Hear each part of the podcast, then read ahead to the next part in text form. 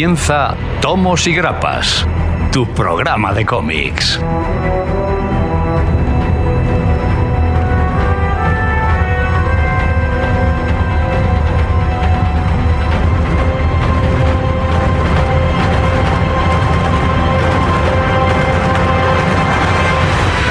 Muy épicas tardes a todos y bienvenidos a esta aventura de hoy de Tomos y Grapas.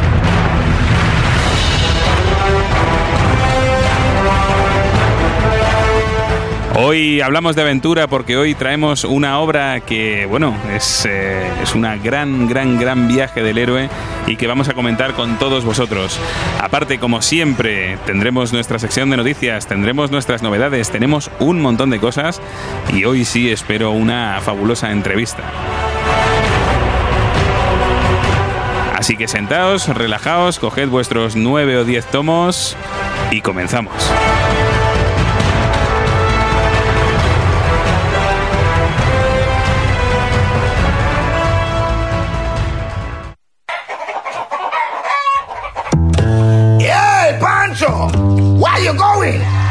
I'm going to San Francisco, man, to see my friend El Pancho. He said, hey, one thing there's something you got to know, you know. I said, yeah. When we're back in saddles on our horses, we sing this old good song like this. Chicken the corn, so the corn can't grow, mama. Hey, when chicken the corn, so the corn can't grow. Hey, when chicken the corn, so the corn can't grow, mama. Hey, when chicken the corn, so the corn can't grow. Hey. Young man, we're to San Francisco. Mm-hmm. Bueno, y hoy con esta música tan de banjo, tan que nos puede llevar a una granja estadounidense con sus gallinicas pululando, sus vacas, sus vacas que pueden llegar a hacer carreras incluso. Eh, vamos a empezar este programa esta tarde, que estamos con todos vosotros y que a mi alrededor, pues por supuesto, tenemos un grupo de gente absolutamente maravilloso. Muy buenas tardes, Mike Man. Buenas tardes. Buenas tardes. Buenas tardes, ¿cómo estás? Muy bien, hombre, bien hallado en esta especie de Tierra Media, ¿no? Este, este trasunto de Tierra Media, este trasunto anillisco. Con su páramo y todo, sí, Con sí. todo, con todo, con todo. Bueno, pues eh, estamos ahí preparados. ¿eh? O sea, luego le daremos mucha caña. Sergio H. Me llamo Bone, James Bone. Esa no me la esperaba. No te la esperabas, ¿eh? ¿Y a ti qué tal? ¿Tú bien? Bien, ¿Esta semana has disfrutado? Has- Sí, me ha costado salir del bosque, que llevo metido veintipico años, pero bueno, al final veo la luz. Muy bien, muy bien, muy bien. Señor George Michael, ¿Qué pasa? ¿cómo vas? Muy bien. A ¿El bosque tope. también? Ah, me ha sorprendido bastante la obra, ¿eh? Sí, os- yo os dije que os iba a gustar, que este era otra cosita. Es, es- es una de las grandes desconocidas. Ya hablaremos. Todavía no la hemos mencionado, ¿eh? Es curioso. Ya hablaremos. Señor Pidonut, Buenesera. Bonasera, Bonesera. Qué fácil. Ha sido, sí, sí, no, pero estamos, estamos hilando, ¿eh? Estamos hilando. Si alguien A no lo ha si pillado todavía, a ver. Pero- Hombre, por favor. bueno, ¿y tú qué tal? Yo muy bien buscando el camino de vuelta a casa. Muy bien, muy bien. El- eh, no hay nada como el hogar, que decían allí. Eso dicen. Y señor Alfredo Matarranz. Pues bueno, es un poco como nosotros, ¿no? Autoeditados, porque sin edición, ¿no? Bueno, un poquito aquí, eso. aquí lo edita Aupa. Ah, ya, se- ahora ya se ha editado por todos Se lados. edita por todos claro. lados. También nosotros somos un poco así. Nada, es una semana interesante. Sí, y para todos. Mangurrias y camporreras que hace por ahí. Pues nosotros aquí a darlo todo con estos tres tochales gordos, inmensos. Encima con opciones, lo tenéis en color y en blanco y negro, depende de. Color, color. A Michael, por ejemplo, le gustan las cosas en, en blanco y negro. Y a otros que le gustan los colores, a otros que no ven los colores. A mí Yo creo gusta. que incluso tenía tres ediciones, ¿no? La de bolsillo, la otra en rustiquilla Exacto. y luego la integral. Exacto, exacto, Locura. exacto. Bueno, hablamos como siempre, bueno, como siempre no, como habréis deducido, nuestros ávidos eh, oyentes, estamos hablando de Bone, que es la, la obra que vamos a tratar hoy. Como decía Alfredo, la hemos tenido, en, en España la hemos tenido editada por Astiberri y hemos tenido esos, esos tres, esas tres posibles versiones, ¿no? Esas Tochalers maravillosos, que estos sí que son holandesas, eh, en blanco y negro. Tenemos luego los nueve tomitos que estaban ahí en que estaban ahí en blanco, en color, esa- esas, esos mini hardcovers, pues son tamaño manga, ¿no? Un poquito más grandes a lo mejor. Y luego teníamos esa edición de bolsillo que era blanco y negro, creo también. La edición de bolsillo. Sí. Y bueno, pues aquí ya vais a ver que hoy vamos a hablar de esta obra que, que yo personalmente es una de las que me encantan y que, que tenía muchísimas, muchísimas ganas de traer. Aparte, como siempre, pues vamos a tener nuestra sección de noticias, vamos a tener tener las novedades con el ansiómetro semanal. Vamos a tener la entrevista a Cés Piñol. Hoy hablaremos de Fan Hunter. Y por supuesto también nos tendremos a vosotros, a vuest- nuestros oyentes, tendremos el mensiómetro para terminar, para terminar de sacarnos los ojos aquí en el grupo. Así que nada, pues como siempre yo creo que podemos darle caña ya, porque cuanto antes empecemos, antes llegamos a hablar de Bone, que me muero de ganas. Madre mía.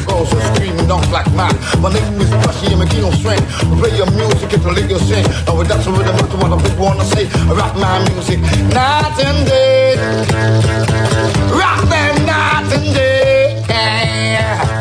And Lucy hear me say, look in the to the corn.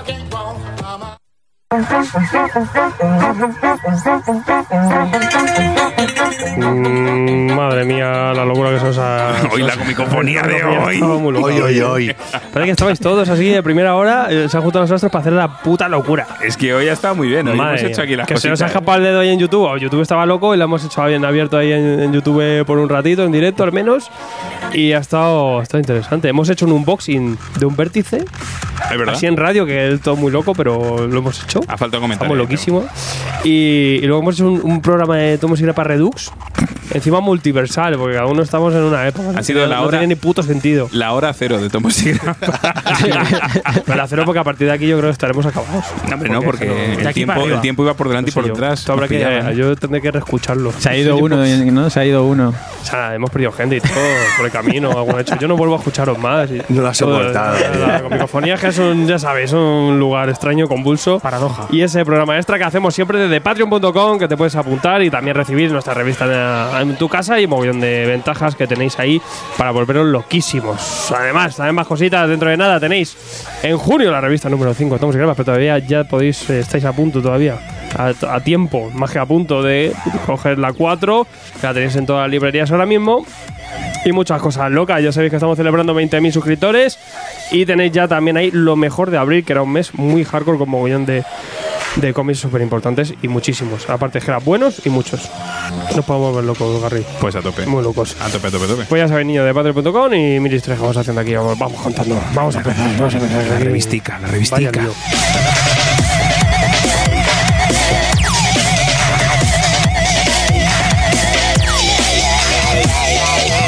Taz.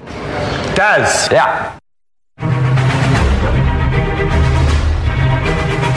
Somos Generación X, pero puedes llamarnos Gen X, porque desde 1994 somos la tienda de referencia para más de 11.000 clientes que, como tú, confían en nosotros. Compartimos tu afición por los cómics, empezamos en esto juntos, y por eso nuestro objetivo es siempre estar lo más cerca de ti. Desde nuestra tienda online tendrás una atención personal, envíos protegidos para que te sientas como en cualquiera de nuestras 20 tiendas físicas sin salir de casa en generacionx.es, hasta que podamos estar un poco más cerca de ti. Generación X, tu ocio inteligente.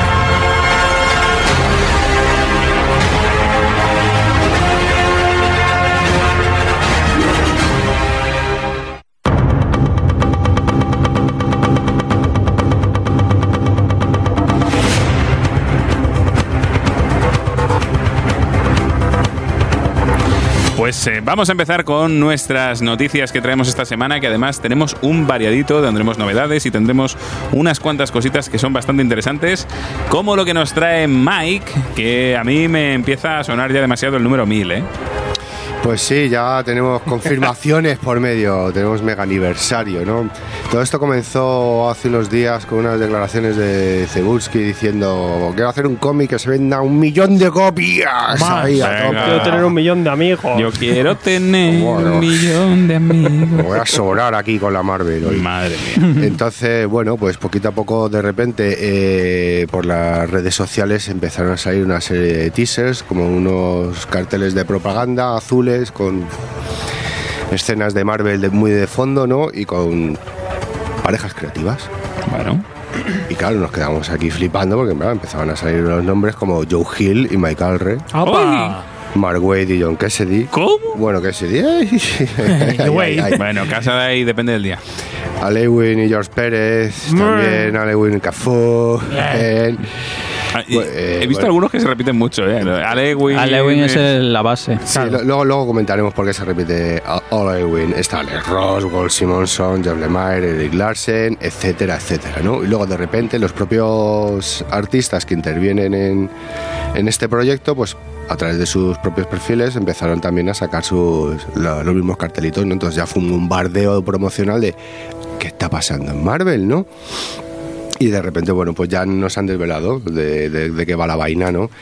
Y en este caso es el 80 aniversario de Marvel, ¿no? Bueno, sabemos que ha habido cambios de, de nombre editorial, etcétera, pero bueno, el conglomerado, el cómputo total, lo que nos salen son los 80 años, ¿no? Desde el 39. Todo el mundo tiene 80 años ahora. ¿eh? Ya Allá por Atlas. Octogenarios todos. Aquí ya hemos dicho, a ver, si Action Comics 80 años, Detective Comics 80 Claro, años. esto es un poco reacciona al Detective Comic Mill, Action Comic Mill. Y a ¿no? Bueno, repetir el éxito que al final es pasta, ¿no? Claro. Pues esto en vez de la cabecera de un personaje, pues lo hacemos con toda la editorial. ¿Y cuál es el proyecto? Pues un cómic de 80 paginazas Hombre, y cada página de una pareja creativa distinta. Chan chan.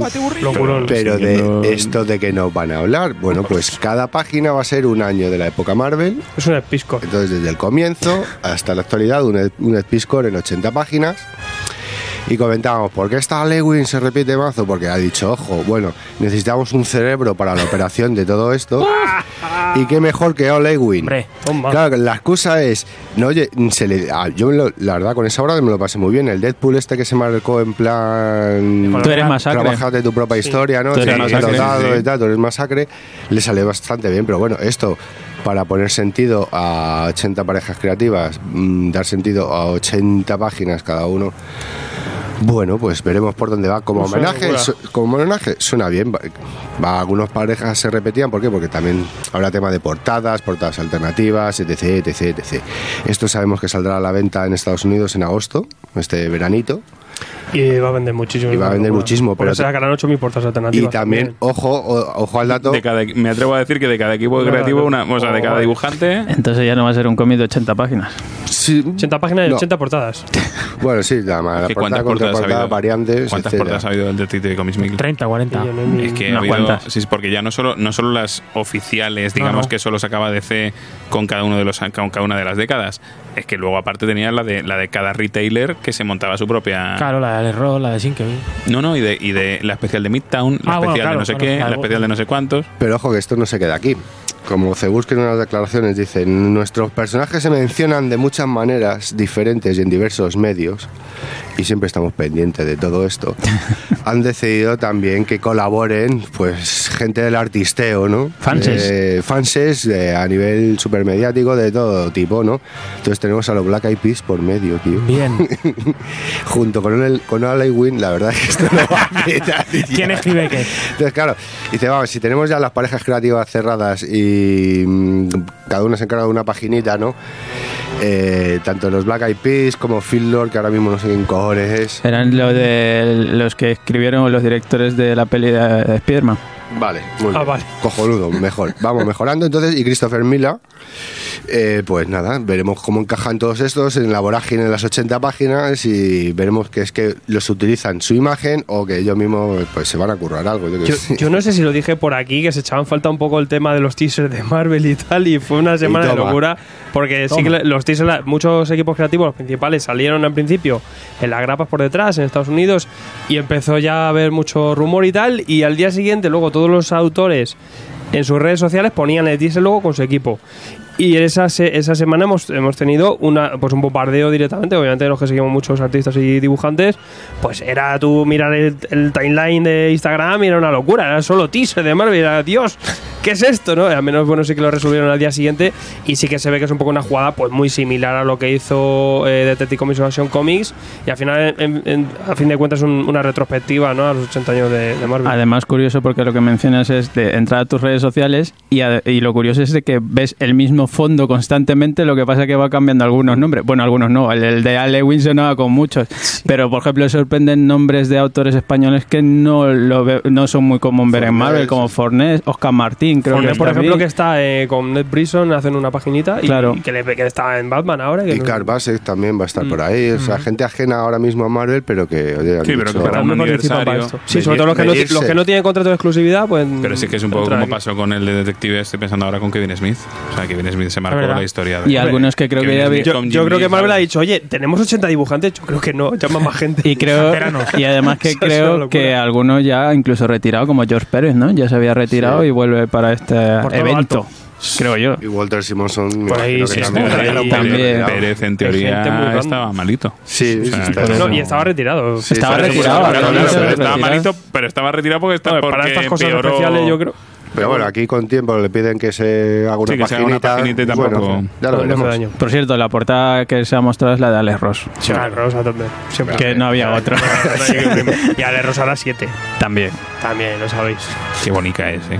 No está guapa. No ¿eh? he visto. Qué clásica. Mira, te la pongo. Todo clásico. Es muy, muy. Es que es Alex Bueno, Ross. pero siempre que hay un gran evento. Es como, Ale toma un Marvel. portadón. Me gusta más la de la revista nuestra. No, Ale- Alex Ross es para los eventos tochos o para cuando una serie está meh, vamos a meter a ver si engañamos Sí, a a mí- la gente con la Que se haga el portada. primer número y luego los otros cuatro más que venga, yo A que mí, sé, crude. a mí me gusta el homenaje que hacen un poco global, quiero decir, porque te cogen, o sea, Alex Ross ha marcado aquí pillar a los, eh, o sea, la, la portada del, de los X-Men, del... La nueva nueva de-. Sí, del New Genesis, que están ahí el Coloso señalando para adelante y tal, el Hulk gris y tal, Thanos con el guantelete, También pero por Marvel, otro lado sí, tenemos a la todo. chicardilla, tenemos a Miles Morales, tenemos Hombre, a si te, Spider-Gwen... si te fijas en el background que tenían los teasers, eh, incluso hacían referencia a Atlas y a Timely.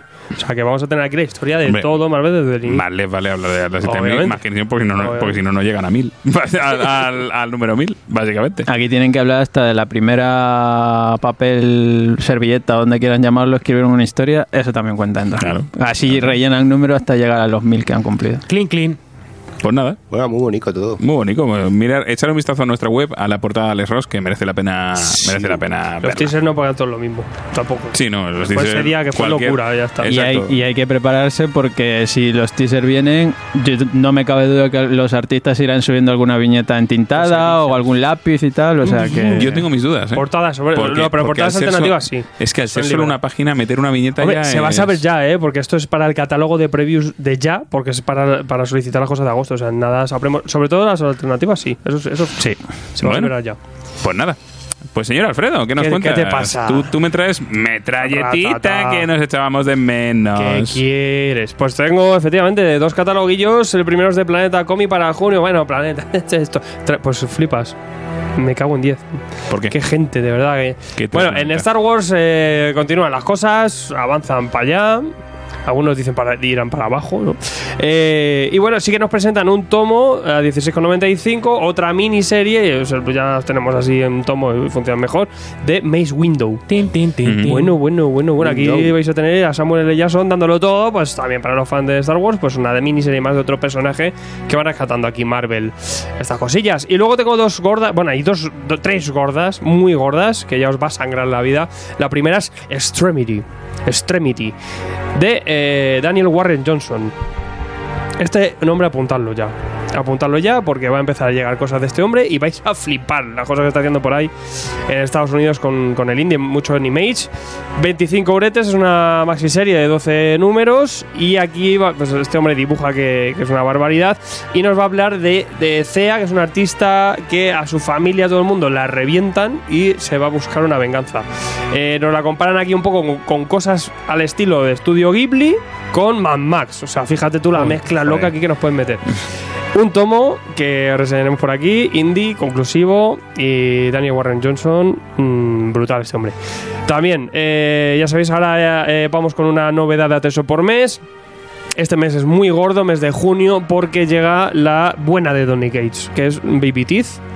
Ya sabéis, esta, esta avenida del anticristo. Interesante también esta, esta serie que lleva eh, de la mano de Gary Brown también al dibujo.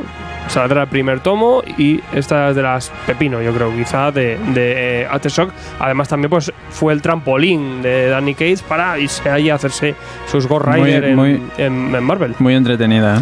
Muy Se disfruta mucho. Muy, muy guapa. Y luego, aparte, hay bastantes novedades, cosas que continúan. Y también interesante como novedad, eh, Conan, la leyenda integral. Conan. nada, 30 uretes de nada, casi nada, para una gran etapa, otra gran eh, lección que podéis llegar a hacer si queréis acercaros a Conan. Conan la leyenda eh, es una etapa cerrada, en este caso van a ser solo cuatro integrales, cuatro tomos, en la etapa de Kurt Busiek y Kari Nor. ¿Quién son esos? Pues son. Lo vas a ver aquí. Lo que hacen estos tipos. Eh, una etapa muy, muy buena en cuatro tomos y junto al, al to- tochal de este de Conan Rey, lo mejor que se ha hecho en Dark Horse y del mejor material que os podéis meter si os queréis acercar a, a Conan. Yo. Este es el Carinor cuando era bueno, no el de ahora de Wonder Woman, ¿eh? Eh, sí, efectivamente. Karinor bien, efectivamente. No, no, pero este- esta etapa es muy, muy buena y bueno, tenéis eh, cuatro integrales cerradita y, y ya está. Esto estaba también en cartones, individuales, pero están muy, muy agotados. También ya para chapar esto, eh, os traigo Medusa Comics para junio. Está, está mirándolo aquí, Mai. Mai diciendo, tiene una cara- Esto lo quiero yo, esto, esto me flipa. Yo de mí". Medusa he visto una cosita que. Esto, aquí hubo, aquí hubo hasta noticias, los Fraggles vuelven, pues los Fraggles Exacto. no solo vuelven a cómic los Fraggles, sino que es que encima llegan a España, maravilloso. Encima Medusa pone aquí Medusa Kids, de, ki- déjate de Kids, esto lo vamos a comprar los, los, los que estamos cascados también, porque nos flipa.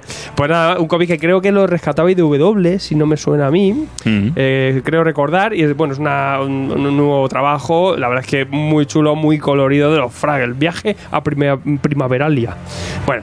Si os mola los Fraggles, a tope. Yo me pongo la canción en bucle de vamos a jugar y me pongo a leerme esto y para adelante. La verdad es que, que bueno, una licencia chula que es nuestra Medusa y también pues para los más peques, el fragelismo, ¿no? A ti te mola, ¿no? Hombre, yo. ¿Quién te cree que va a traer esa novedad, chaval? flipa, qué guapo, tío. A mí, no, no, yo mejor te la quito. Nah. Y luego en Valiant, eh, aparte de continuación de las series, eh, tres integrales nuevos. Un tochal edición de lujo de X Manowar, que, que es, el segundo tochal. Tenemos también recopilada, ahora sí, en, en rústica, los cinco primeros números de la, de la serie de Quantum Más Woody, que es Quantum la que ha estado sacado. Aquí Más Woody, porque es la que ha estado sacando. Eh, eh, Cano, eh, la que habría con el dibujo de Cano, súper chula en, en grapas y ahora ya se recopila también en, en tapa blanda. Y luego también un tomo que es Faith y la Fuerza Futura, que es un evento, cuatro numeritos en un tomo lo vais a tener, donde Faith aquí hará una, una convención de muchacheros, de todos los héroes más jovenzuelos, para enfrentarse a una batalla que va a matar la Tierra. Pues eh, que no nos suena de nada, pero bueno, está bien. Mm, Tiene buena pinta, tiene buena pinta este comiquillo y veremos, también lo traeremos por aquí cuando, cuando llegue. Tiene dibujo de Stephen Segovia, o sea, todo bien y, y veremos qué tal este evento. De Faith y la Fuerza Futura. Perfecto. El futuro es nuestro, está en nuestras manos. Te tengo que decir que no ha sido para tanto, ¿eh? No. Me esperaba. Bueno, mira, tío, los Fraggle y. No, no, no, no, no. Me refiero al, al nivel de metralletismo. Ah, no, no, hombre. Ha sido. Ha sido rajito. pero, sido light, ha sido pero ahí. Es que claro, una- es que hay muchas editoriales, tío. Ha sido una metralleta light. Eh, A lo tonto, a lo tonto. muy bien. A mí me ha gustado. me- Ha sido de las relajadas. Hombre, yo siempre, los meses después del Salón del Cómic Barcelona, digo, "Ves, pues, pues ya ves tú. Pero que sigue habiendo cosas gordas. Muchas. Perfecto. Pues de cosas gordas vamos a seguir hablando de cosas gordas, pero en el medio audiovisual. Así que, George Michael, El hombre teaser hoy. eres el teaser trailer. Sí, porque traigo eh, que HBO, Yo he visto, de este he visto solo uno de los dos. Y yo. el de DC supongo, digo el de DC, el de, el de Watchmen. Vale, ya lo sabía, seguro. Eh, pues nada, traigo dos teasers. El primero de ellos es el de Watchmen, que lo ha publicado la cadena HBO.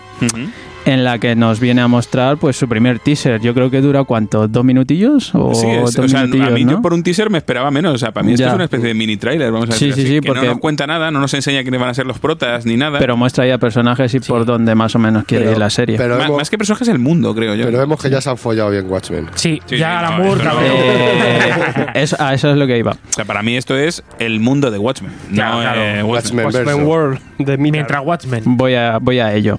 Pues ya todos creo que conocemos la obra de Watchmen, de Alan Moore y de de, ella. de Gibbons. No. poco se ha hablado, pocas ediciones hay en el mercado. Poco- si pocos programas hemos hecho de ello, ¿eh? Sí, muy pocos. Poco se ha mencionado en general en el mundo del cómic. Por lo tanto, de esto, o sea, que creo que gracias a este teaser vamos a descubrir lo que es Watchmen de verdad. No. Pues no. Eh, el tráiler nos muestra básicamente a un Jeremy Irons, que es, eh, interpreta el papel de Ozymandias, y a un Rochard. Pero un Rochard curioso porque no solo hay uno, sino vemos que hay una multitud... Ha hecho un plano V de vendetta ahí. Rorschach. un multitud Somos Rorschach, sí somos una, mul- rosas. una multitud de personas que van con la máscara que ya conocemos todos Son todos atrocadores de bancos. Y van todos con un verdugo y se le ven los ojitos, no en la máscara de rosa.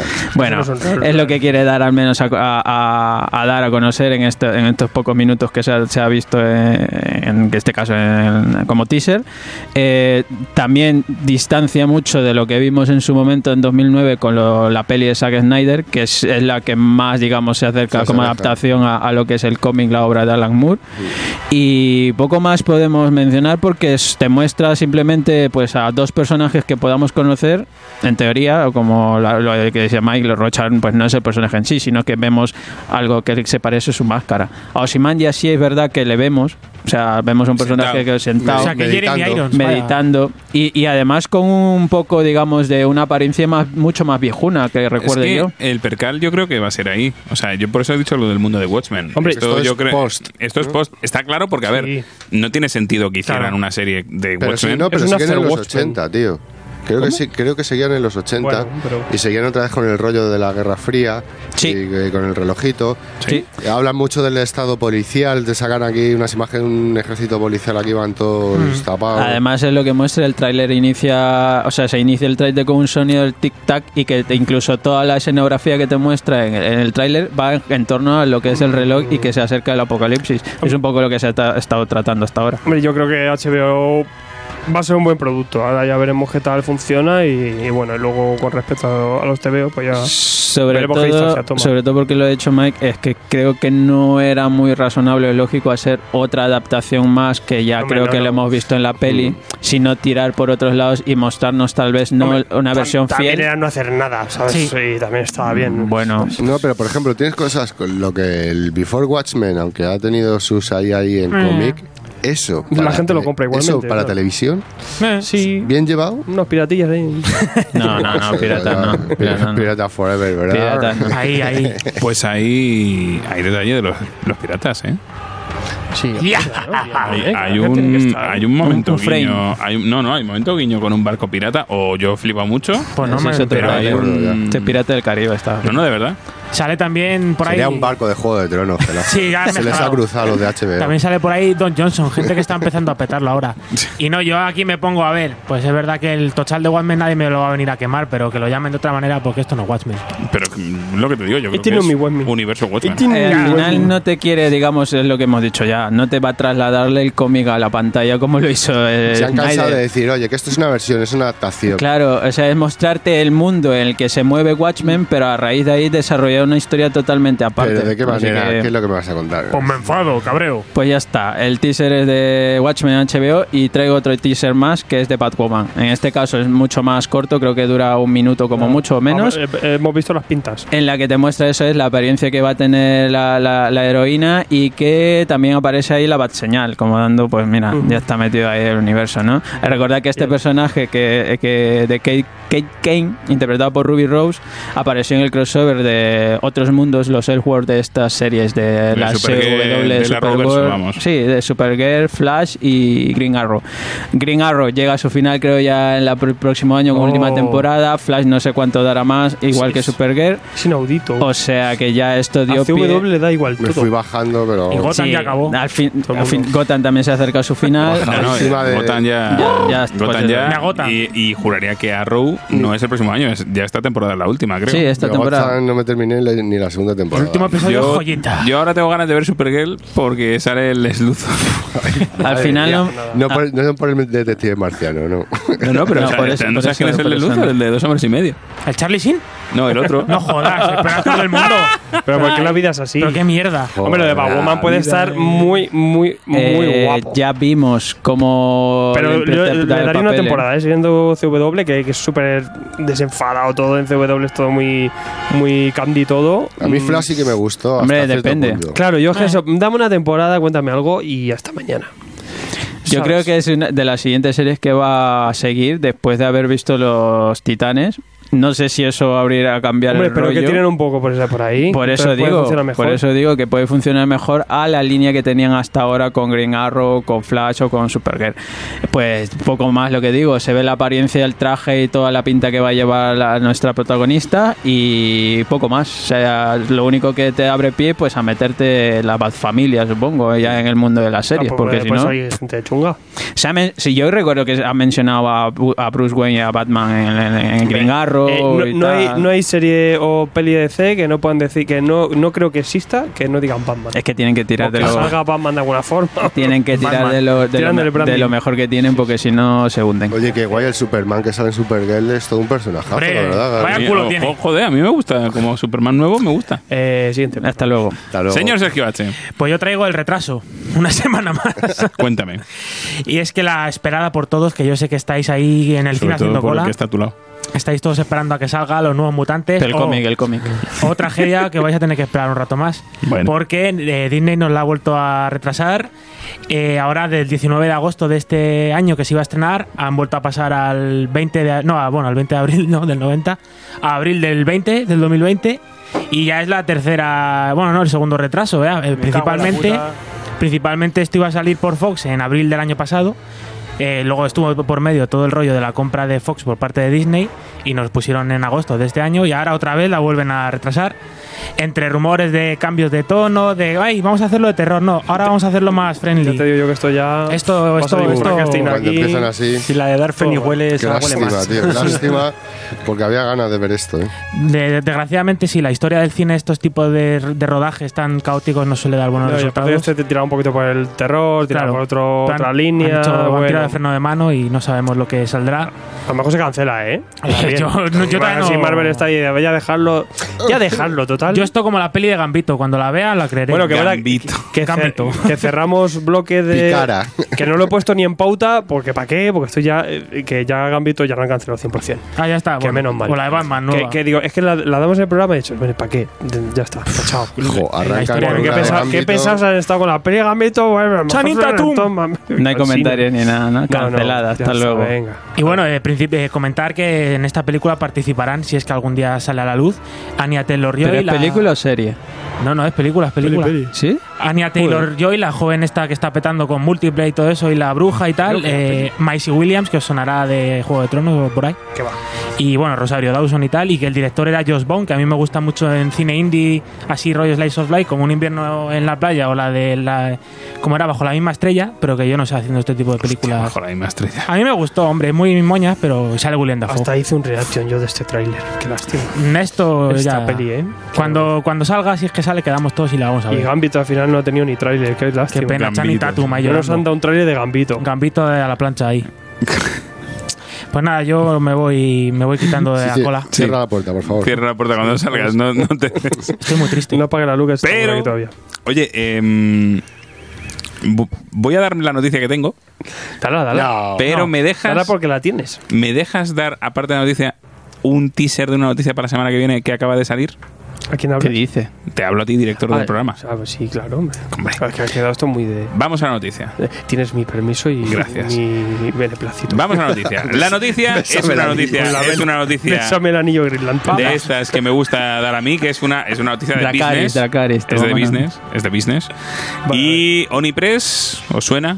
No. Sí, hombre. Onipress son los en la editorial de Scott Pilgrim, por ejemplo. Carta 44. Vaya mierda. La carta 44, efectivamente. Esa no. Qué hostia. ¿Quién es el personaje? Y Lion Forge, que son los que editaban Voltron y los que editan, bueno, mogollón de series, eh, pues se fusionan. Han dicho. Exacto. Están planeando la fusión, se ha anunciado en el New York Times y, bueno, pues básicamente eh, la sede se va a quedar en la base de Onipress y James Lucas Jones va a ser el nuevo presidente. Y Sara Gaydos, que la recordamos como una editora bastante importante de IW que saltó a Unipress, eh, que si en, en IW, por ejemplo, se ocupó del crossover de Star Trek Green Lantern o que se ha ocupado también del Love is Love, el famoso cómic este que estoy que también hablamos aquí también. Maravilla, maravilla Muy todo. guapo ese. Hombre, ella Love is se ha Love, ocupado sí. de muchas de, de muchas de estas avances que han ido dando y también se, se ha ido encargando ahora de, de la línea editorial de Onipress, pues va a ser la nueva jefa editora en jefe, perdón, de eh, esta nueva editorial, Chief que todavía no sabemos cómo, cómo se va a llamar, ¿no?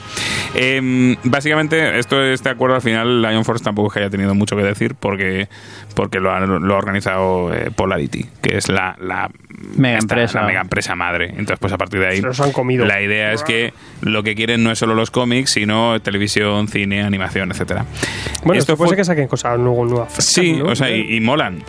¿Sabes lo que pasa? Que la semana pasada, que fue cuando salió la noticia, eh, por la mañana era muy curioso ver Twitter con los editores, con los editores que curraban en Lion Forge o algunos de Oni y tal americanos, que era como, oh, qué oportunidad, tal, no sé qué, bienvenido.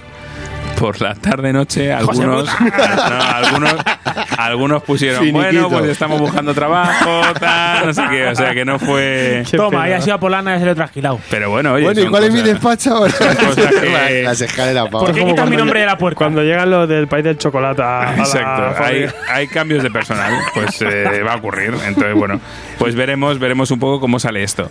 Y Hola, la noticia, editor, encantado. Vete a Estás casa que ya te llamaremos. la noticia que no nos va a pillar a nadie de la que no nos va a pillar a nadie de sorpresa, pero que os cuento porque acaba de salir en Newsarama, es que Jonathan Hickman acaba de contarnos que efectivamente se cancela toda la línea de X-Men. Bien. Por fin una buena noticia. Y, que- ¿Y por qué cance- y por qué no anuncia él? se- pues eh, es una entrevista que le han hecho. Pero lo anuncia él porque él va a hacer algo. Ya era No, no, claro, es que él, él es el que se encarga de- del relanzamiento de los X-Men. Entonces la movida está en que él- se, se van a cargar todo. Está, va, va a empezar lo de House of X y el Powers of X después. Y Sí, después, estaba con Pepe. claro, pues el House of X y el Power of X, que va a ser una, una O sea, directamente colección. ni va a salir. Se- no, no, eso sí, que eso es, eso es digamos, lo que va, lo que va a dar pie al nuevo mundo de X-Men. Pero todas las colecciones de X-Men, que de hecho la única que queda ahora mismo es un Cani X-Men, porque el resto están dentro de este House of X, perdón, Age of X, perdón, perdón, perdón. Eh, pues después de todo eso, pues ya. Noticia triple X. ¿eh? Básicamente lo que ha hecho ha sido, oye. Límpiame esto, que voy a empezar yo, que esto tiene que. Esto tiene que Lo ¿Qué que quedar. hace- haces esto aquí que me molesta? Efectivamente, efectivamente. Así que te voy a hacer dos crossovercillos, que es este House of X y Power of X. Y que lo tome alguien, que lo coja alguien. ¿no? No, no, y lo voy a hacer. No, no, él, él va a hacer como. Va a hacer como- yo creo que va a hacer un Vengadores, tío. Bien, Que- bien, la patrulla que sí, por el piénsalo, espacio. Piénsalo en el fondo. Claro, o sea, lo que va a hacer es. No lo que hizo él en Vengadores, sino lo que hablamos de Vengadores desunidos. ¿Os acordáis que fue un poco de limpia, limpia, limpia y empezamos de cero? Mi percepción con que va a hacer un poco. un- se va a marcar un Bendis en Vengadores desunidos. Vamos a ver. Pues oye, bien. Borrón y cuenta Tanta purria Sí. a lo mejor los chapa y. No, no, chapa. eh, lo- lo- a lo mejor no. Está Chapa confirmado que chapa todo. Lo vendo, busca trabajo. Y que tras las 12 semanas de verano, o sea, en septiembre, en teoría eh, empezará eso. El, la- va, a haber una especie de primera ola de libros y nos van a contar noticias en la San Diego Comic Con. Y después habrá, en 2020, habrá la segunda ola de, de, 2020. Pero de X-Men. de X-Men. O sea, sí. que luego relanzará todo. O sea, Claro que sí, cancela lo- lo que tenía pensado, pero va a relanzarlo al final. No, no, no lo que tenía pensado, sino que, que que, que- que- que todo lo que hay, que se va a marcar el House of X y el Power of X Claro. para hacer limpia. No more, básicamente. No more mutants. No more mutants. Bien. Ah, vale, vale. Vale, vale. Pero entonces mantiene todo, ¿vale? Yo estaba ahí, se va, se pira No, no, él no se va. todo. sí, lo que, lo que, Vale. Pero lo que hace es. Sí, de- déjamelo a mí. Este campo, desbrózamelo. O sea, lo quiero.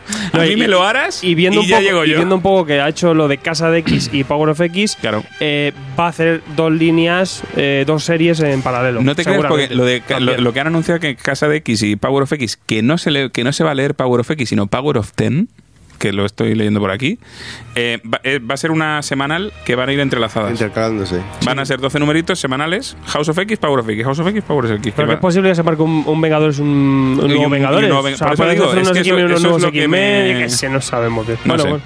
Pero bueno. Pero me nada. parece bien que se unifique más la cosa. Es Sí, una cosa tío. que se pedía a gritos. Y si encima tenemos a Jonathan Hickman, Y hasta luego, a partir de aquí a leer. Porque lo que, lo que estamos ahora aquí en España leyendo es de traca, ¿eh? De traca. El, el arco este eh, Frankenstein con Brisson, Tolson y tal, y no está funcionando nada, lo siento. No sé. Ya veremos lo que veremos lo que ocurre, pero que lo sepamos aquí, noticia en primicia que damos y Bueno, bueno, bueno, bueno, bueno, bueno. No, Al no, porque se filo. publica el jueves y esto Al eso fue filo. como hace dos días. Al filo de la noticia. Bueno, Llega está bien, tarde. está bien, está bien. Reportero. Para los Patreons, sí. Sí, ¿verdad? ¡Ah! No, Apuntaros a Patreon, chicos. La gente ahí saltando en su casa. El. Bueno, chicos, pues después de dar esta sarta de noticias, Maravilla todo. lo que vamos a hacer ya es entrar en el tema. Así que vamos a Bonneville.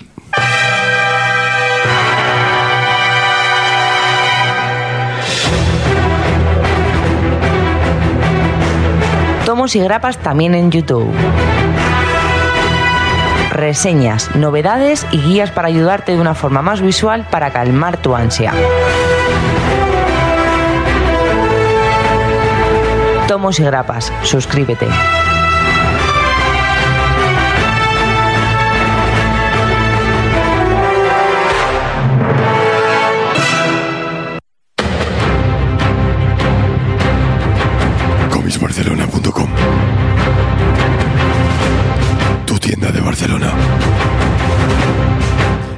También online.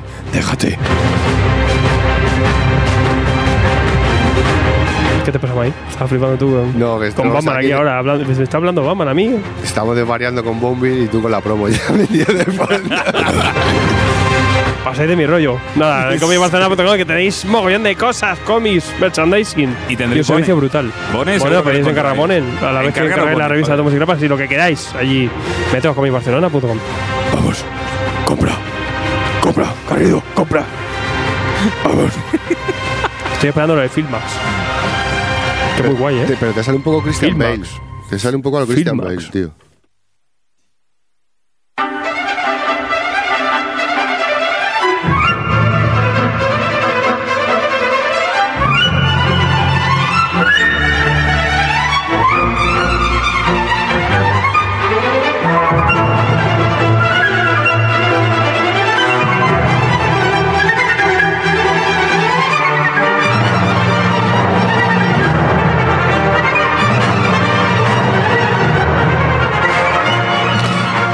Jeff Smith, un niño de 5 años, decide estar sentado en su, en su cuarto de estar y se pone a dibujar una especie de muñeco que eh, él creía al principio que era una especie de teléfono y luego se da cuenta que es como una especie de muñeco con la boca abierta como gritando y con el ceño fruncido. Ese personaje es Phony Bone. ¿Y quién es Phony Bone? Pues Phony Bone es uno de los tres primos Bones. Va- Vamos a decir Bone, ¿no? Bone. O Bone, A mí es que me gusta más Bone, que más Eh. como Phone Bone, Phony Bone y Smiley Bone. Y bueno, pues eh, tenemos a estos, a estos tres alegres personajillos. Eh, él siempre habla de, de que su influencia estuvo, estuvo muy dada por Disney, ¿no? Eh, ese Phony Bone, si leemos esta obra, Bone, eh, nos vamos a dar cuenta de que se parece mucho al tío Girito y de que ese Smiley Bone va a parecerse demasiado a, a Goofy. Y bueno, realmente lo que vamos a tener aquí es otra gran influencia que es para él, que es el Señor de los Anillos. ¿Y de qué demonios estamos hablando? Estamos hablando de esta obra, Bone, que bueno, la- lo comentábamos la semana, hace un par de semanas cuando yo dije de traer la obra. Siempre, siempre hablábamos de que había unos. eh, los cómics de Fan Hunter, que también estuvimos hablando estas semanas de Fan Hunter. em, siempre había una, una viñeta clásica que hacía Cells que era como cómics que cómics que recomendar a tu a tu novia o a tu a tu mejor amiga y siempre era como ah pues léete Bone no que era como el típico cómic para, para- el típico cómic que es que podían recomendar para para esas para tus Para amigas profanos, ¿no? ¿no? para profanos pero además que como que a las chicas les gustaba mucho esto estaba hablando de las tiras que él que él hacía en los años 90 no y siempre en esos fan con nata fan letal suelen solemos verlo no Con nata. sí sí Me gusta. y a partir de aquí, pues el tío, claro, estamos hablando de un autor que, ah, que, que tiene un personaje en la cabeza desde que es peque y que en el 91 decide publicar sus series. Pero además dice, yo me voy a montar una especie de mini editorial que se llamaba Cartoon Books y a partir de ahí el tío decidió empezar a trabajar y a, y a contarnos esta historia de, de estos tres primos Bone en su viaje hacia el valle. Em, ¿Qué nos vamos a encontrar en la obra? Pues nos vamos a encontrar una obra dividida en tres arcos argumentales muy diferenciados y que de hecho aquí Astiberri lo, lo ha publicado para mi gusto súper bien porque las dos grandes ediciones que tenemos, luego tenemos la edición de bolsillo, pero si queréis vamos a dejar esa un poco aparte. Esta es la de bolsillo, la gorda. Tenemos dos grandes ediciones, una que es la que Alfredo nos está La, la gran holandesa. Larus. nos está enseñando que es la gran holandesa, que está dividida en tres tomos. Y luego podemos encontrar nueve volúmenes a todo color, esta edición es en blanco y negro, nueve volúmenes a todo color. Y además cada arco argumental como que tiene su propio color, ¿no? Empezamos con el, ese primer arco argumental en azul, luego un segundo arco argumental en rojo y un tercer arco argumental en verde, ¿no? Y es como que nos está separando la obra como si fueran, pues un poco al estilo Señor de los Anillos, nos está contando, nos está mostrando un poco eh, los tres arcos en los que se nos va a contar esta historia. ¿Y qué nos vamos a encontrar? Pues nos vamos a encontrar con estos tres, estos tres primos Bone que han sido expulsados de su tierra y se han perdido en un desierto y llegan a un valle. Y en ese valle, pues a los primeros que van a conocer es a un dragón, un dragón rojo que le mira y que le sigue un poco a todos lados de una forma un poco extraña. Y veremos también pues eh, a esas primeras personas que se encuentran, que son una muchacha de la que Bone se queda loquito, loquito de la cabeza. Ocurre algo al principio que se dispersan. Efectivamente, efectivamente. Nos vamos a encontrar que en ese viaje por el desierto hay una tormenta de arena y separa a estos tres a estos tres primos Bone y nos vamos a quedar con nuestro protagonista. El protagonista es Fone Bone, un- el más bonachón de los tres, el más héroe, vamos a decir, y, y que ya veremos que es el que va el héroe que va a estar llevando todo este todo este camino. Como decíamos antes, Pero tenemos porque es el que va desnudo. es verdad. Y además yo creo que es el protagonista realmente. es el protagonista, o sea, Bone, Ay, y una cosa, eh, creo que lo mencioné al principio, no le, no le echan, o sea, a los tres, sino que echan a uno Claro, y echan- luego a ya los otros dos Claro. le acompañan porque dice, pues vale, Como efectivamente, primos. o sea, son primos. el primico. Es, van un con primo, ellos. es, es mi primo, es mi primo el rancio. Se me acaba y liante, vamos a- que menudo personaje. Joder. Efectivamente. Vamos, esto es como si de repente en Orlando llegan un día y dicen: Fuera de aquí Mickey Mouse, el pato Donald y Goofy. Básicamente. Desterrados. Básicamente. Y aparecen en el parque Warner. ahora vais a ver, ahora vais a ver lo que pone. y, y aquí seguimos. Entonces, en, esta, en este momento, en esa tormenta de arena en los que los tres primos Bones se pierden, eh, Smiley y Phony acabarán más adelante y les veremos. Pero Fone, Fone Bone, nos vamos a encontrar con que se encuentra con esta muchacha, con Thorn. ¿Y quién es Thorn? Pues Thorn es una muchacha, una campesina que, que se encuentra por ahí y que, y que le intenta. eh, bueno, pues ayudar y, y proteger. No solo se va a encontrar con este personajillo, sino que vamos a ya vamos a descubrir los villanos que nos encontraremos en el La durante- flora y fauna. durante la saga y nos vamos a encontrar también a, la, a los bueno los habitantes del valle pues la flora y fauna como muy bien dice Mike Mike háblanos de Ted Ted, el amigo Ted, ese gran amigo. Qué ¿no? grande. Sobre todo, bueno, más grande es el hermano cuando, cuando- es verdad el primo es según el perfil. O sea, porque eh, Ted es fundamental Es a lo largo de la historia. Tiene unas apariciones que siempre te, te da el puntillo, ¿no? Un mini guía. Pero sobre todo porque es el, es el nexo de unión entre Thorn y, y, y Bone, ¿vale? Es el, el que le, le ayuda para, para llevar a conocer a, a Thorn, porque supuestamente Thorn lo sabe todo y le puede ayudar a, a re- a otra vez a, a buscar a sus primejes y volver otra vez a, a Boneville, ¿no? Joder, es que entre Thorn, Bone y la madre que los trajo. Los nombres van a ser tela, ¿eh? sí, sí, a ver, Fone y Phony Es un insecto hoja chiquitito, entonces tú lo que ves es un Supermajo. triángulo. Un triángulo. A color te ayuda porque tú ves el triangulito verde, claro, en blanco y negro mm, lo llegas a perder de vista enseguida, un triangulito blanco ahí chiquitito, bueno.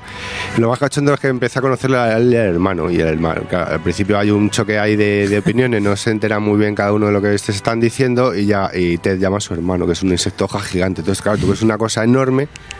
Pero aquí ya es el sentido de- de- del humor con, el- con, la, con la narración gráfica, ¿no? El, el que tú estás viendo algo durante varias viñetas interactuando enorme, que ni, a- ni entra en la viñeta y cuando gira y se va de lado. Hostia, pues es una línea. Claro, es como una hoja. Si tú ves la hoja de canto, ¿qué es lo que Se le ven las paticas ahí lado, así.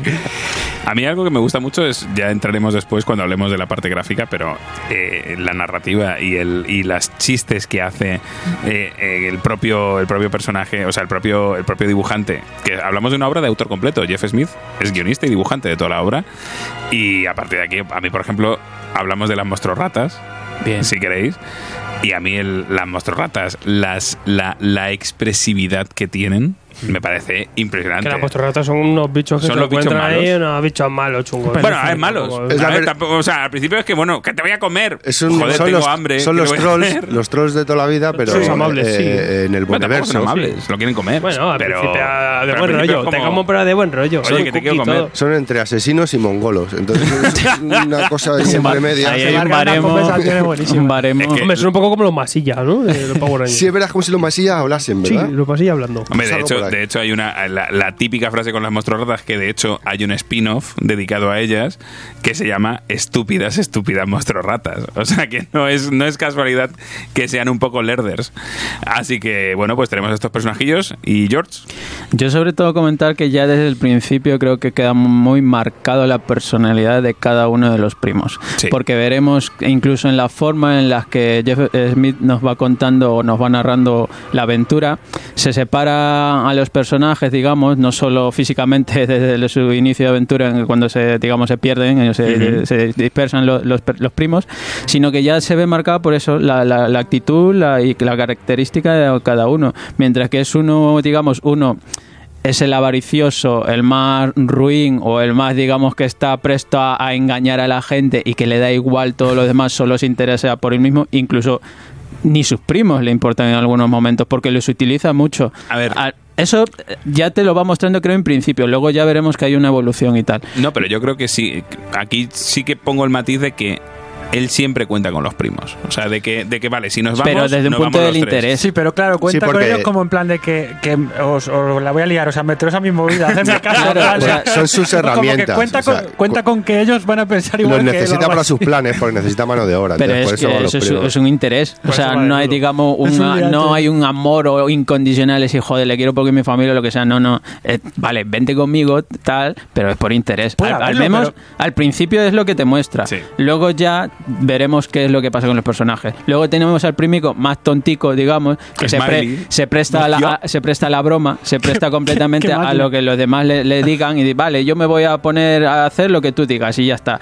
Luego vemos al que sí ya sería el protagonista, el hilo conductor de toda la historia, que es Bone, que es un personaje más cauto y más, digamos, de momento centrado. O sea, no, siempre como que está atento a todas las cosas que están pasando a su alrededor, el sensato, el que pone en orden y el que tiene, digamos, esa, esa preocupación por los demás. Porque vemos que cuando ya se, digamos, se, se pierden, es el que se va centrando en decir, joder, que tengo que entrar a los primos, a ver por dónde se han ido, qué les ha pasado.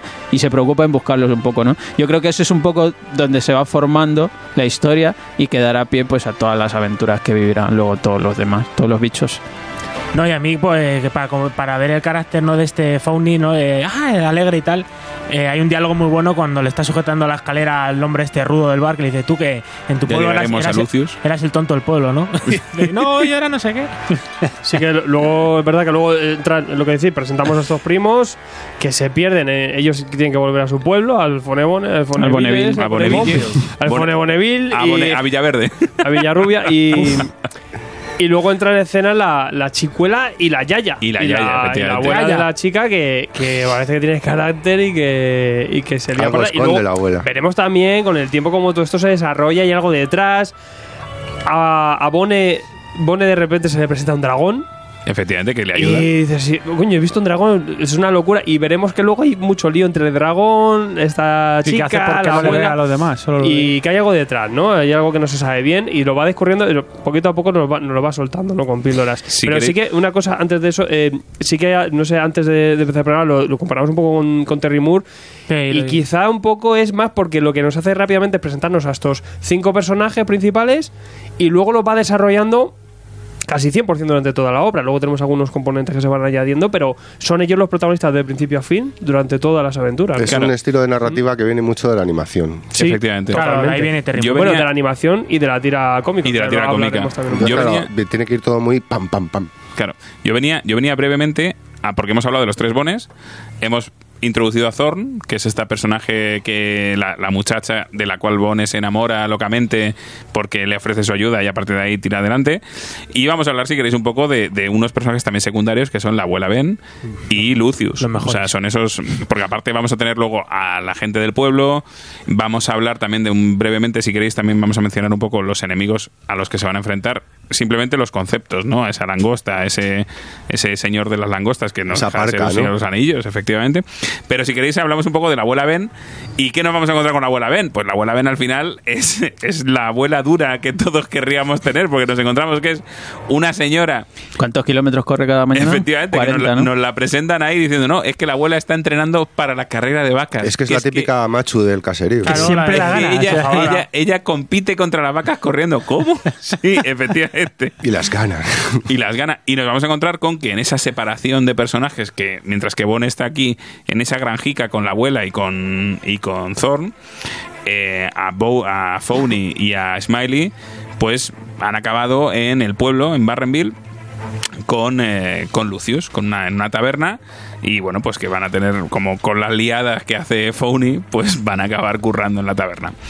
Toda esta introducción al principio lo que decía Mike, Mike esta semana nos hemos estado escribiendo ahí en el grupillo de WhatsApp y en el, en el grupillo nuestro y era como tengo exceso de azúcar. Este, este inicio muy Esto muy de nube. Esto muy de Juvenil, Monigoteo. Buen de rollo. monicoteo puro y duro. Esto es un slice of life de fantasía. Y es verdad.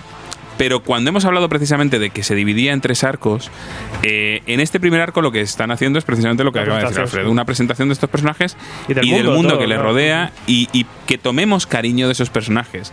A partir de aquí nos van a enseñar a los enemigos. Hemos visto a las estúpidas monstruoratas, pero estas estúpidas monstruoratas realmente son lideradas por un personaje que es una monstruorata gigante, que es King Dog, y que luego vemos que este personaje está a su vez supeditado a otro, que es ese encapuchado. A partir de aquí nos vamos a encontrar con esos Sí, porque por lo Esos visto el personajes. encapuchado va detrás de uno de los Eso Bond. todo. Tiene efectivamente cierto interés en uno de ellos. Es que también es fantasía de que viene de tira cómica y que, que, que está hecha en los 90. Mm, teníamos cosas como el Bosque de Lump, por ejemplo, de, de Aspiri, o algunas cosas como la Fe de Troyes. Es un poco. entra en esa sintonía. Lo que pasa es que aquí lo vemos un poquito más, ese estilo cartoon, porque también es un, un cómic que coge muchísima esencia de, de los cómics Disney, del pato Donald, que también ahí lo vemos, ¿no? Y obviamente también introducido un poco más a la animación. Eh, Lo vemos claramente y por eso también tiene un tono diferente a otras, quizá contemporáneas, aunque mantiene un poquito esa cierta amabilidad que tiene. Yo estoy de acuerdo contigo al principio. O sea, porque en el momento que estos bones, o sea, siempre que están Sí, sí, es el las monstruorratas, los animalicos y los bones, sí que es Disney. Pero cuando nos empiezan a tra- cuando empiezan a relacionarse con los personajes humanos, Terry Moore. Los personajes, estos personajes humanos ya, ya no están, no son tan cartoons. No. O sea, sí, la abuela y Sí, no, Lucius, aparte, sí lo son. Lo dice el propio Jeff Smith siempre. eh, es una obra que está mm, coge la base prácticamente de Tolkien, del Señor de los Anillos, Mm. y de la novela. Incluso él mismo se lo toma así, ¿no? De poco a poco, no, con pausa, vamos planteando todo, pero en verdad es todo un viaje del héroe a largo plazo que luego poco a poco lo vamos viendo y se va desarrollando y también se va en el Señor pasa lo mismo empezamos con unos seres muy amables en Hobbiton todo muy bonito fumando de la pipa nos vamos juntando con gente y la historia se va, se va volviendo oscura y tenebrosa con el tiempo aquí pasa lo mismo es el mismo desarrollo O sea, Según nos van presentando eso a la Claro. langosta, o sea, nos van a presentar a este encapuchado, que es una figura que va con una guadaña, que de hecho vosotros creíais que era la Eh. muerte al principio, que lo hemos mencionado antes, y que a partir de ahí este encapuchado vemos que a su vez trabaja para el señor de las langostas. Y el señor de las langostas lo que quiere es liberarse para tomar el control del mundo, ¿no? A partir de ahí Gota para todos. nos vamos a ir viendo, la, la historia se va a desarrollar con varias profecías, que lo que decía antes Mike de eh, este señor de la langosta lo que está buscando es a la Beni Yankari, que no sabemos al principio quién es, y al, al portador de la estrella, que este sí es mucho más claro porque vamos a ver que de los tres bones pues uno lleva una, una camiseta con una estrella, ¿no? Y, y lo que quiere es liberar a ese a ese ente demoníaco, ¿no? A ese, ese ente que lo que quiere es hacerse con el control de- de- del mundo. Eh, a partir de aquí lo que vamos a ver es una historia que nos que, que en tres arcos argumentales nos van a ir introduciendo eso. Al principio es todo muy bonito, en la segunda veremos ese conflicto con las monstruorratas, con la Beni, con, con perdón, con el encapuchado y con el señor langostas y las consecuencias de esa hipotética guerra las vamos a ver en el tercero y la, la- la resolución de todo ese conflicto, ¿no? Al final lo bueno que vemos con estos personajes es que ya divididos en, en- en los tomos es que pasan por estados. Totalmente. el estado que te muestra, digamos, toda esa, esa alegría que te puedan transmitir los personajes, esa presentación que te hace de un modo, digamos, bastante amable respecto a todo, porque yo creo que en ningún momento en el primer tom- en el primer tochal que leemos te muestra a los villanos que son los monstruos ratas de una manera oscura, no, No. te da ningún temor alguno. Son Sí, lo que- sí, de lo que- alguna manera ingenuos. Sí, Lo son súper es una ingenuos. Claro, pero de, de una forma tan inocente que dices, ¿la, la, la historia va a transcurrir realmente en este tono? No, porque luego vemos en el segundo Tochal, como tú dices, se muestra un poco más oscuro, se muestran unos personajes, digamos, no sé si decirlo, un pelín más agresivos de, una- de otra forma, hasta llegar a un tercer estado que, como no deja, no podemos no decirlo, es, o ya lo ha dicho Alfred, es un viaje del héroe, es una un personaje, o en este caso tres, que pasan eso por tres estados diferentes, que llegará a una conclusión, pues que bien, ¿no? Es que estamos hablando de cosas básicas de lo que es el, eh, la literatura épica. Pues como esto coge lo básico de la, literatura épi- de la literatura épica, es lo que te vas encontrando. O sea, tú según empieza la historia, al poquito ya te vas enterando cuando llegan aquí al valle hubo una gran guerra, una supuesta última, en el pasado. última guerra. Se pare- mm, supuestamente se vive en un estadio de paz. La amenaza está ahí en la sombra surgiendo, resurgiendo.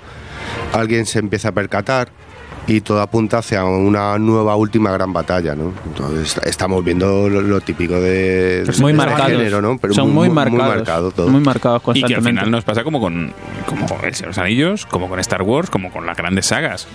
La primera parte es que bonito es todo, suele acabar bien. El segundo Se volumen empieza a joder un poco. se empieza a joder y suele acabar, y en este caso, sin entrar en spoilers, Bueno, ya os digo que acaba mal. El segundo, no, no mal de que, bueno, Las cosas se acaba- tuercen. se tuercen y vemos consecuencias en, ese, en cómo se tuercen. Y el tercero es Tienen que resolverlo. y Vamos a resolverlo e intentar, intentar volver al status quo Arreglarlo. original, apañarlo un poco. Pero, pero es eso, o sea, el- el- ese primer volumen, primer volumen y medio, vemos todo muy happy y cómo se va jodiendo el percal hasta, hasta puntos de que al final del segundo volumen, eh, pues la- lo que ocurre realmente cambia completamente la, la- lo que vemos de la Tierra. Es curioso también porque es un personaje que desarrolló eh, eh, Jeff mm, toda A su, su- vida. a su bola. No, no, y desde que era pequeño. Ya dibujaba Bone con 5 años, una Lo que idea que, comentaba. siempre ha tenido. Y, y llegó a publicar eh, tiras en la revista del instituto. ¿Es verdad? Que incluso él llegó a, a publicar unas copias y ha dicho, esto no lo vuelvo a publicar porque me da vergüenza. Y luego intentó, eh, se montó un estudio de animación para intentar sacar esto, eh, la idea de Bone, en animación. Lo que pasa que al final vio que la clave era sacarlo en, en cómic. Prefirió al final sacarlo en cómic y, y acabó publicando este, este TVO que, que salió de forma autoeditada. La verdad es que eh, de estas ideas que, que, bueno, en esencia funcionó. Y obviamente ahí se ve toda esa, esa esencia. Lo dice, ¿no? En, eh, que en el 77 o así él también estuvo ahí a tope con Star Wars mientras se leyó Señor los Anillos y todas esa- esas influencias se van viendo en la obra, ¿no? Eh, luego también hay que decir que es una, es una gran jugada editorial. Y el hombre tuvo, tuvo un mogollón de. Yo creo que fue un visionario a nivel marketing y por eso también funcionó Bone como funcionó, ¿no? Eh, a nivel editorial funcionó muy bien en ventas, tuvo su, su cabida dentro de el cómic autoeditado, todo, todo eh, estamos moviéndonos en una escena bastante underground dentro de los Estados Unidos, pero eh, tuvo varias jugadas que, que hicieron que, que bueno fuera el éxito que, que- que fue. Eh, una de ellas fue, por ejemplo, reeditar eh, números atrasados. Mm. Cosa que para los coleccionistas en Estados Unidos eso era el espanto, porque obviamente hacía que tu colección perdiera valor. Pero él lo vio como una forma de, bueno, abrir el abrir la, la puerta a alguien que, que llega tarde y que se quiere A más lectores. Que todo el mundo tenga mi cómic, claro que sí. porque él, él, claro, que viniera de la tira cómica y, y- y empieza un poco también así la obra, él, él quería hacer una historia eh, completa y abierta, ¿no? Eh, cuando, en cuanto empezó a, a- a recopilar esto ya en un tomo, empezó a, hacer- a ser un éxito. Y luego otra gran jugada que fue cuando se empezó a separar un poco de la escena de la autoedición y todo esto, eh, fue eh, trabajar con Image. Pasar por Image. Y pasar por Image esto también le abrió las puertas. Y por medio, además, también eh, publicó estas tiras a color en la revista de Disney, una revista de Disney que estaba vendiendo dos millones y pico de tiradas. Eso, claro, le dio una publicidad a Bone impresionante. Que luego con la jugada eh, acabó volviendo otra vez a autoedición y luego fue con la, con, con la editorial Scholastics, ya más adelante, ya pues, eh, pues prácticamente hace nada, que es la editora de, de Harry Potter, donde ya se ha republicado todo a color. Scholastic. Con, Scholastic es, el- es la que ya vemos el color, el color que ahora que tiene, pero siempre ha sido originalmente en blanco y negro. Pero todas estas jugadas han hecho que también el personaje sea muy famoso, que coseche todos los premios que tiene. Tiene más de 10 Eisner, creo que son 10 Eisner. 10, 9, sí. 4 Harvey son 44, No, no, igual, nueve, 44 diez premios Harveys. tiene esta obra y, y toda esta jugada comercial para una obra auto, autopublicada es casi una rara avis, pero también por la visión que él tiene, muy diferente, incluso en contraposición de, lo- de otros autores eh, que también eh, tiran de auto, autoedición que estaban en contra un poco de lo que él hacía, ¿no? Pero él lo que hizo funcionó y también le abrió un poco las puertas a que, a que Bone llegase a donde llegó. Sí, porque no es un no es el primer ejemplo. O sea, Tremor, por ejemplo, ya lo hemos visto como con Stranger in Paradise. Sí, Paradise, efectivamente. Nació de la misma forma. Incluso la Eh, obra del Cuervo y James O'Barr nació en una librería de la misma forma. Y fíjate, yo estoy pensando en Frank Cho. eh, ¿Cómo se llama la obra esta del que a mí me flipa? Liberty Meadows. Sí. Liberty Meadows Bueno, de Frank él, Cho. él- él era muy amigo de Dave Sim, que también, También, eh, joder, de Cerebus. Cerebus. que luego acabó en enemistado y todo el rollo. Hay unas historias de. Es de que 33. eh, yo, ah, dando pie a esto que has dicho, quería entrar, a, por ejemplo, al diseño de los personajes, a la forma de Bone, porque nos va a recordar mm, y transmitir mucha similitud con muchos personajes, porque el aspecto es como de Casper, o sea, Sí. un fantasmica con cabeza Sí, grande, los redonda. son un aspecto de Casper. con total. nariz gorda igual y es que es así lo que pasa que te juega un poco con la forma de los personajes en esta historia porque claro algunos lo vemos más bajito el otro más alto y tal pero al final es un diseño también que digamos se presta a, lo que ya hemos dicho a la caricatura a la animación y que es muy fácil de recordar es muy rápido es muy rápido de, hacerte con él. O sea en ningún momento te va digamos a distanciar del personaje o te va a crear una especie de sensación de que me parece un poco raro. No no no es que su propia imagen se presta a, a- eso a, la familiaridad al acercamiento con el personaje y es lo que creo que te va transmitiendo durante toda la obra incluso con la relación que guardan y cómo lo va hilando con todos los personajes porque al final es que crea un ambiente entre todos que lo lleva yo creo que muy bien. Además a- aparte creo que a mí es la sensación que me ha dado. Aparte que lo, lo que perdona creo que lo normaliza, porque eh, en el momento Ahí que, que conoce a la, a la chica... A Zorn es ella, como- es un ella- bone. Ah, claro, vale. es Sí. un monigote, pero ella, aunque es un- una criatura que ella no ha visto nunca, en ese mundo que cabe todo eso, ella lo, lo ve así y lo ve normal y, y no, no, no encuentra. En cambio, la abuela sí que dice que esto es una mascota nueva que te has traído, ¿no? Eh, en cambio, y- pero sí que normaliza eso porque hace que- y consigue que tú también con el lector también lo, lo veas normal. Luego me- Sí. me, me impresiona la, la que- enorme capacidad gráfica, narrativa que tiene, que tiene este hombre, que es abismal, ¿no? Eh, que incluso con estos eh, personajes tan, tan caricaturescos, tan, tan minimizados, luego tenemos todo un rico entorno. También es una cosa que también la fantasía tiene que jugar mucho eh, con que es en el background, ¿no? De- Trabajando mucho los fondos y saber siempre dónde estamos, y eso lo hace perfectamente. Además que, que la obra siempre nos conduce de una manera gráfica bastante, bastante bien. Incluso al principio de- del tomo te pone un mapa para un poco te sitúes Sí. por dónde va a ir toda la aventura, dónde va a transcurrir algunas Que cosas un de cómic de cada fantasía uno. o cualquier producto de fantasía Un tiene que, mapa. tiene que tener un mapa. Un y luego mapa. ya lo que tú quieras. Es Sí, el, sí, sí. pero, pero lo que comentábamos hace un momento fuera de fuera de, de micro. antena, de micro. En ese mapa no está Bonneville. No, O sea, es un mapa del valle, con lo cual vemos que este mundo es mucho más grande, lo que le da pie precisamente a este a este señor, a Jeff Smith, para crear esos spin-offs de Esos estúpidas, mundos. estúpidas monstruos ratas. Que es algo que ya hizo Tolkien en su momento también. Claro, el spin-off que hace de. Hay un hay otro. O sea, tenemos De los, Rose. los nuevos números. Tenemos el de Rose, efectivamente, dedicado a la juventud de un personaje que al principio no sabemos quién es y que iremos descubriendo más adelante quién es esa Rose, porque si os dais cuenta, no hemos hablado de nadie que se llame Rose en estos personajes principales. O sea Oh, que ¿quién veremos será? quién es, quién es esa Rose. Y, y que iremos viendo eso, pues eh, esa es estúpida, estúpida Montorratas es un spin-off dedicado al fundador de Bonneville. No está dedicado a la Monstruo Ratas. Está dedicado al fundador de Bonneville, que nos va a recordar. ¿Os acordáis en Los Simpson eh, el, fundador de Springfield? Sí, Llevedía. Springfield. Llevedía. Es un poco rollo Llevedía Springfield, porque va igual con el gorrico de, de Castor y tal, y, y que se enfrenta y nos habla de eso. de Se llama Fonsi. Fonsi. No, Fonsi Fel- Fe- P. Bone es, es Phony. Bueno, no me recuerdo ahora mismo cómo se llama. Pero yo- a lo mejor es Llevedía o algo así. O, es, estilo, es ¿no? rollo, es rollo así. O sea, que entra dentro de esas, de esas, de esas historias. Em, dentro de la parte gráfica artística, lo que decíamos de, la, de, de cómo nos, nos crea este mundo y cómo habla de cómo nos, nos muestra tanto lo que hablaba Alfredo de, de, de los bones, de cómo son capaces de, hablar, pero lo que hablaba Mike al principio de estos personajes que nos crea, que son súper graciosos, de la, la hojica esta que nos va Ted. eh, también al principio cuando los animalicos que en este mundo hablan, o sea que tampoco nos pasa absolutamente nada. Bueno, no todos. Bueno, hablan algunos. Lo- Las él- vacas, ¿no? Él dice que lo, lo- claro, los que están domesticados, o, o sea, por ejemplo, la vaca, los pollos, tal, eso no habla. bueno, y el dragón. es la única diferencia. dragón habla. El dragón Por eso. también habla. Por O sea, solo lo- los que no son mascotas o que no son ganadería, pues eh, el resto hablan. La zarigüeya. Sí, sí.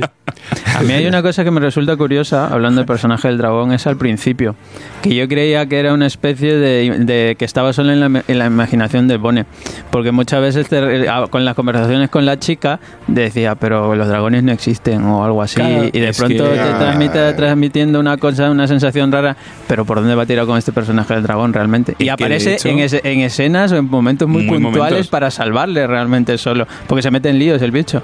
Es que de hecho, eso es parte de la trama. O sea, sin querer, no vamos a entrar mucho en ese No, no, tema, no. pero es que el tema de los dragones no existen. Eh, está flipando lo Bone, Claro. está, en un momento dado está flipando lo Zorn, que no existen, que te estoy diciendo que no existen. Y de hecho hay un tomo que se llama Mata Dragones, en el que vamos a ver, sin dar muchas pistas, cómo nuestro amigo Founi se autonombra Mata Dragones y a partir de ahí, pues la liada está, la liada está servida. ¿no? En la. Tomo 4. El, efectivamente, el tomo 4, que ya entramos en el segundo. ¿Veis? Este Que ya es el principio del segundo tochal. arco argumental. Sí. O sea que. ¿Qué nos ibas a decir, Pi? No, iba a decir que me, me hace mucha gracia como, como intentaron, por así decirlo, negar la existencia de los dragones y tal, y, y dan por hecho todas las demás criaturas que hay. y Claro. demás. Y de hecho hay un, hay un hay un punto en el que está hablando Fonbon con quien sea, no me acuerdo, del dragón, se Con- gira y está en el pozo y no le da importancia. O sea, lo tiene al lado, el dragón lo, lo ve y sigue hablando. Y sigue no hablando. le da importancia Que está, que te él estoy mismo. Interesante, tam- interesante también la abuela y la relación esa que pudo haber entre ella y los dragones. Claro, es que. eh, mm, Otro misterio ahí. Por no eso. empecéis a tirar más eh, del. Exacto. Ahí no vamos a tirar más porque, no es el percal. O sea, ahí, ahí vamos a ver eso, que va a haber relaciones entre los dragones con mucha gente. Hay relaciones todos, y todo todos el rato. con todos. Y sobre todo, eh, vamos a. O sea, aquí hay un tema que sí que voy a entrar yo brevemente, que es el tema del universo construido que hace. Y cómo vamos a ver que en el primer, los primeros, en el primer volumen, de hecho, ni, ni se menciona, pero a partir de ahí vamos a entrar en una profundidad con todo el tema de el sueño, qué es el sueño, quiénes son los monjes del sueño, eh, que nos van a ir metiendo ahí ahí realmente es donde vamos a. Es, es como la fuerza de este mundo. Ese, ese sueño es, es la lucha entre el bien y el mal de este, de este universo. Y quiénes están en cada bando y quiénes han estado en cada bando va a ser una de las grandes incógnitas y va a ser eh, una de las grandes dudas, ¿no? Pues eh, de Es que todos los personajes tienen un pasado. todos. Bueno, lo pones. Bueno, no te cuenta mucho, pero todos los otros personajes que van apareciendo. Los Bones son como los lemmings, ¿no? Como los hobbits, ¿no? Viven ahí a Ustedes su en plan bola. ahí en Es, más como los no. hobbits. eh, van a su puta nadie bola. sabe quién son. Pero si les ven, bueno, ¿qué tal? tampoco parecen, no, no son malos, son buena gente, que curren, en, que curren en la taberna y venga, Frígame que los no, platos. que no se tire mucho. Pues no sé si podemos hablar de algo más. Yo creo que sin que si no queremos entrar en el terreno del spoiler y lo que queremos es crear el gusanillo eh, para nuestros para nuestros oyentes, eh, yo creo que podemos llegar ya al punto de últimas Mesa redonda. Sensaciones. Exacto, últimas sensaciones. Señor Mike. Pues sí, el voto. evidentemente tiene un comienzo bastante dulzón, pero luego empieza a acercarse a la tragedia, tragedia griega, ¿no? Y ya va, va cambiando, le va metiendo chicha. Y lo que hemos comentado es que es lo básico de, de la fantasía épica. Entonces, una lectura bastante iniciática para, para aquellos que desconocen este género, incluso tienen curiosidad por cosas comiqueras, pero que no sea pijameo. Y por otro lado, para el lector veterano, también para de- descomprimir, desconectar un poquito eh, y joder, dejarte llevar por algo que, aunque sea más sencillo, al final cumple su función que es entretenerte y, llevarte a otro mundo y otros personajes y, y nada. Ahí queda. Sergio H. Pues una de esas historias que digo, ¿no? Que son de 9 a 90 años, ¿no? Que yo creo que las puede disfrutar eh, todo el mundo, independientemente de su edad, de su género, de si está o no iniciado en el cómic. Y eso, pues, un- una descompresión, un entretenimiento muy, muy sano al principio, muy, muy alegre, que te hace cogerle enseguida cariño a todos los personajes, a todos, no solo a los Bones. Y pues que lo, lo va a disfrutar todo el mundo, yo creo. Aunque si les gusta la, la fantasía, les gusta la, la- todas estas leyendas, aunque no sean del cómic, pues yo creo que para adelante. George. Grata sorpresa. Me alegro. Es que me, hace- me da una alegría este momento.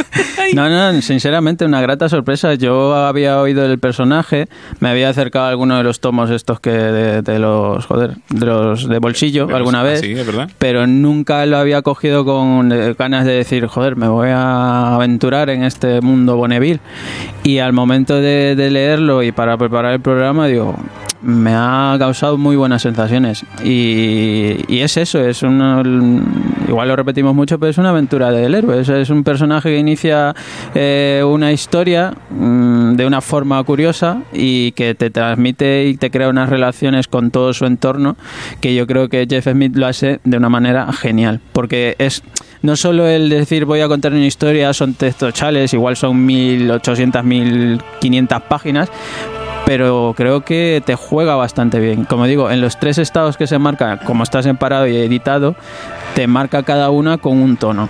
Y es lo que te va a transmitir eh, la- el momento en el que leas y el que estés en esta obra y te metas. Y yo creo que una cosa que no hemos mencionado y que es interesante es el hecho de que, de que la parte de, de que está dividida por capítulos. Y la división es absoluta. O sea, dentro de los cada uno de los tochales Sí, sí. se divide por capítulos y cada capítulo tiene un título. O sea, que es, que sí, es como. Es que al final es como un libro de aventuras clásico. Hombre, también vienen Sí. por es de su forma de haber sido editado. O sea, entonces Sí, esto no, nunca fue, digamos, una forma de editarse como ahora igual, sino es número a número, poquillo a poquillo iba avanzando la historia. Igual en su momento incluso no sabía el propio autor de por dónde tirar, Mm. no tenía tan claro si esta serie hubiera funcionado o no, se hubiera alargado tanto o no también, porque se empu- empezó a publicar en el 91 y acabó en el 2004, En 2004, creo. sí. O sea, que ha Sí, habido en- años en ahí. algunas entrevistas dice que eso, que lo tuvo claro ya cómo iba a acabar a partir de cuando hizo ya el primer tercio. Ya primer, los tres primeros arcos. Claro, Ya dijo, aquí ya más o menos tengo claro que va a ser entre 50 y 80 números y, Y ya se más o nota- menos supo hacia dónde. hacia y se dónde- nota un poco se también nota- en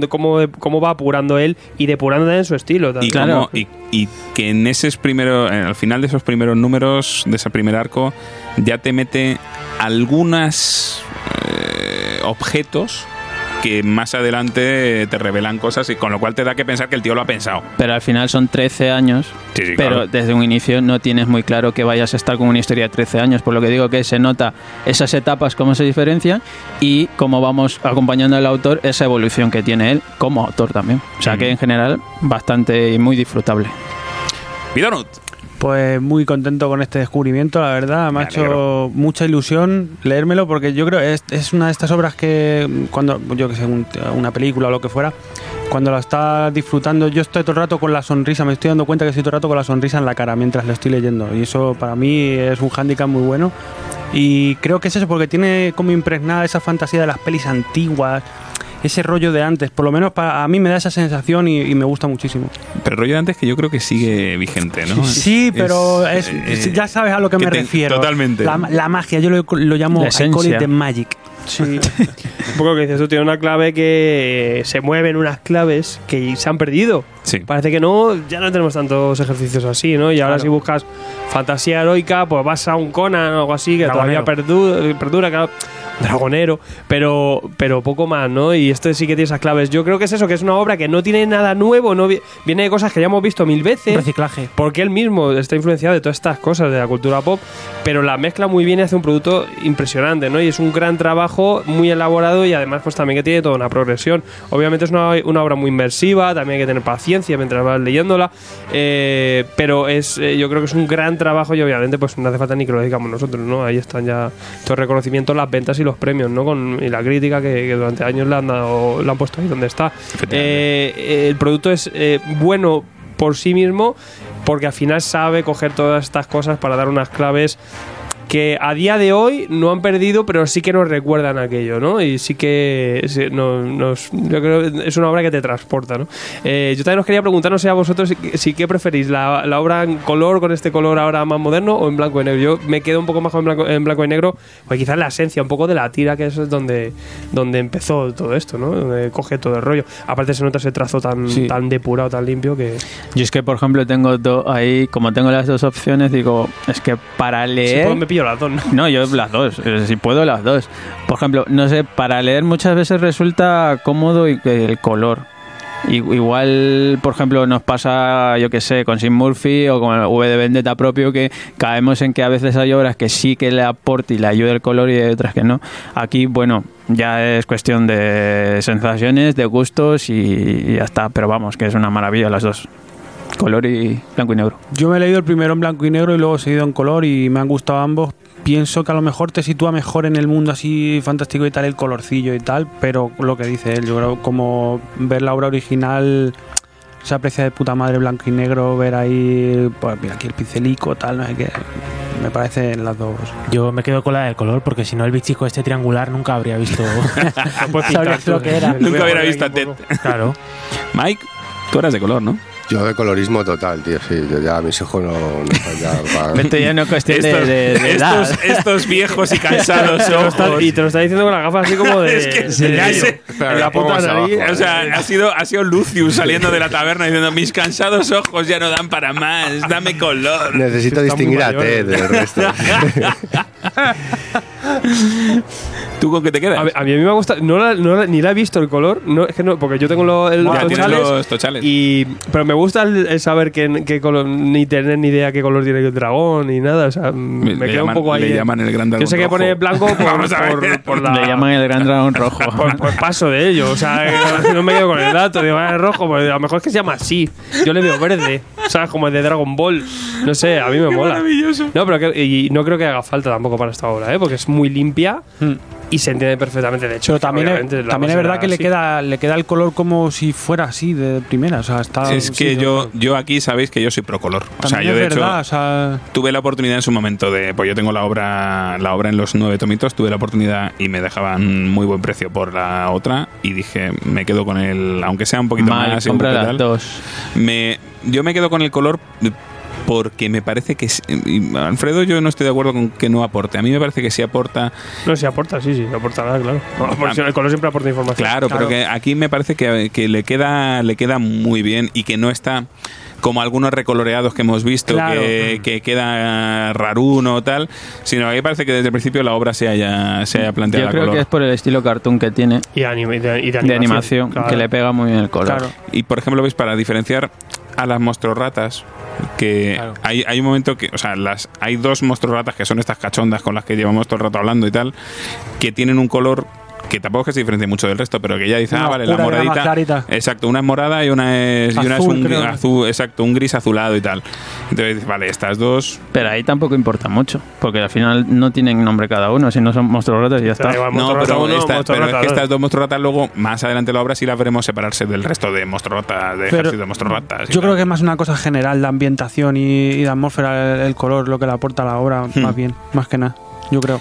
Yo para mí esta es una de las grandes obras que quería traer. Esta es una de esas obras que precisamente desde hace muchísimos años conocía por otros cómics, como lo que mencionaba antes de Fan Hunter, o por gente que me decía, joder, es que esta mola mucho, no sé qué. Y, y que tenía muchas ganas de, de que trajéramos al programa por eso, porque creo que no es muy conocida. O sea, el- a la gente le suena, la gente ve los tochales, ve los volúmenes, pero dice, ah, esta va a ser- es para niños o es para no sé qué, que te puedes pensar a lo mejor por ver a los muñecos en, en portada, ¿no? Y yo creo que para nada, creo que nos cuenta una historia muy divertida y a la vez profunda.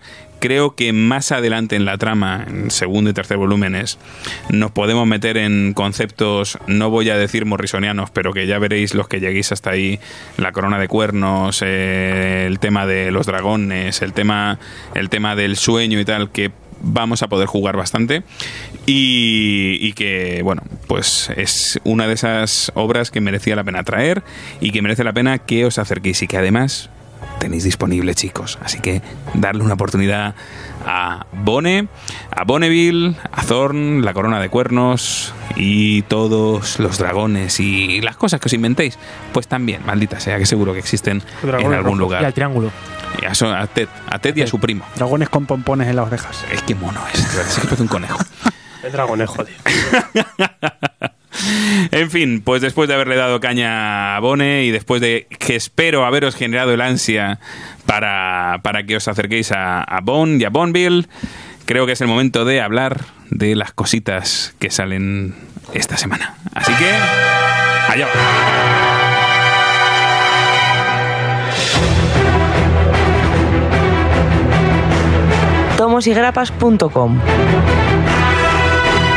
Toda la actualidad, noticias, reseñas y novedades todos los días desde tu sitio web favorito. No te trasuntes, tomosygrapas.com.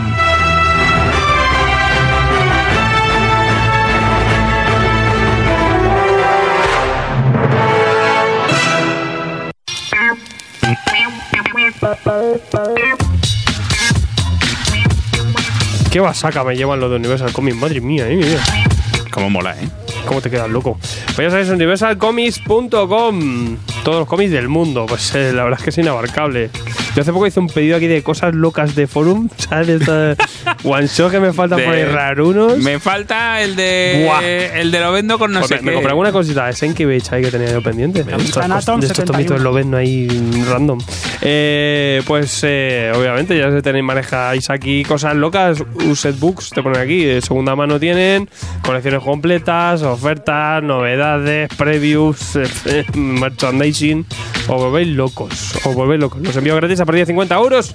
Ya sabéis, universalcomics.com. Y si no, pues os hacéis la ronda San Antonio que ahí tenéis una tienda pues bastante maja. Todo correcto. Todo bien por allá. Vámonos.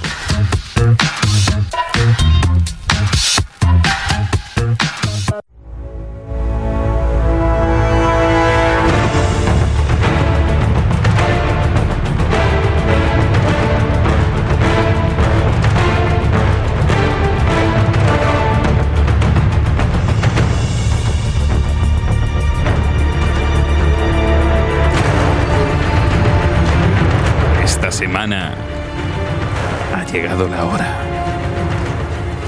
de enfrentarnos al ansiómetro.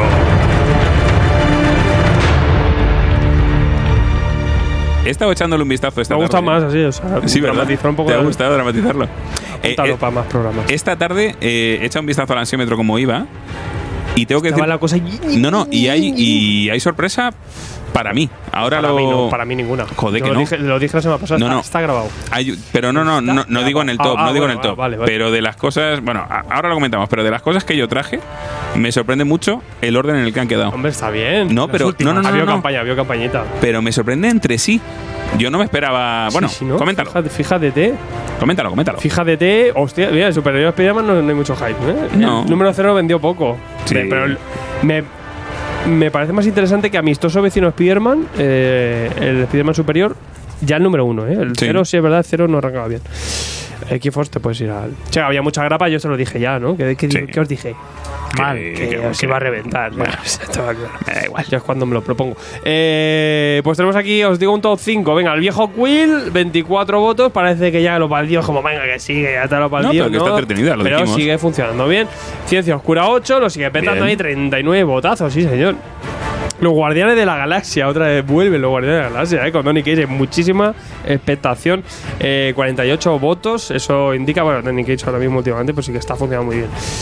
Y luego había aquí, eh, mira, 50 votos el número 2 y 51 el número 1. Chan, chan, chan.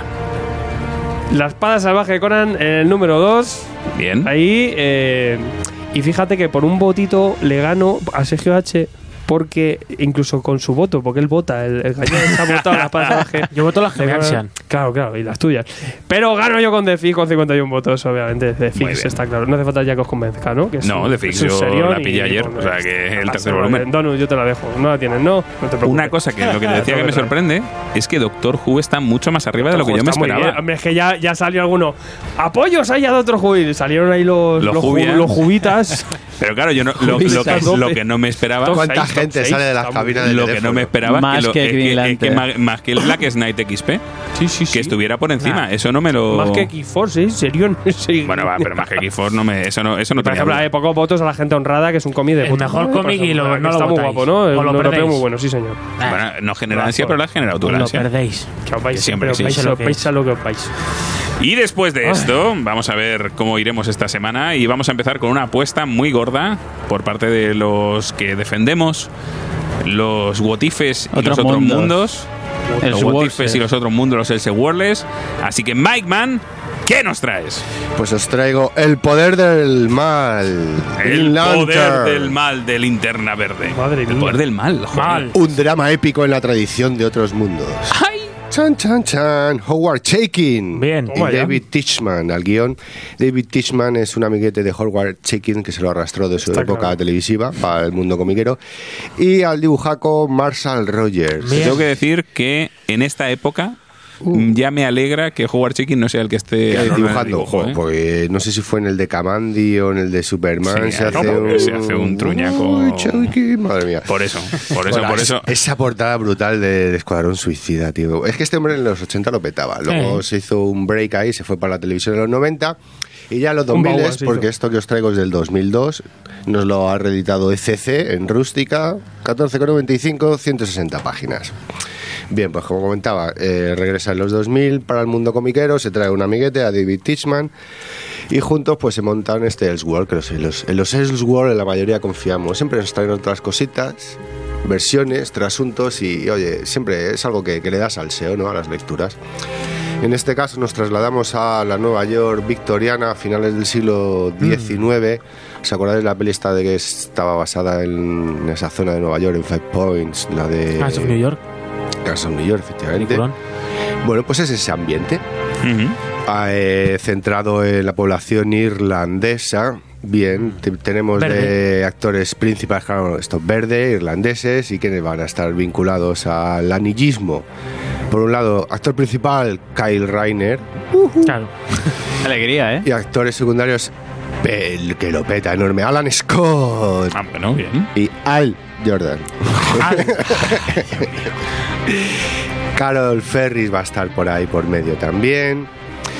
Y esto es más o menos de los de personajes de- del universo DC. ¿Por qué? Porque esto va a tener un rigor histórico bastante potente. ¿Sí? Sí, tenemos hasta el típico alcalde chungazo, Mm. que es el señor William Tweed, y es verdad, es un personaje Real. Real. Porque esto está centrado un poco en lo que pasaría a ser más adelante la sede en Nueva York del Partido Demócrata, ¿vale? Entonces tenemos eh, un Slice of Life Mm. con Green Lantern de fondo, rollo victoriano Joder. y en la Nueva York violenta. Empezamos bien, ¿eh? Lo estoy vendiendo de booty. Yo sí, yo sí. Bien, aquí por, eh, Alan Scott es líder de uno, es un gángster líder de, de una familia, de, de un grupúsculo de, de irlandeses, ¿no? Kyle Reiner es su amiguete, pero no le va mucho el rollo este del crimen. Por otro lado, bajo seudónimo, dibuja unas caricaturas sobre política, a lo tipo, bueno, podría ser el Roto, ¿no? O Forges, Sí. no, más- más bien el Forges, podría ser el Forges, pero con un estilo al rostro realistas para satirizar, satirizar la situación política en uno de los periódicos locales de allí, de Nueva York. Entonces, con ellos vemos ya el, el- cómo está el tema de las calles, la, la pobreza, la hambruna, como la explotación a, a los irlandeses. Por otro lado, tenemos ya los ricachones al sector político, a este Partido Demócrata, con el señor Tweed como alcalde de, Nueva York y sus amiguetes hinchándose los bolsillos, porque esta gente cómo funcionaba. Esto es fu- fundamental un poco, porque no te lo cuentan aquí, pero es para entender un poco la relación y por qué estos están aquí en la historia y por qué esto es irlandés, aparte de porque sea color verde, ¿no? Y es ni más ni menos que esta gentuza eh, se aprovechaba de la inmigración para concederles como ciertos favores que luego tú ves como viven realmente favores ninguno porque eh, jornadas laborales de 12 horas como os comentaba antes York, a 5 centavos la hora vale Con, vivían en unas, condici- en unas condiciones miserables en, unos, en unas barriadas bueno pues, eh, Harlem se queda corto no entonces eh, como era esto o morirte de hambre en Claro. tirar en una calle pues claro los que te proporcionaban este tipo de vida era el Partido Demócrata ¿con qué? ¿qué garantía? Como esta gente venía con un arraigo político bastante fuerte, pues con su voto, con la promesa de su voto, entonces esto hacía que estos ricachones grandísimos HDP estuviesen agarrados ahí al poder, siguiesen gestionando, hinchándose los bolsillos y la población muriéndose de hambre, sobre todo la, mano de obra, ¿no? La- entonces vemos aquí cómo comienzan el proyecto del metro de Nueva York, hay ciertas cosas que son reales, son históricas reales por la época, y por azares del destino aquí le cae el anillo a, a Kyle Reiner. Al Jordan es comisario, es un agente de policía, pero no corrupto, pero bueno, vemos un policía al uso de la época, ¿no? No, no es muy diplomático. Entonces ya te digo, le cae el anillo a- y, la, y la lamparita a, a Kyle Reiner y con un disfraz eh, jugando un poco con los colores de que utilizaba Alan Scott. Pero Ujú. claro, con una vestimenta de la época, todo con mucho volante, con mucha caída, parece, no sé, Rolf Friend, una mezcla de piratilla clásico, ¿no? Se dedica a ir haciendo el bien, pero sobre todo a ayudar a, a la población local ahí que está hiper saturada de, de cómo los putean, ¿no? Y ayudando un poco pues con las desgracias locales, los incendios, ya sabéis, esas cositas, ¿no? De héroe de barrio, ¿no? Teniendo el arma más poderosa del universo en su mano. Habrá triángulo amoroso entre Kyle Reiner, Carol Ferris y, sí, Al Jordan. ¿Qué pinta Alan Scott por todo esto en medio? Pues es la parte violenta, la parte cruda, la parte criminal de, de esta época. Ya te digo, vamos a tener. Es un slice of life con Green Lantern de fondo, entre bambalinas, que en un principio no es lo fundamental, sino más bien es la situación social que nos están contando. Y luego, pues sí, las diferentes matices, versiones que vemos en los Sword las va cumpliendo, diferentes guiños. Y, y, oye, y sus sorpresitas de fondo. No voy a entrar mucho en detalles, pero luego pasa algo muy gordo con Alan Scott, ¿sabes? Aquí no todos van a tener a niño, pero oye, hay ciertas cosas ahí por medio. Y la versión victoriana de Alan Scott sí que lo peta, de verdad. Es una mezcla del uniforme clásico de Green Lantern y el del Guy Gardner. Mhm. Y con cachiporra, tío. Anillo no, venga, lo, lo tenía que decir. Cachiporra. Y un bastón ahí a repartir galletones verdes por todos lados. Y mola. La verdad es que está bastante entretenido. Cachiporra victoriana, eh, me flipa. Ah, es para leértelo tranquilito porque te mete mucho rollo de político, mucho Sí, rollo mucho, por mucho medio. raje aquí, no mucha conversación he visto. tal. Pero eh, bastante, bastante atractivo. tío. Eso gusta, le, gusta. le gusta jugar check-in el rollo ese de los Elseworlds, porque también estaba el de Batman, este de Oscura, el de Altades, que también te Sí. metía ahí la política. A mí me ha picado la curiosidad, sí. Sí, sí. Este mola mucho. Bueno, pues tenemos aquí este, pri- este volumen único, Elseworlds. Sí, lo que Eh, pone entre numerillos dobles. Sí, ¿no? Al final te incluye, o sea, es, es gordito, ¿eh? Para ser un. Elseworlds. Así que bueno, joder, 160 páginas. Green Lantern, El Poder del Mal, 160 páginas por 14,95. Regalado. Ni tan mal, ¿eh? Muy bien, muy bien, Mike. Pues eh, seguimos con Alfred. ¿Qué nos traes? Pues tú traes tres cositas. Os Traigo tres cosas, Garrido. ¿Qué quieres? ¿Las tres todas? Empezamos por Marvelismo. Vamos con el marvelismo, vamos con el marvelismo de consumo o de complementismo, porque es el cierre número 3 de La Araña Escarlata, Ben Reilly. ¿Quién es Toma ya, la ¿quién Araña es? Escarlata? La Araña Escarlata es un clon Ben de Peter Reilly. Parker, es un clon de Peter Parker. Eh, ¿Os acordáis de la saga del clon? Sí, claro. Pero la buena, la última, que tampoco era buena. No.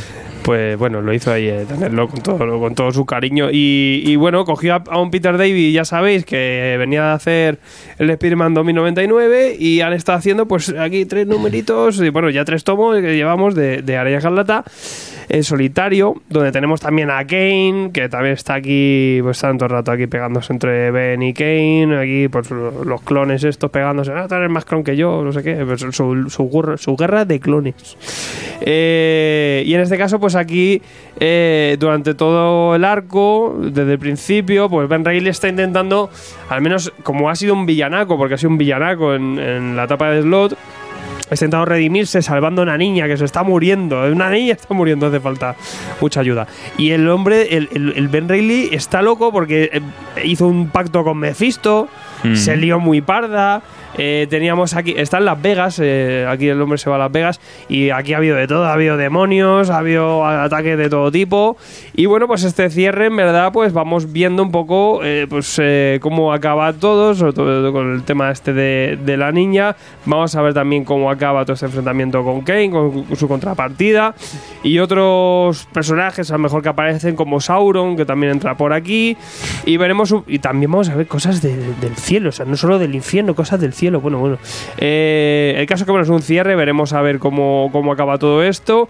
Es un broche que pone Peter David una etapa pues, bastante sencilla, un poco la sintonía que traían con Spider-Man 2099, sin más, para los fans de- del personaje y que nos pone un fin y veremos a ver si alguien vuelve a coger al, personaje más adelante, Ben Reilly, que, que a veces se toma, a veces no. Pero bueno, es una etapa interesante. Eh, tenemos un dibujo que arranca en algunos números, eh, André Lima Araujo, que me parece que hizo alguno en el Caballero Luna, este número que es ya el, el de, el de- Venga, ¿esto qué es? Pues este hombre muy raro dibujando, es una especie de, de, no sé, de Quilly raro que no sabemos bien. Es una cosa muy avataresca. Pero luego tenemos también a Will Sliney, que ha trabajado mucho con, con Peter David y sí que maneja una sintonía buena para el personaje. Eso sí no tiene nada que ver con el dibujo con otro. Pero bueno, una serie, pues como digo, pues muy sencilla, sobre todo pues, para los que os guste el personaje. Y poco más, es un, un arco muy loco. La verdad es que los personajes, los X que buscan aquí tampoco son muy, muy interesantes. Pero sí que, bueno, es más el interés del, del- del protagonista, de Ben Reilly. Eh, un tomito ya número 3, 17 bretes. 17 100% bretes para terminar con Hablando Ben con Reilly. su marcapágina que no que arranca. Quítalo. Araña Escarlata. Araña Escarlata. Yo a mí es un personaje que me encanta. Ya, pero pues, tú eres un niño de los 90. Sí. Bueno, y no sé, una, bala perdida, los 90. Eh, y vamos a, voy un poquito, voy a ir subiendo el nivel eh, en cada, cada parte de estas tres reseñas, porque me voy ya a los Burger Burgs. Oh, Karen Berger tiene Karen su Berger. Burger Burgs. Ay, este estuve a punto de traerlo yo, ¿eh? Claro, mira qué bonito. Este, él podía volar. Podía volar, una niña ahí intentando coger unas manicas, ¿no?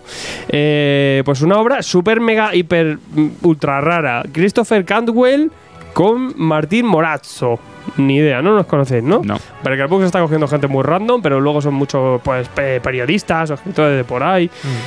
Y en verdad es una obra pues muy loca, es un thriller. Esto de aquí tenemos un thriller. Hay una especie de. Hay una mujer que está volando, que vuela. Por ahí, y se le aparece, ¿no? La gente, pues, se la, o sea, en las noticias, se la ha visto aparecer por ahí. No se sabe por qué. La mujer vuela. Pero hay un, hay un momento en el que eh, se va el pedo. O sea, explota, puff, y esta mujer desaparece.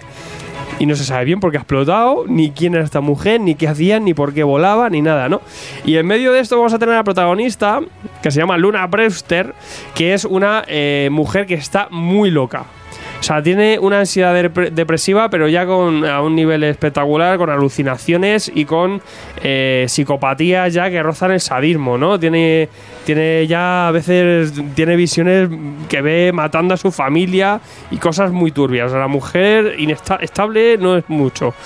Pero eh, de repente se empieza a fijar en esta mujer que está volando por ahí, ¿no? Y no sabe bien y empieza a obsesionarse un poco eh, con ella, intentará averiguar un poco eh, qué hay detrás o quién es esa mujer y en el momento que, que esta mujer que vuela pues petardea y, se va al carajo, pues ahí es donde se empieza a mascar una investigación. Aquí también vamos a tener a un físico, un físico que parece que tiene algo que ver con todo esto y además a los chinos, encima a los chinos que llegan aquí y parece que hay algo aquí raro de corporaciones y todo eso. Y todo esto alrededor de esa mujer que vuela y esta chavala que está como una cabra intentando lidiar eh, lo que tiene en su cabeza con eh, esta especie de investigación en la que ella también, pues eh, sin quererlo, se va metiendo inmersa. Una obra, como digo, muy loca, con personajes muy extraños, pero que mantiene siempre ese, ese el de, bueno, ¿y qué pasa? ¿Y qué, qué- demonios es todo esto? ¿no? Los diálogos son, como digo, es un poco compleja en cuanto a construcción, no tiene una arquitectura normal esta obra, pero sí que eh, atrapa y te acabas enganchando.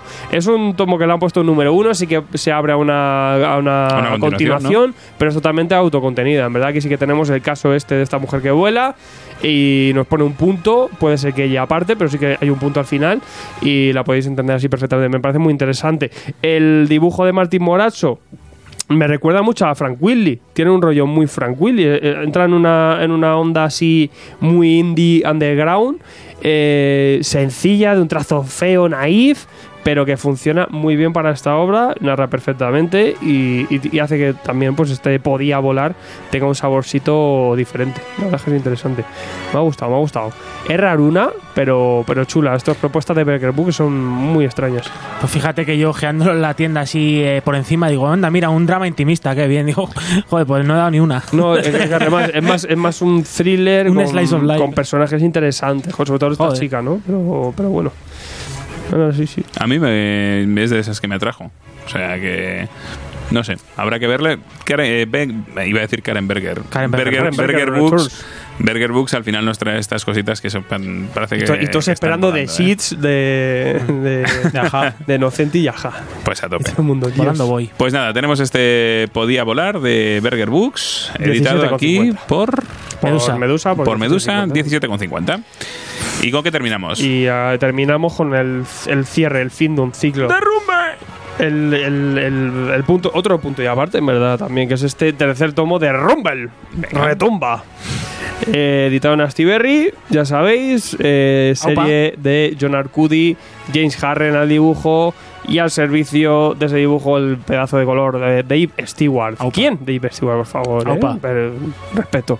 Eh, Rumble, pues en verdad es una. Sensaciones, una serie sencilla de narices. mm, fantasía épica. A lo Conan, a lo loco, monstruito, leyendas un poco también nórdicas, por así decirlo. De reyes, héroes, de dioses locos, de monstruos, de hidras. Muy, muy sencillo, pero que quizá el aporte que tiene esta serie es la espectacularidad del trabajo de James Harren, ¿no? Es ese dibujo dinámico, totalmente cinético, que, que encima ha creado escuela. Eh, Este cómic ha hecho que, que muchísimos artistas pongan la mirada aquí, se pongan a trabajar. De hecho, hay mogollón de pin-ups y, y portadas aquí. Te ofrece este tomo, este tercer cierre, de gente que flipáis, alucináis las portadas que han hecho aquí otros artistas. Esto dice mucho también de esta obra. A veces simplemente son, son, son, fan, son, son- ¿cómo se dice? Cuando fan art, Fan son, art. son fan arts, o sea, que, que hacen estas cosas porque le mola la serie. Y eh, ha creado todo, toda una, una escuela, quizá, que entra más en la dinámica del manga urbano, por así decirlo, ¿no? Eh, eh, es un trabajo, sobre todo, que deforman mucho la, la- la figura, tiran mucho de líneas cinéticas para para meter frenetismo y la narración pues es, es una auténtica locura, ¿no? Y bueno, ¿qué tenemos en este tercer tomo? Pues en verdad es esa conclusión. Rumble en verdad era, era un dios despojado de su cuerpo que tiene que vivir en un espantapájaros, ¿no? Y está todo el rato intentando buscar eh, su cuerpo en la ciudad apoyado por dos chavales de barrio que son no- normales El amigo es como tú y como yo el amigo mola mucho que sé que más- es un poco más valiente y tal. Eh, Bobby se llama el protagonista puede ser es el- pues Bobby es un Bobby. Y, y bueno tenemos aquí criaturas muy locas y además toda una confabulación de monstruos cabrones que intentan acabar con Rumble y que obviamente no consiga su cuerpo y tal. Eh, pues aquí vemos todo el drama con el tema del cuerpo si lo consigue o no lo consigue. También hay un, un adversario suyo en su momento que va a buscar aquí venganza y vendetta por lo tanto vamos a tener ese enfrentamiento también pues también esta serie mola que a veces nos, se nos va al pasado para contarnos un poco eso que hubo eh, cuando Rumble era un, un semidios todopoderoso y, y bueno pues al final pues un- una conclusión interesante que sigue manteniendo la historia para un segundo ciclo que llegará dentro de poco que en este caso tendremos a David Rubin eh, como artista eh, del siguiente arco. Aquí ya cierra James Harren pero bueno eh, Arcudi mantiene a su, a su personaje para un segundo arco que tendremos como digo otro trabajo espectacular de dibujo como es el de David Rubin a un nivel impresionante y llegará dentro de poquito. Por ahora ya cierra este ciclo. Verano. La serie continúa, eh, muy interesante, como digo, es un de guion es súper mega básico, pero luego es que claro, obviamente tiene esos añadidos, esos monstruos, esas cosas que, que te encandilan. Aunque también tiene su puntito de tragedia. Sí, hay un poco de todo. Sí, pero sí. es- muy heroico. Es fantasía heroica pura y dura. O sea, si os mola el, el tema, eh, a por ella. A mí me, me atrae muchísimo ya solo por la parte artística, pero obviamente también mm, entra. Pues mira, ahora ya hablamos de Bone, pues estas obras que mantienen eso, que no hace falta tampoco que nos monten aquí un, un Sí, o guion súper estructurado, ¿no? Aquí pues es una cosa entretenida, eh, que busca un poco, sobre todo muchísima, muchísima acción y, y nos la sirve de la mejor forma posible, que son con estos artistas que trabajan en esta serie. Rumble, retumba. Perfecto. Pues tenemos este tomito de último tomo de Rumble de este primer arco, editado por Astiberri, con un precio de 17 pavos. 17 pavetes. Ni para ti ni para mí. Pues oye, muy rico. A partir de aquí, vamos a continuar y Pidonut nos va a llevar. Ah, no, Pidonut, no, perdón, George. George. Ah, no, No, sí. Sí. Vale, Pidonut, lo he ¿Cómo dicho bien, lo he saltas? dicho bien. Pidonut nos va a llevar al, al lejano oriente, como siempre. Pues sí, hombre, yo os traigo otro manga flipante, ¿cómo va a ser de otra manera? os traigo, hoy os traigo una continuación, os traigo un, Una un- cosa nueva. Pero está bien porque como no hemos hablado de los tres primeros, pues está. Pues os traigo Origin, que es un manga buenísimo, de los pocos, yo creo de las pocas colecciones actuales abiertas que hay que yo estoy haciéndome, porque soy más clasicorro y eso. Pero me está gustando muchísimo. eh, es de Boichi, que es un artista surcoreano, en, en realidad, no, no es japonés. Y en esta obra, pues es el artista principal tanto en guion como en ilustración.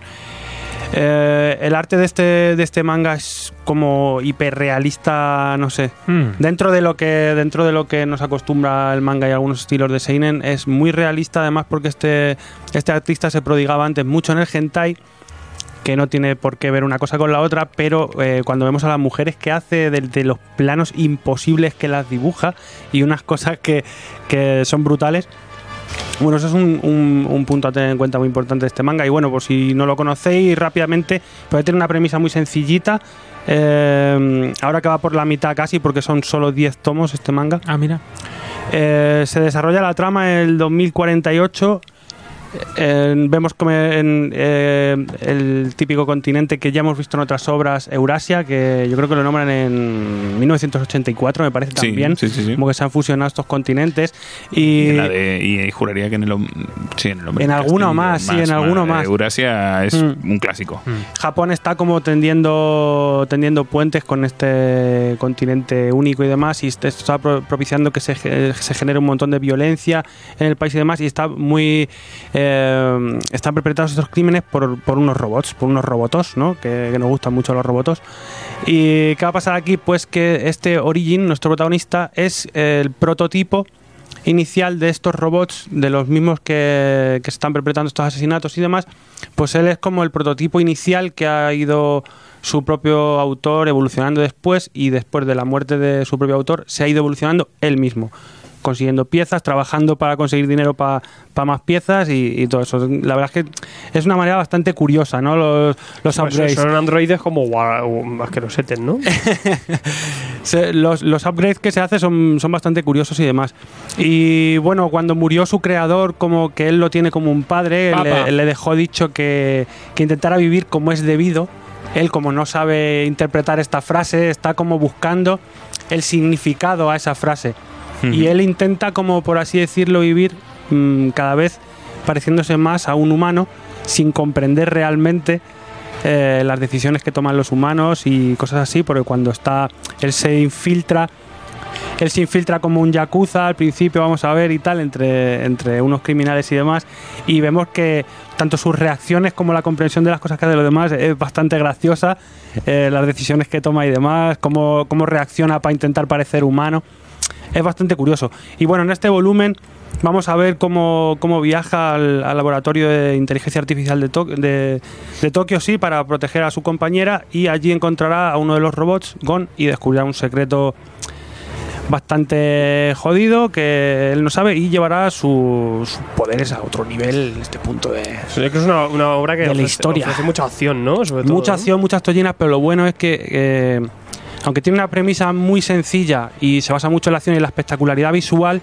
luego nos, nos lo complementa muy bien el autor con muchas notas al final. El tío se inventa historias sobre las armas que ha creado, Bueno, bueno. sobre los, los cuerpos de seguridad que salen. Todo tiene su historia al final, todo tiene su, su porqué y tal, aunque no venga, por así decirlo, explicado en el manga como tal.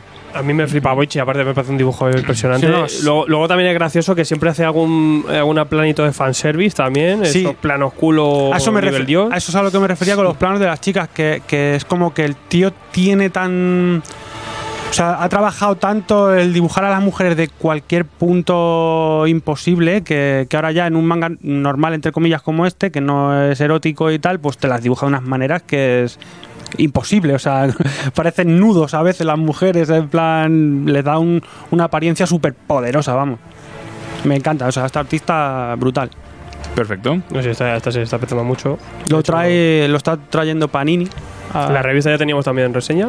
Ahí Exacto. estaba ya reseñado y, ¿En el número uno o dos? y tenía que pasar por aquí. La verdad es que, el bueno, número 2, si no me equivoco. Pues y ya el número tenéis dos. ahí 10 tomitos y ya está. Y, joder, Boichi todo lo que está haciendo son cosas. 10 tomos que ha terminado hace poco en Japón. Una cosa curiosa del autor, creo que no llega, digamos, a ser spin-off otra obra que tiene por ahí Suken pendiente. Eso es, pero sí como que hay un inicio de relación entre comparten ellas. universo, comparten Eso universo. Y hay como todavía hay algo.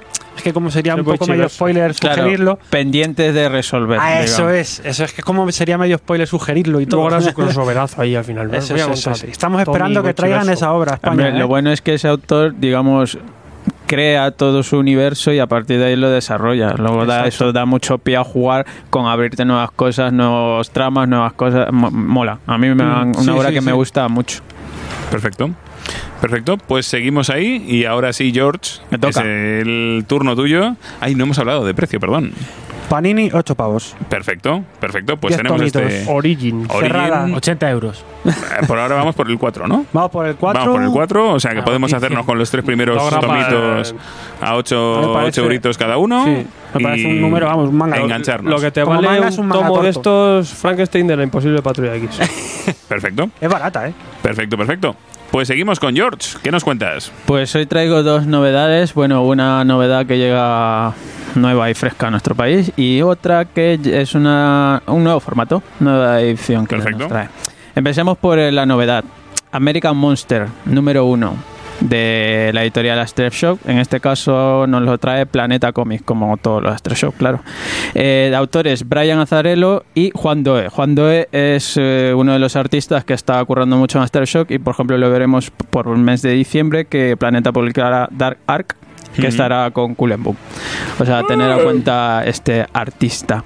En este caso, en este caso ya he dicho, Planeta, eh, 128 páginas, 14.95. Vemos que eh, en formato cartón en tapadura, vemos que Planeta, los tomos de Aftershock lo tiene un precio fijo, 14.95 y no Que se está, está moviendo está tirado. no se está moviendo de ahí. En este caso, este tomo número uno nos recopila los cinco primeros números de la serie. Pues vamos a contar un poco de qué va este American Monster. Ya desde la portada, que es para mí bastante llamativa, pues las la en este caso la historia transcurre en un pueblo del medio oeste. Y todo empieza pues como en la llegada de, de un hombre de aspecto al menos llamativo y también de una imponente figura, porque vemos que su aspecto físico es de una persona pues bastante de bastante volumen, bastante alta y muy corpulento.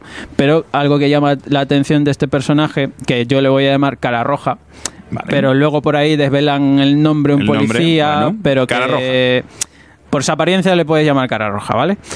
Y que tiene pues todo su cuerpo, su aspecto físico eso es lleno de cicatrices. Está de macres. Se parece Llena a de- Drax. Sí, es, sí, es un poco el diseño de Drax, lo que pasa es que en vez de verde es rojo. Y lleno de cicatrices, lleno de, de que ya veremos más adelante porque te lo muestra a modo de flashback eh, por qué y, quién le hizo todo lo que, lo que ahora podemos ver desde el principio de la historia. Pues vemos que es un personaje que irrumpe en este, en este pueblo del medio oeste, pero que ya hay cosas que están pasando en ese pueblo, porque nos muestran otros personajes como Josh y, Josh y Félix, que son unos, digamos, pertenecen a una banda que su cometido es vender armas, son traficantes de armas y a la vez también son del grupo HH, o sea, de los que levantan la manica derecha. Vale. No le caen bien por lo que sea la De gente que- de color. De los que pasean. ellos, así? De los que pasean haciendo el pato, ¿no? Que decían allí. Sí, además llevan un tatuaje en la espalda de las SS, se nota muy claro de, de en qué línea van. Eh, vemos que ya ahí hay tramas abiertas porque, ya te digo, te, te dan a entender pues esto, que son traficantes de armas, que hay, un, hay negocios turbios eh, en este pueblo. A su vez también vemos personajes muy jóvenes como Snow y Candy. Snow es la hija de Félix. Que ahí hay una trama que a mí dos, en dos o tres páginas nos muestran una- unas escenas con Candy que me da, o sea, me transmite una sensación de escalofrío. Porque es muy turbio lo que va a pasar con Candy y con otro personaje que aparece ahí que tiene que ver con una trama sexual muy, muy, muy, muy chunga. Para Bueno. mí, ¿eh? En dos páginas me digo, joder, qué mal rollo me está dando esta, esta... Al menos la línea de estos jóvenes, porque ya veremos que están los que trafican con armas, este grupo de jóvenes que veremos que, que- en qué rollo se están metiendo, la llegada de este personaje que es eh, cara roja, como yo, yo- yo le llamo, que está envuelto de cicatrices todo su cuerpo, pero que se va desarrollando porque te va contando realmente qué ha ido a, a ser este personaje este pueblo, por qué ahí y por qué digamos va a buscar y aquí es donde ya conectan pues los traficantes de armas con este cara roja. Una historia que se va digamos hilando a través de estos personajes y también contado por un asarelo que, que aquí, aquí me gusta, así como tenía mis peros como un Shine que digamos que no sé si descomprimía mucho y que en dos tomos, pues bueno, a mí personalmente no me terminaba de convencer, aquí sí que me vuelve a un asarelo más, más oscuro, habiendo tramas de, de, digamos, de, de muchas cosas, de corrupción, de policías corruptos, de asesinatos, muertes de por medio, eh, bandas mucha acción, mucho dinamismo. Y eso también a lo que voy a lo siguiente, que es el dibujo de. Juan Doe, que ayuda mucho, mucho, porque son unos trazos de línea muy fina y en algunos casos incluso no hace mucho en apoyarse en los gestos de las personas, sino simplemente que ya con el color te Ya lo te completa está- y ya te está dando... Porque Claro, nada- estaba viendo esa contraportada, el, el muñeco blanco con las tiras rojas. Nos recuerda que- un poco a Riso igual también, Sí, en algunos aire. casos. No en el, en el arte del interior, pero que, vamos, ambienta bastante bien. Es un dibujo bastante limpio, no le hace falta rellenar con mucho, digamos, detalle, sino que es de un trazo rápido. Y que en general, pues te da, te da este primer tomo para contarte una historia bastante entretenida y que abre eh, muy bien, muy bien, muy bien. Que, y tengo ganas de que, que- que me siga avanzando y contando más de la historia, porque es que es lo que digo, veremos crimen, veremos venganza, corrupción, asesinatos, secuestros, muerte de un perrico. Ya lo veréis, porque No, esto no. no. es spoiler ni nada, No, pero o sea, hay muerte de un animalico, ¿sabes? Al perrito se le acaricia, no se le mata. Para, no, hombre, no. para llamar la atención. Y eso, que veremos el- realmente el verdadero motivo porque eh, por el que este hombre, este hombre lleno de cicatrices, va a ese pueblo. Vale. ¿Y qué relación tiene con Félix y con Josh? Porque ya, te digo, al modo de flashback en uno de los capítulos, no recuerdo cuál, te dice por qué y te explica un pelín de por dónde va a tirar este personaje en este pueblo. Así que, primer número. Yo te digo, a mí primer- Perfecto. cuando salió el previews este de Accession no me convenció el primer número, pero sí que si luego desarrolla, perfecto. Mm, y bastante. O sea, y te bien, va abriendo muchos caminos que a, vez, a la vez dices, vale, me, me está llevando por algo. No me los está abriendo simplemente, sino que la, la relación entre personajes es- se va aunando bastante bien en cinco números. O sea que bien, bien. Pues tenemos este primer número de American Monster de Aftershock, editado aquí por Planeta, con Brian Azarello y Juan Doe. Cinco numeritos, un volumen por 14,95. Eso es. Y lo siguiente que traigo, pues es una cosa que creo que esperaban muchos, porque no vamos a engañarnos, somos un poco especiales con el tema de formatos y en cuanto vemos uno nuevo queremos ir a por él. Es así de claro.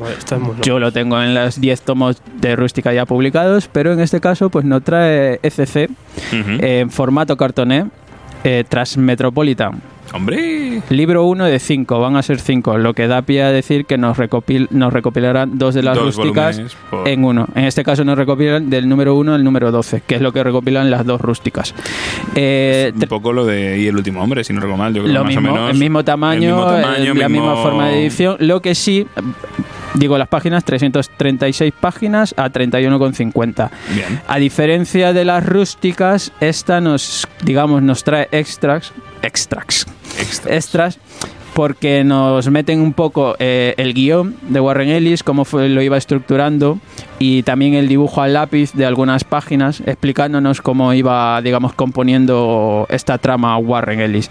Eh, que no se me olvide decir, autores Warren Ellis, Derrick Robertson, pues ya sabemos un poco de qué pie va eh, Warren Ellis, en- en- al menos en esta historia, nos presenta a un personaje más que conocido, creo yo, Spider Jerusalén, y a partir de ahí, pues nos abre una trama que para mí es uno de mis cómics favoritos. O sea, este cuando lo trajimos. es, o sea, es espectacular lo que cuenta aquí. Eh, creo que tiene prólogo de, de Eli, de, perdón, de... Joder, se me ha ido, se me ha ido De la- Ennis. de Ennis, es verdad.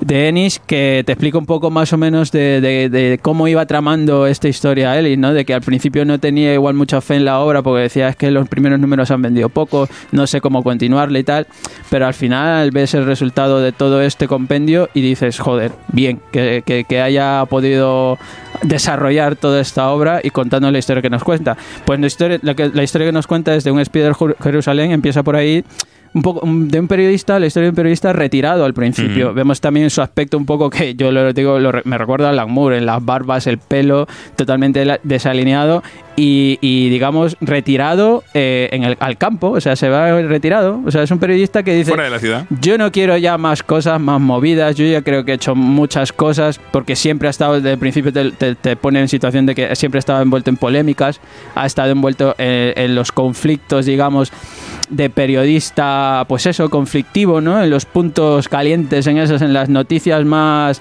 más digamos, más llamativas, siempre ha estado metido. Pues al principio te presenta un Spider Jerusalén totalmente pues retirado y al abandono. Y Alan Moore. También, lo, lo he dicho, lo he dicho a Alan Moore, el pelos, el barbas. Pero ¿qué hace que vuelva, digamos, a- a ejercer otra vez de periodista? Pues que, coño, le falta dinero. O sea, es que este había firmado contratos, no los cumples, por lo tanto... Claro, este, eh, tenía que escribir libros, si no recuerdo mal, ¿no? Tenía que escribir dos libros por contratos, había eh, firmado por dos libros y al final no los termina. Y encima se gasta todo el dinero en armas, en cosas muy locas, porque vemos su Seguridad para su casa. llena de cosas y objetos tirados por ahí, pues, pues de todo, de todo lo que puedas imaginar. Todo esto da pie pues a que Espía de Jeru- Jerusalén regrese a la ciudad pues en busca de empleo y va a tirar de amigos. ¿A quién va a buscar? A Que es un editor, en este caso está en una, editorial, un periódico, y le va a pedir trabajo, le va a pedir ayuda. Y esto da pie pues a que Spider Jerusalén, el periodista, regrese, regrese a investigar y a estar al tanto de todas las noticias y todos los sucesos que va a pasar en esta ciudad que me transmite una sensación de mal rollismo, porque es como a- a- nosotros lo podemos llevar a la... Por ejemplo, ¿no? comparándolo, si tú te vas a una ciudad con menos gente o más alejado del campo, vives de una forma y a un ritmo totalmente diferente. Mm. En esta ciudad es un ritmo frenético, que pasa mil cosas, eso sí, es futurista creo yo, porque vemos muchas cosas y muchos elementos que te da pie a eso, incluso en las personas, ya no solo hay humanos, o sea, seres humanos, ya hay extraterrestres o otras razas por ahí. Vemos también que menciona una cosa de los transitorios, que son de estas cosas de que se están, es- se están cambiando de raza y están mutando como de humano a, a- a extraterrestre y el por qué, eso ya da pie a la primera historia que te presenta y cómo te la, te la cuenta realmente. También conoces a, conocen o te, presenta, te presentan realmente a Shannon Jarrow, que va a ser una de sus sucias ayudantes, este título que le da a las dos chicas Es verdad. la otra ya veremos cómo, nos la presenta y dónde nos las presenta, pero que te abra eh, tramas y que yo me sitúo desde la- el punto de vista de Spider Jerusalén, porque es que es un periodista y te habrá abriendo muchas cosas. Eh, Tiene ahí por ahí una con el presidente, La bestia. la bestia, ¿por qué le puso ese nombre la bestia? Tiene ahí unas tramas que le menciona a su exmujer, a un hijo, ya verán por qué. A, a- a esta, a esta, a esta, digamos, esta raza de transitorios, a este Fred Cristo, que es uno de los, uno de los conocidos suyos, y, nada, pues que te da pie a eso. Entre en este, estos dos, este primer arco, o bueno, en estas primeras historias, a conocer a Spider Jerusalén, a todo su entorno, a su cambio físico que vemos ya nada más en las, en las primeras páginas, como decimos, muy similar al Moore, con barba y pelo tal, tal, a cambiar a su aspecto totalmente más limpio, con traje, esas gafas Esas gafas especiales. llamativas que le permiten hacer fotografía, grabar cosas y tal, que una es de color rojo y otra es de color verde. Ese tatuaje que tiene en la cabeza Esa araña. porque pierde todo, se, se rapa completamente. Y, y poco más porque yo creo que es una historia que, que- que- que merece que, que esta edición, yo creo que va a ser la que todos vamos a pillar, por más que yo tenga las rústicas, creo que voy a comprar la de A mí- yo creo que no aporta nada, de todas formas. Los extras. Y los cartones. Sí, O sea, no tiene nada Sí, más. o sea, sí, pero al y ya final- es cosa de lo quiero en cartón. O sea, a mí Sí, me por si hay parece que algún es un número poco agotado que no lo sé. ¿A que te no lo mole tenga? más, pero ya está. Sí, es eso, cambiar de formato o porque algún número de las ediciones rústicas Yo a, está la, a agotado. SC no le voy a dar la razón con publicarlo todo en todos los formatos. 100 a balas, poco. publicámoslo. Si me aportas algo nuevo, pues yo qué sé. Pero, Ya, pero es que si hay lo- quien no lo tenga, guay, porque sí Claro, que había un tomo no lo tenga, agotado y poco más. Lo mismo está pasando con Planetary. Lo que, lo que ocurre es que ya. Pero no fomentemos no- la locura, que hay cosas nuevas que descubrir. Que no, no, pero aquí. Todo que ahora ya lo que era un. Porque sale más caro, ¿no? Que comprarte los Un poco más, separados. o cuatro euros más, ¿eh? Mm, Pues sí, porque los te tomos sale caro que te lo hayas comprado y que te, te, lo- te lo recompres. Eso sí. Ya te- Eso es lo que te sale caro. 26, 27 euros serían los dos tomos rústicas y este sería 31. Coño, o sea, son que- 3 euros más, que 4 son euros más. tres, cuatro pavos más y, y, bueno. Es lo que he dicho, a diferencia de los rústicas te trae extras con el guion y con sí, el pero dibujo que a lo, que, lápiz. que pero lo que va a pasar, lo que va a pasar es que ya no van a reeditar las rústicas. No, porque ni de ya coña. lo han Eso sí. No. El que la tenga colgada, que Al cartón. liquide. Yo creo que el ya en la, en la edición, pero como lo decimos, está pasando con Planetary, está pasando con el, Con el, último hombre, con fábulas. con- pasará igual con lo que dice Sergio, la de 100 balas igual, y otras muchas series de Vértigo que estuvieran re- eh, editadas en rústica y las pasarán al Es una formato cagada que deje colgada a gente Eso sí. con la colección a medias. Eh, volumen 3, programa 37, que es el programa 132. Ya sabéis que hablábamos de Transmetropolitan. Pues- densidad. Y decir a la gente también que tenga un poco de, de paciencia. A lo mejor en este tomo no ven un poco dónde va la cosa, porque esto es un Warren Ellis a la grande, ¿no? Eh, Nos va soltando historias así, un poco que no sabemos dónde van, hasta que ya al final le da todo un sentido y le da un, un cariz a todo. A mí me engancha desde el principio por lo absolutamente macarra que es el tío este y por lo- las locas situaciones en las que se mete, pero eso, hay que esperar un poco a ver hacia dónde va todo esto. o sea, Es que te trabajan muchos conceptos. Claro, Warren Ellis. Muchos conceptos. Te, te los te abre frentes ahí que, que te puedes- no te puedes imaginar. Pues lo dicho, eh, tenemos aquí este primer volumen de la edición. Joder, cartón. de, de Transmetropolitan por 31,50. El que la quiera, que la pille. Eso sí. Sergio H. Por el gran tridente de Poseidón. Madre mía, qué coñazo. De Neptuno, de- no de Poseidón. De Yo lo siento, a este señor no le Yo soporto. no lo aguanto tampoco. ¿A quién? ¿A Namor o a A? Namor, a Namor. Bueno, a yo soy muy fan de. Virne. Ojo, eh, que a mí Namor hasta el día de hoy me chupa un pie, y lo he dicho siempre. Me chupa un pie. Pero ojo, que, que llega, claro, llega, una, llega un tío como John Byrne y nos trae ahí, una claro, tapa. Es otra cosa fresca. Claro, una- cuéntanos qué hace Virne. Pues tenemos aquí en un tomo de estos de Marvel Limited Edition, bien bonito, que yo tengo el 825, por quien lo quiera saber. tenemos eh, recopilado. Sabemos el- cuál le vamos a robar. Sí, para que si me lo robáis ya sé que es el mío. Tenemos aquí recopilado pues esta etapa mm, eh, de los 90 clásica de Namor de John Byrne Bien. a un precio de, mm, de 45 euros, eh, números del 1 al 18 de la serie de Namor. Perfecto. Y pues lo que nos vamos a encontrar aquí, pues mira, hilando con la noticia de Mike, que pues eh, Namor, todo el mundo sabe, ¿no? Que es este primer espada, ¿no? De la editorial, junto con la antorcha humana, que fue creado por Bill Everett en el 39. Y bueno, fue defensor en los 70, incluso un poco villano, fue ahí con el Doctor Muerte.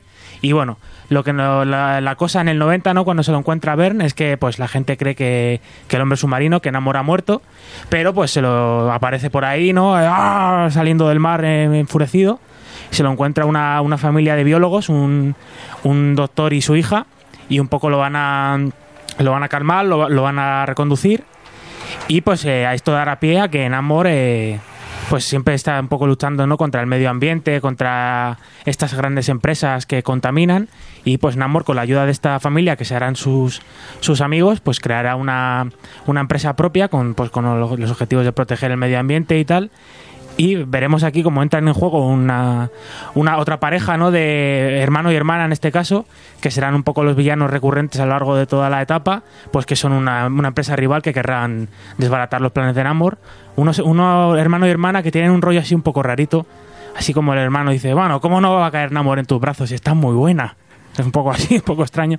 Me recuerdan a mí a los hermanos de la película esta de Rampage, de The Rock, buenísima. Y bueno, pues eh, a partir de esto, pues tendremos tendremos nazis, como no. Bien. Todo, todo buen cóctel mejora con, un, con unos buenos nazis descocados y aquí tendremos a unos neonazis que pretenderán eh, volver a restaurar el Reich. Eh, pues eh, habrá reminiscencias ¿no? al, al pasado de, de Namor ¿no? como miembro de los invasores en esta Segunda Guerra Mundial. Y básicamente lo que tenemos es una etapa, eh, pues que en líneas generales es del 1 al 18 que recopila este tomo de Limited Edition, pues una etapa eh, que se va continuando, ¿no? Eh, hay, hay diferentes tramas y diferentes arquitos, por así decirlo, pero es todo un, un conjunto Un conjunto, no un todo. que lo va desarrollando bastante bien. Vemos aquí, pues luego aparecerá eh, Danny Rand, que también se creía que estaba muerto. También habrá un misterio con, con este puño de hierro. ¿Es realmente él o quién es? ¿Qué pretende? Saldrán por ahí más personajes locos, más, más tramas. Pero al fin y al cabo, pues una etapa eh, cerrada. Bueno, decir que también que cerrada no, porque en teoría faltarían números, porque esto es del 1 al 18. Y John Byrne hizo de hasta el 25 como, como autor completo y luego ya solo como guionista hasta el número 32. Así que eh, en teoría faltarían ahí 14 números, que no sé si, si Panini sacará un segundo tomo. Al no ver numeración ni nada, no lo sé. Estamos ahí un poco en espera de esta una edición que además es eh, bastante es bastante apreciable y bastante esperada porque esto no se veía desde los tiempos de, de Forum eh, a principios de los 90 en estas ediciones otoñales y nada, pues eh, a los que no os llame la atención en principio Namor, pues oye, yo a mí tampoco, pero esto es una etapa bastante chula. Decir que también se es. Porque yo, John Byrne, soy muy fan de John Byrne, pero hay dos John Byrne claramente destacados. El está el de los 80, ¿no? De los Cuatro Fantásticos, de Superman, ese dibujante prácticamente todopoderoso. Pero luego ya llegaron los 90 y ya ahí pegó un bajón bastante, bastante grande en la calidad de sus dibujos y de sus historias. Y esta seguramente es quizá la, última gran la última gran etapa de John Byrne como autor, junto con también con Hulka, por supuesto, que le tengo bastante cariño. Y también eso, eh, cuando, porque en Hulka también hizo dos etapas. Eh, Cuando acabó la primera se puso con este Namor, luego ya cuando, y luego ya cuando acabó esta volvió a retomar Hulka. Y yo creo que los dos grandes trabajos de, de John Byrne, los dos últimos grandes trabajos, que bueno, estas cosas así más concretitas, Hulka, el Namor y tal, eh, podría haber alguna vez un- algún programa, estaría bastante, bastante interesante. Yo de Hulka te lo compro. Yo no te estaba acusando. ¿sí? Bueno, sí, hombre, sí, entonces, sí, entonces. Bastante, bastante interesante, muy entretenido, todo lo que nos... También hay eh, un John Byrne pues más que experimentaba, ¿no? Se nota mucho cuando se entinta él y cuando no. Va metiendo así tramitas en la tinta, va metiendo fondos más detallados. Y yo creo que os va, como poco, os va a entretener y os va, y os va a interesar eh, todos estos pescados que nos monta aquí el señor Byrne. Perfecto. Pues tenemos este primer Marvel Limited Edition de. Bueno, primero suponemos, debería haber otro Bueno. más, no sabemos. Tenemos este primer, vamos a Ya- llamarlo que así. ya bueno. Marvel Limited ahora. Edition de Namor con John Byrne a Sí, los Namor. mandos, 45 brillos. 18 numerazos de agua salada. ¿Y nos traías algo más? Ahora os traigo el penitenciachite, Claro. herejes. A ver, ¿cómo que Aceptad a Bonelli como el auténtico dios o vuestra Dios, alma ha vuelto arderá. el bonelismo. Ha vuelto. No el bonelismo muerto. ha regresado. No estaba muerto, ha vuelto el Bonelli y ha vuelto la Inquisición. Sí, señor. ¿Y qué nos traes aquí? Pues os traigo el, el Inquisidor, obra de Gian- La casualidad. la casualidad. Os hablo de la Inquisición y da la casualidad de que traigo el Inquisidor. Obra de Gianfranco Manfredi, dibujo de Antonio Lucchi. Italiano. Italiano, Claro bueno, ya, italiano sabéis, eh, bueno, 130 páginas a 16 joder, euritos. Eh, la edición, pues la típica Bonelli, ya sabéis, más afina, de toda la vida. Y bueno, pues el Inquisidor, ¿de qué nos va esto? Pues de dragones y duendes. Pues no, pues de a ver, la Inquisición. Nos vamos a. brujas y cosas. Sí, bueno, Herejes. brujas sí, eh, pero no hay fantasía. Sobre todo pero herejes, ¿no? Hay muchos herejes, sí que va a caer esta semana. Bien. Nos vamos a Galicia, a 1610. Bueno, me ha salido más gal- gallego o italiano. Dale. Da igual. Galicia, 1610. eh, en pleno, en pleno apogeo de la, de la Inquisición española. Ya sabéis que la, la- la fundaron los reyes católicos en el, a finales del siglo XV. Y bueno, hasta bien entrado el siglo XIX no se abolió. Aunque bueno, hay quien dice que la Inquisición sigue en las redes sociales por ahí, no sé, me han dicho. Hombre, hay un poco. No sé, no sé, no me quiero meter, no sea que me quemen por hereje.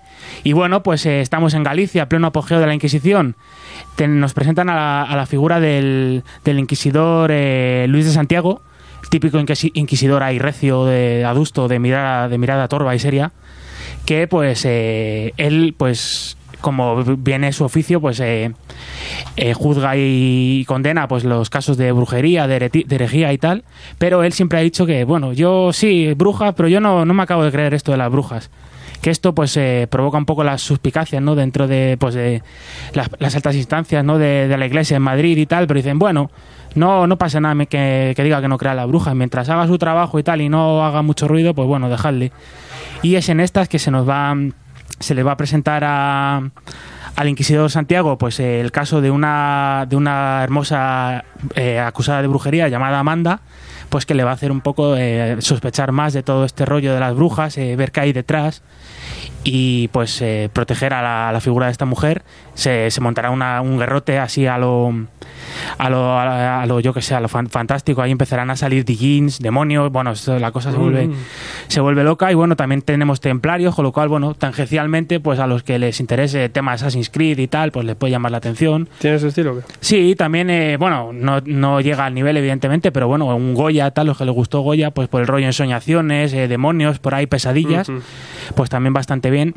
Y sobre todo, pues bueno, el guion es, es entretenido, bastante sencillo, pero tenemos el dibujo de este Lucky, que la verdad es que llama bastante la atención, esa, eso- esas, esas formas tan detalladas, esos colores en algunos lados así un poco digitales, pero que realmente resulta bastante potente y, y es lo sin duda lo más, lo más gordo de este Inquisidor.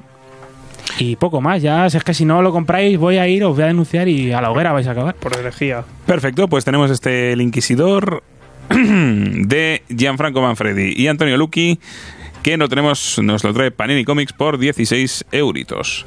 Así que ahí vamos, ahí vamos. Bueno, pues yo voy a traer eh, una Cuidado. cosita que puede pasaros desapercibidas de primeras. El tapado. Y que os recomiendo que le echéis un vistacillo. Es una de las novedades de CC que nos trae, que nos trae este mes y que se llama Deathbed ¿En cuándo? Lecho de Muerte. ¿Vale? Que Esa portada no pasa desapercibida, pues es un portadón. es un portadaca. Portadón. Es una portadaca. Y lo que mola precisamente Esto es de la nueva Vértigo, de este Vértigo más moderno que tenemos y tal. Shock de lo que queda de vértigo. Y la verdad es que es una sorpresa. Muy, muy, muy grata. Como decía antes George con Bond, eh, para mí esta ha sido una de mis grandes, de las grandes sorpresitas. ¿Por qué? Lo que nos vamos a encontrar es que Joshua, Guilo- pa, pa, pa, Joshua Williamson, al Bien, guion, Muerde uñas. Muerde uñas, efectivamente. También le tenemos en Flash y en otros sitios donde, no, mo- donde no mola tanto como en Muerde uñas. Bueno, Y al dibujo a Riley Rosmo. Y el dibujo es una delicia. Es Es, maravillosa, maravilloso. Entonces, eh, lo que vamos a hacer, eh, lo que vamos a encontrarnos aquí, es la historia de un hombre. El hombre más maravilloso que ha existido, el hombre más guay, el tío que más mola. Se puede parecer a mí, pero no lo es. De hecho, se llama Antonio Luna, que es curioso en, en- Oh. en la edición inglesa también. Y bueno, pues tenemos aquí a Antonio Luna, que es un hombre absolutamente genial y que está en su lecho de muerte. Y lo que su, su gran idea mental es que él no puede permitir que su historia se pierda. Entonces, eh, bueno, legado? Exacto, habla de legado. Entonces, a partir de aquí, eh, el tipo lo que, lo que hace es, eh, bueno, pues el- la historia la vamos a ver desde el punto de vista de Val, que es una escritora que, bueno, pues como que escribió un libro muy exitoso y hace la tira de años, creo que de hecho cuando era niña, si no recuerdo mal, y que desde entonces no ha vuelto a escribir por la presión que le da. Entonces ha, ha escrito, pero siempre ha escrito como escritora tapada o como para contar biografías de otros, en plan... de negro. Si alguien quiere escribirse su autobiografía, es ella la que se la escribe y efectivamente ah, lo hace, lo hace de, de tapada. Entonces, bueno, pues eh, contacta con este hombre, o sea, este, este hombre la contacta y ella se presenta en su casa. Y bueno, pues el tío en su lecho de muerte lo que quiere es contarle la historia. ¿Cuál es la sorpresa? Lo que vamos a ver es que no es el lecho de muerte, sino que era una trampa que él pone para todos sus enemigos. Y en ese momento se nos viene la locura porque aparecen unas momias zombies ¿Cómo? que él empieza a matar y que a partir de aquí la escalada es absolutamente loca y súper divertida. En cada número lo que vamos a ver es parte de la historia de este Antonio Luna. Y precisamente, George lo ha comentado el tema del legado. Él habla de su legado, pero también habla, es una obra que nos habla mucho de cómo nos vemos a nosotros mismos, la imagen que tenemos propia y la imagen que proyectamos para los demás. Es un hombre que ha vivido muchas vidas, que ha olvidado a mucha gente y que ha hecho a mucha gente daño. Esas momias llegan con una amenaza, la amenaza de vamos a matar a todos aquellos que te han conocido o que han tenido alguna relación contigo. Queremos que, se- que- que tu paso por la tierra se borre para siempre. Eh, a partir de aquí, pues eso, Valeria va a quedar totalmente, o sea, se va a convertir en la acompañante de este personaje, se va a convertir un poco en nuestros ojos dentro de la locura de la vida de este hombre, porque es una locura absoluta, ya os digo, momias zombies, eh, es que hay, hay un momento de sectas, eh, una secta que de hecho fundó él sin saberlo, es una, el tío funda su propia religión sin saberlo, el tío fue luchador de lucha libre, el tío fue músico de éxito, es una Lo ha absoluta... petado, lo ha petado. Es, es que, es, es- es que mola tanto por eso, porque Es Emilio Aragón. al principio lo, lo- lo- lo ves y dices, pero ¿me lo estás contando en serio? Y el salto que hace, ya te digo, es, es una absoluta delicia y lo que más me gusta, ya os digo, es el momento en el que tú te das cuenta de que la obra va mucho más allá. O sea, no se queda solo en el momento aventura, sino que nos habla eso de, de cómo nos vemos, de cómo nos ven, de cómo proteger nuestro legado, de cómo las personas que nos conocen pueden verse afectadas por las cosas que hacemos, de la importancia que nosotros podemos creer que tenemos en la vida de los demás y la que realmente tenemos, de la importancia que los demás pueden tener en nuestra vida. A partir de ahí, eh, estos dos autores eh, crean una historia que además es absolutamente autocontenida, son seis números y ya está, no hay más, y además el final es el que es, no da pie continuación y a partir de aquí va a ser es, es una absoluta montaña rusa en la que no, no paras de, de divertirte. El arte es genial, el color es maravilloso y le va a la obra perfectamente. Y a partir de aquí, pues esta es mi, mi recomendación de esta semana, pero porque realmente creo que es de esas cosas que han pasado desapercibidas o que no pensamos en un primer momento. Pero ¿cómo que van a pasar desapercibidas? Se acaba de salir. Bueno, sale no hoy, puede pasar desapercibidas. pero, No, pero en, en USA, lo dice en USA. Ah, vale. Sí, sí, que al principio que, está que- que de primeras no, no llaman mucho la atención, que a lo mejor no es una de esas obras que digas, eh, ostras, he llevado tres Eisner y no sé qué. Pues yo cuando en el catálogo era lo único que me interesaba de ¿Ves? ese mes, o sea que... Pues este ya os digo, nada más que está muy bien, es precio 16.95 por si numeritos, muy razonable. Cartonazo. Eh, no, no, eh, Rústica, rústica, y chimpún. O sea, mm, una obra que, que yo me atrevo a decir que tiene programa. Aquí Bueno, lo dejo, ¿eh? Uh, Ahí lo dejo, ya para duro, el- para una novedad tan Ya para el futuro, ¿eh? Ya para la próxima temporada. Sí, sí, no. O, Legado. de- o dentro de tres.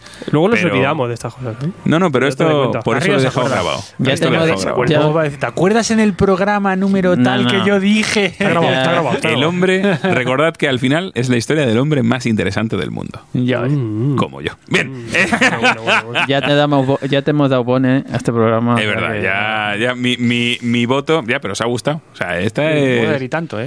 Así que bueno, pues después de esto, ¿qué te- qué te después de esto, yo creo que vamos a que poder... no, no sé si habrá un después, Garrido, no lo sé. No, sé si habrá un después, no habrá un después. No sé, yo no... Pero seguiremos saltando y si hay un después, habrá un después a la entrevista que tenemos ahora con Cels. Así que vamos a darle caña.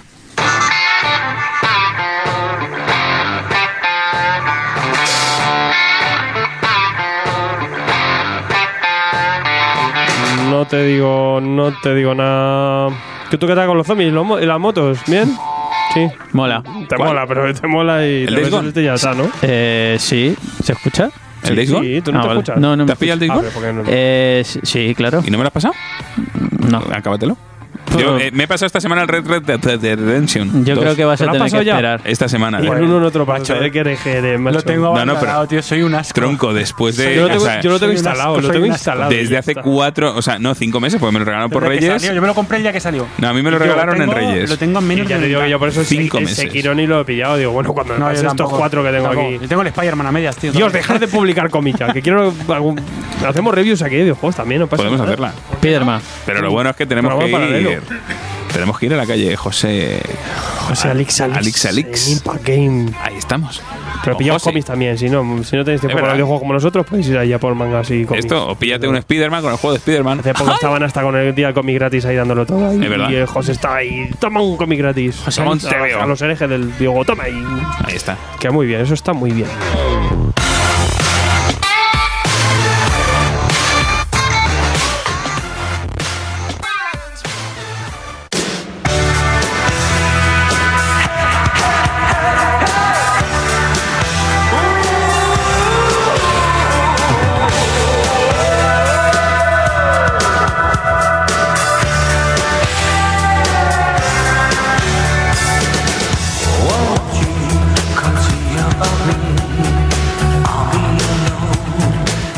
Bueno, pues eh, hace 49 años nació el ser humano con el que vamos a hablar ahora y que nos ha traído a muchos de nosotros, nos ha traído al lado oscuro de la fuerza totalmente con su obra.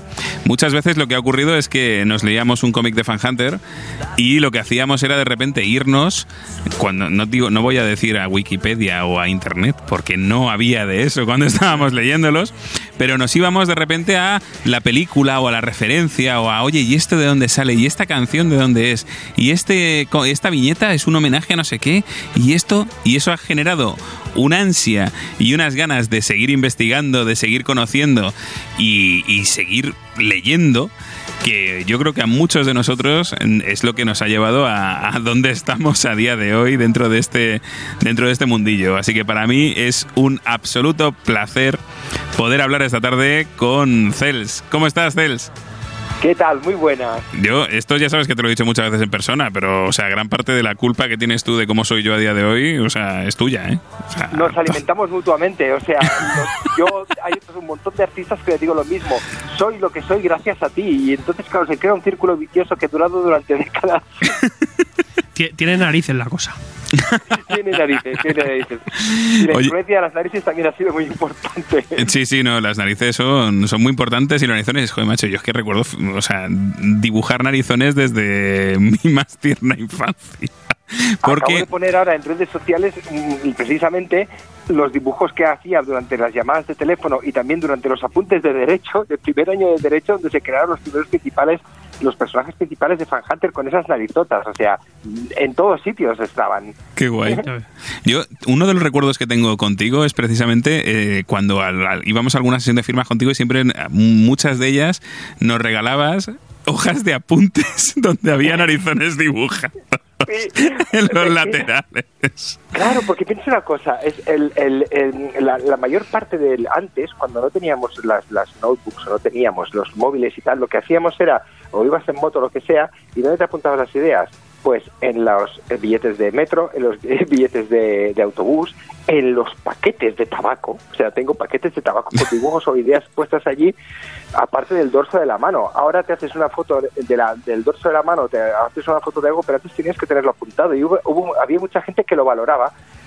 Además de haber firmado durante tantos años en los sitios más inverosímiles, ¿vale?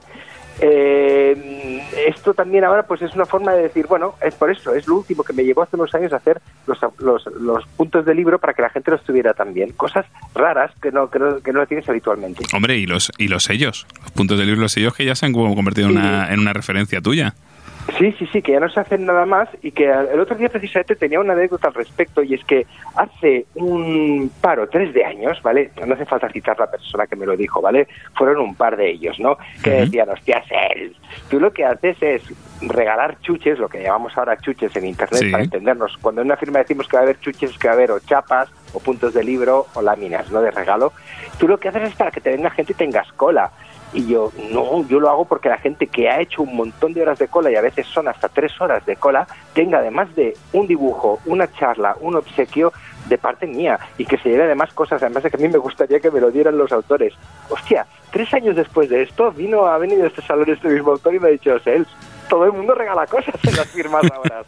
si os dais cuenta, habéis visto cualquier firma de libros y siempre hay una lámina o promocionada por un autor o promocionada por la librería de estás firmando. Es curioso.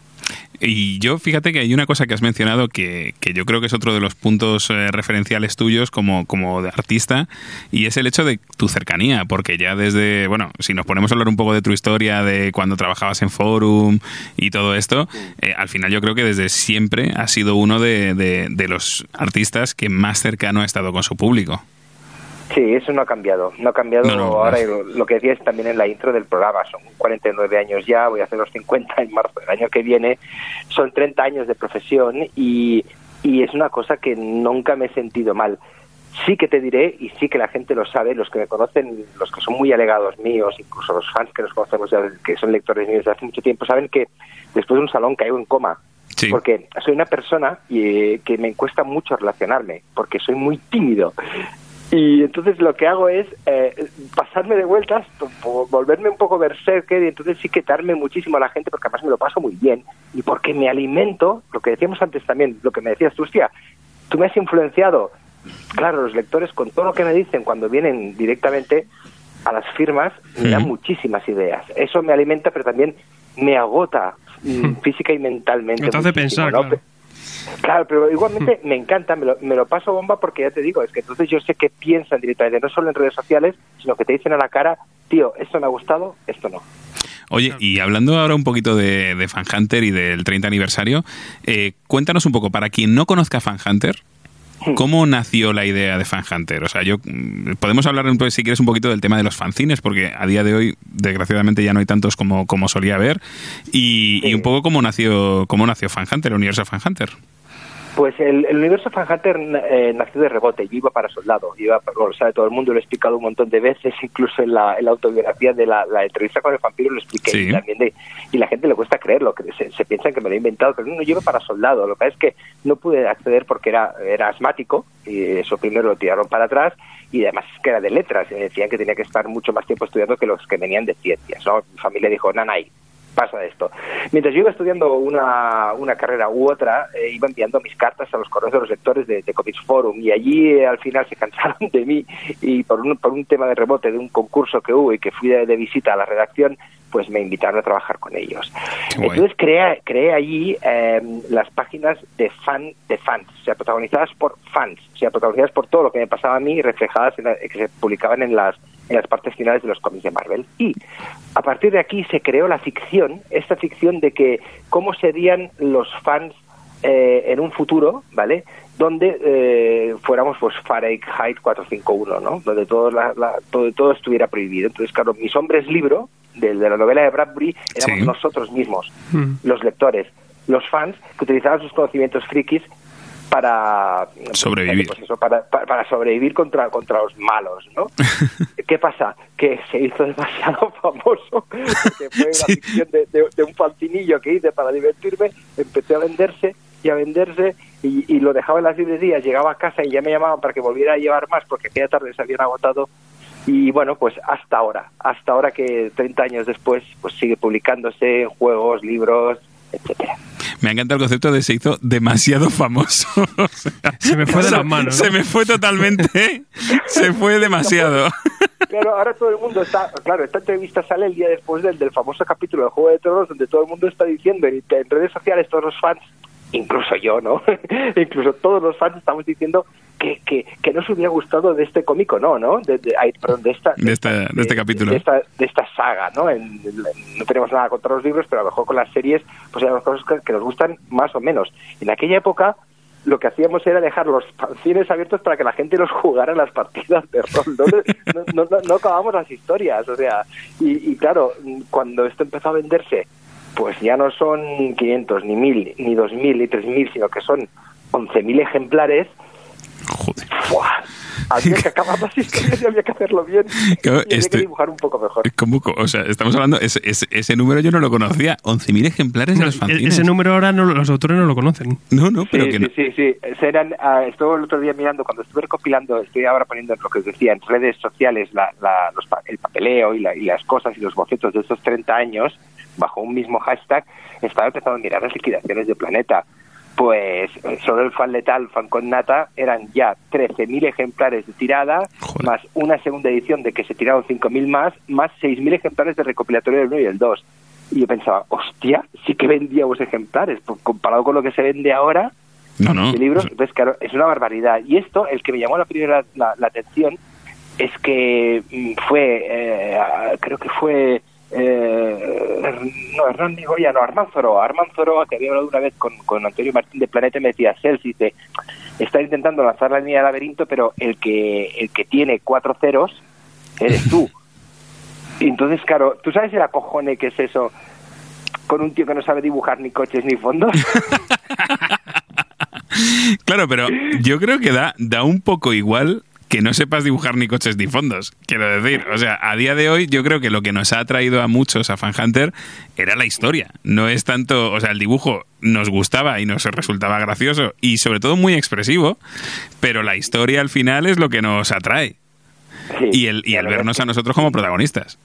Sí, la gente ponernos, como, por eso fu- funcionó tan bien en toda la argumentación y todas las situaciones frikis que, que en aquel momento eran únicas. Ahora que tenemos, ahora tenemos Big Bang Theory. Claro. ¿Y qué es Big Bang Theory? Es fan de tal fan con nata hace 30 años. O sea, mm, todas las veces que lo hemos querido llevar incluso a la pantalla, la gente nos ha dicho esto no puede funcionar, ahora están viendo cómo está tirando Big Bang Theory y están flipando. ¿Y qué haces con Big Bang Theory? Que lo he dicho en un par de entrevistas más. No entiendes a lo mejor una persona que no es como nosotros, entre comillas, ¿eh? no, no, no quiero ser, parecer sectario, pero que no es fan, em, se queda con, les hace gracia, aunque no ah, mm, capten ni el 70 ni el 60% de las referencias. Y eso es lo que pasaba con Fan Hunter. Que hay mucha gente que se quedaba con ese argumento que has dicho tú y que se lo pasaba muy bien, otros que se especializaban y que captaban todo y veían que había más gente, más fans como ellos y que, y que estos habían llegado a ser creadores, entre comillas, de éxito.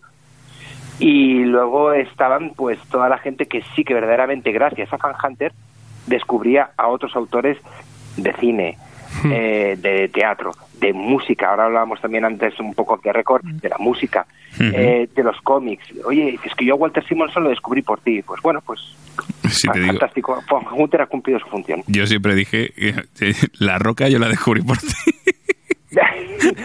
claro, es verdad, por, es verdad, por la fuga de Aquatrás. Claro, claro, claro, el- el no puede salir de aquí, no, no, dé sus orden, tal, no sé qué. Yo esa, esa escena la tengo mm, totalmente metida en la cabeza gracias a la fuga de Aquatraz. Totalmente. ¿Sabes la cantidad de veinteañeros que están descubriendo a través de Fan Hunter lo que es la jungla de cristal? Es que esa es otra Que historia. nosotros- para nosotros es una, una- un punto álgido, maravilloso, un, un- un- un año cero como Matrix o como puede ser Aliens en su momento. Y hay mucha gente que no sabe ni que, muchos chavales lectores, eh, seguidores de series, eh, cinéfilos, que no la tienen en consideración. Y por eso hay muchas cosas que ahora las damos por entendidas y que no, no, está, no está tan claro que, la- que- que esas obras se aprecien o se conozcan.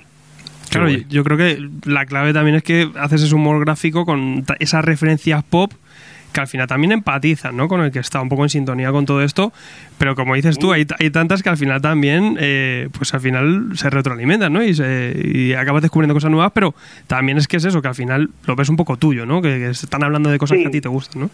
Em, El truco, el truco es eh, de todos estos años de eh, respecto a la línea de Fan Hunter que estamos hablando, que estamos comentando con vosotros ahora, es, es el truco de mm, no centrarse en las modas, en las modas que yo detecto enseguida, y esto sí que es profesión, esto sí que es ojo, y esto sí que es saber del mundillo audiovisual y, y editorial, eh, qué cosas son em, temporales y que se habrán olvidado dentro de 10 años, o qué cosas son un Harry Potter, un Señor de los Anillos, un Matrix también, aunque hay gente que no, o un Marvel Universe como está ahora siendo tratado en las pantallas, que eso siempre, siempre va a ser parte del, de, la, de la infraestructura cultural y subcultural.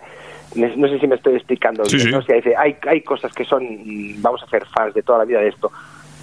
¿Que eres fan de Mad Max? Siempre serán fan de Mad Max, Sí. no dejará de ser fan de Mad Max. Sí, al, ¿Vale? al final hay cosas que se quedan más atemporales, En el ¿no? imaginario. Y, y se quedan ahí Eso. y otras que pasan por alto, claro. Pues Fan Hunters come de eso. Y, yo, y no solo eso, yo creo que Fan Hunter se ha convertido en eso también, de cierto modo. O sea, en el imaginario colectivo del, del fan ahora mismo medio español, eh, yo creo que lo conoce. Y, y otro de los puntos también interesante, y que no sé si aquellos, si están, aquellos que no te conozcan mucho, ¿no? Es que tú fuiste de las primeras personas en realmente crear una especie de universo Fan Hunter más allá de los cómics, ¿no? Sino que eh, Fan Hunter también tenía el juego de rol y qué más cosas.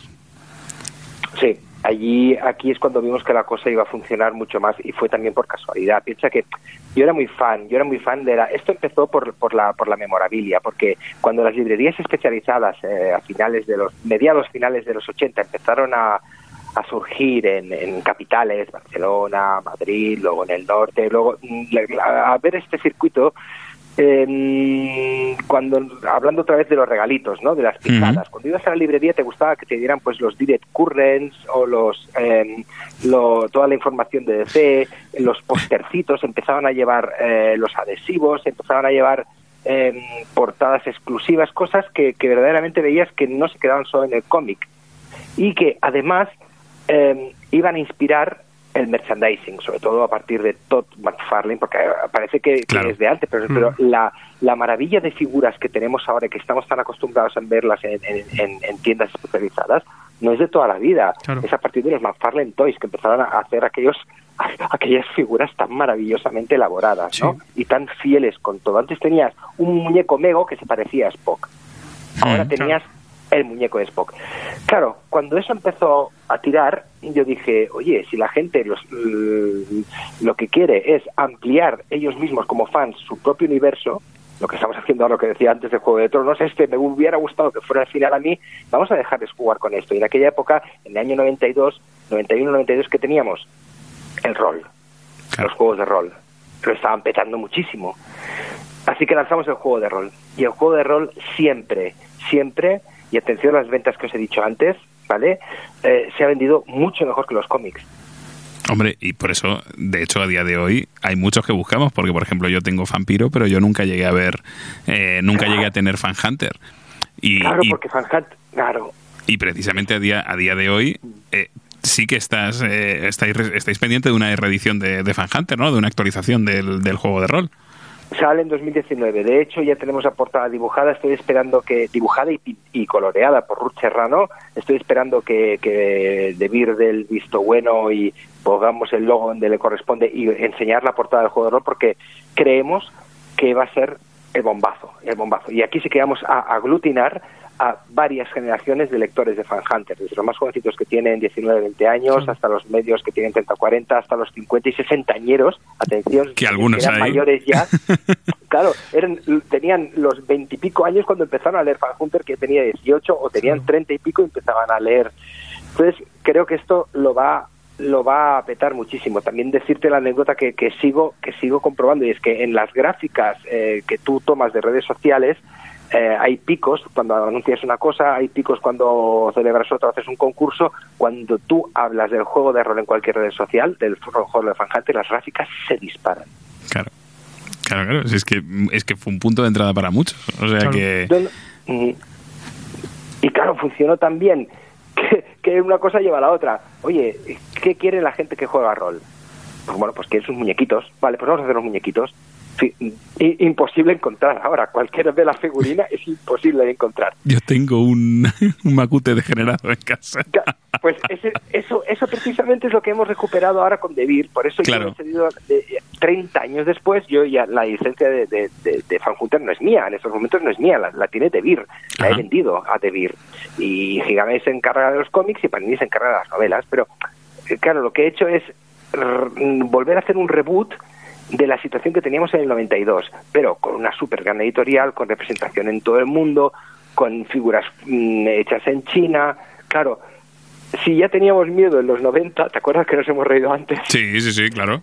Imagínate la cojone que tengo yo ahora para, para hacer comprensible esto, pues a gente que pueda jugarlo en Chile, en Argentina, que se está- tenía una base de, de público allí y que está volviendo a resurgir, pasarlo al inglés, uf, ahora sí que es una responsabilidad de verdad.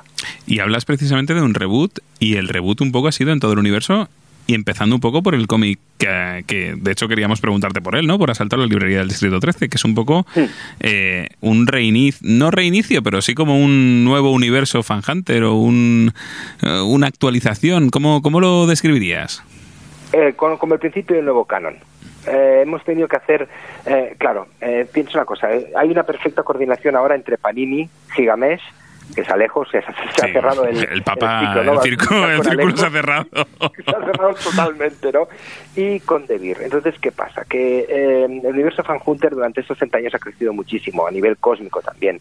Entonces, en las primeras reuniones que tuvimos antes de la cesión de los derechos, fue eh, Kim Dorca, el, jefe de Devir, y Xavi Garriga me dijeron, Self, vamos a tener una cosa muy clara y es que mm, vamos a coger el concepto que ha funcionado durante todos estos años, este concepto que te hace único en el mundo, ¿vale? En el mundo, o sea, nadie en el mundo ha hecho nada, nada semejante a lo tuyo, y vamos a potenciar lo que es los fans que utilizan sus conocimientos frikis para luchar contra el villano, sea carismático o no. Todo lo del resto vamos a dejarlo apartado y vamos a crear el canon desde cero. Entonces con Gigamesh lo que, eh, con Devir, Gigamesh lo que hicimos es sacar el cómic, el primero el Drácula, que era un reboot de, un, de algo que habíamos Ujú. tenido que nos había ido muy bien, y el segundo sí que es principio. O sea, yo, eh, Fan Hunter tiene un principio en, en los cómics del inicio y tiene un final en el Fan Hunter Rorke's Drift. Hay un final, hay un final en que la historia acaba allí. Yo no voy a seguirla más adelante. Entonces, eh, por eso en la última viñeta de la última página del último del, de este último cómic pone a partir de ahora el futuro está en juego. Volvemos a lo de los 90. ¿Queréis más aventuras de Fan Hunters? Tranquilos que las podréis jugar. Qué guay. Qué guay, qué Mientras guay. tanto yo pues sí me divierto haciendo haciendo los TVOs y claro, este ya sé que es el tercer asedio que hago seguido, pero este tenía que hacerlo, tenía que hacer un un, un, un Río Bravo mezclado con eh, Hijo de los Cinco, mezclado con Acorralado, mezclado con Amor a quemarropa. Claro. Sí, sí, no, no, sí, claro, cuando yo, cuando yo lo comentamos aquí hace un par de semanas que lo trajimos como novedad y hablábamos precisamente de eso, de que quieras que no es la nueva presentación de, de los desesperados, que son unos personajes que a los que todos los lectores de Fan Hunter clásicos tenemos cariño y a los que queremos que los nuevos lectores se acerquen y les y les tomen el cariño que nosotros que nosotros le, le- le hemos cogido, ¿no? O sea que realmente es un sí, sí, esa es la función. Totalmente, la función de coger desde cero a los personajes, pero no repetir las mismas historias. un reboot, un reboot es Drácula. Sí que lo que hemos hecho es redibujar la primera historia porque merecía estar explicada con sus páginas, su formato bonito, etcétera, ¿no? Mejorando incluso si se podía mejorar el guion de Chema, ¿no? Mejorando un poco la narrativa. Eh, porque no teníamos espacio antes para hacerlo, porque teníamos muy poco presupuesto Claro, cuando eran- hacíamos. Las páginas del, Este no. Drácula original eran. ¿Cuánto eran? Claro, era- ¿12 era páginas? era- Claro, tuvimos que meter en 12 páginas como 400 viñetas. Entonces, pues ahora no, ahora, ahora Alejo me dijo, cógete todas las páginas que tengas. De hecho, la versión digital contiene también esa, esa edición. Y Ajá. entonces, lo que hemos hecho es eso. Eh, no hemos hecho un reboot ahora con, con Asalto. O sea, es una historia totalmente nueva que pasó justo, o sea, se cogería eh, an- antes del Cespiñol Destroys y Ujú. cronológicamente iría antes del Quest, o sea, antes de que los vuelvan a meter a los desesperados en lo que sería antes la Fundación Berham, antes la Fundación Méndez y ahora es Pescadito. Joder. Más que nada porque con José, José María y yo trabajamos juntos, después de muchos años José María Méndez y yo nos llevamos bien y, nos- no está bien meterle como villano. Oye, ¿Alejo lleva bien lo de seguir siendo el Papa? Me encanta. A Alejo le encanta. Alejo, ah, primero que está, yo creo que está en su salsa. Yo me, me encuentro, he tenido muy buenos editores. Las hostias siempre han caído por todos lados porque lo decía en otra entrevista, porque soy un poco Luz Cannon, un poco John McClane, pero, pero me estoy llevando muy bien con él. eh, es un gran editor, es una persona con las ideas muy claras, tiene, tiene un- una, una- eh, o sea, tiene un equipo mm, que se ha adaptado precisamente a, a empezar a hacer cómics y son cosas que a él le gusta, se nota que le gusta el medio y claro, aquí me siento como en casa. Y sí, sí, él se siente identificado con el personaje. Tú entras en su super librería Gigamesh, está el muñeco de Gigamesh enorme allí delante de- de- del papalejo. Él se disfraza del papalejo muchas veces Es en verdad. presentaciones.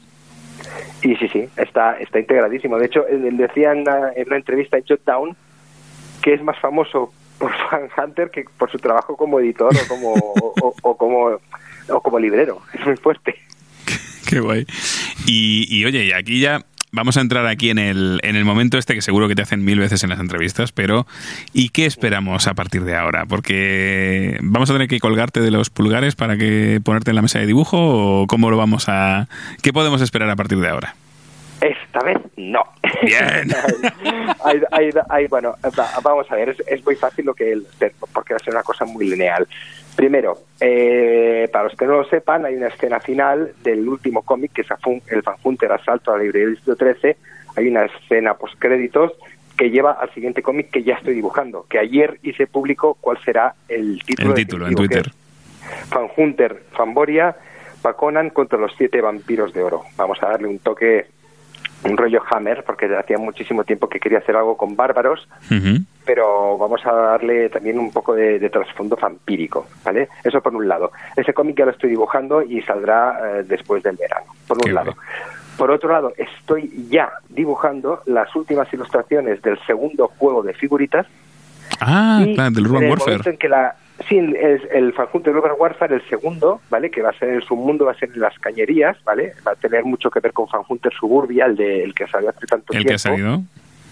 entonces eh, va a ser el segundo de figuritas el primero ha ido muy bien a sacar el segundo acaba de salir el segundo de cartas pero ya justo después mientras o sea yo estoy eh, trabajando en cliente del día que es el nuevo cómic que estoy preparando sobre libreros sobre eh, mientras voy haciendo el, eh, el cómic de Fan Hunter Fanboria ya estoy dibujando ahora que ya te he dicho la portada está hecha el juego de rol las ilustraciones del juego de rol porque el juego de rol está absolutamente maquetado o sea está recién maquetado y está todo diseñado ya por Chema Pamondi Qué guay. Está tes- testeado lo ya, listo lo para salir, ¿no? Sí, sí, sí, sí, sí, listo. En 2019 sale todo. Los 30 años los vamos a celebrar a lo grande. Qué guay, qué guay, qué guay.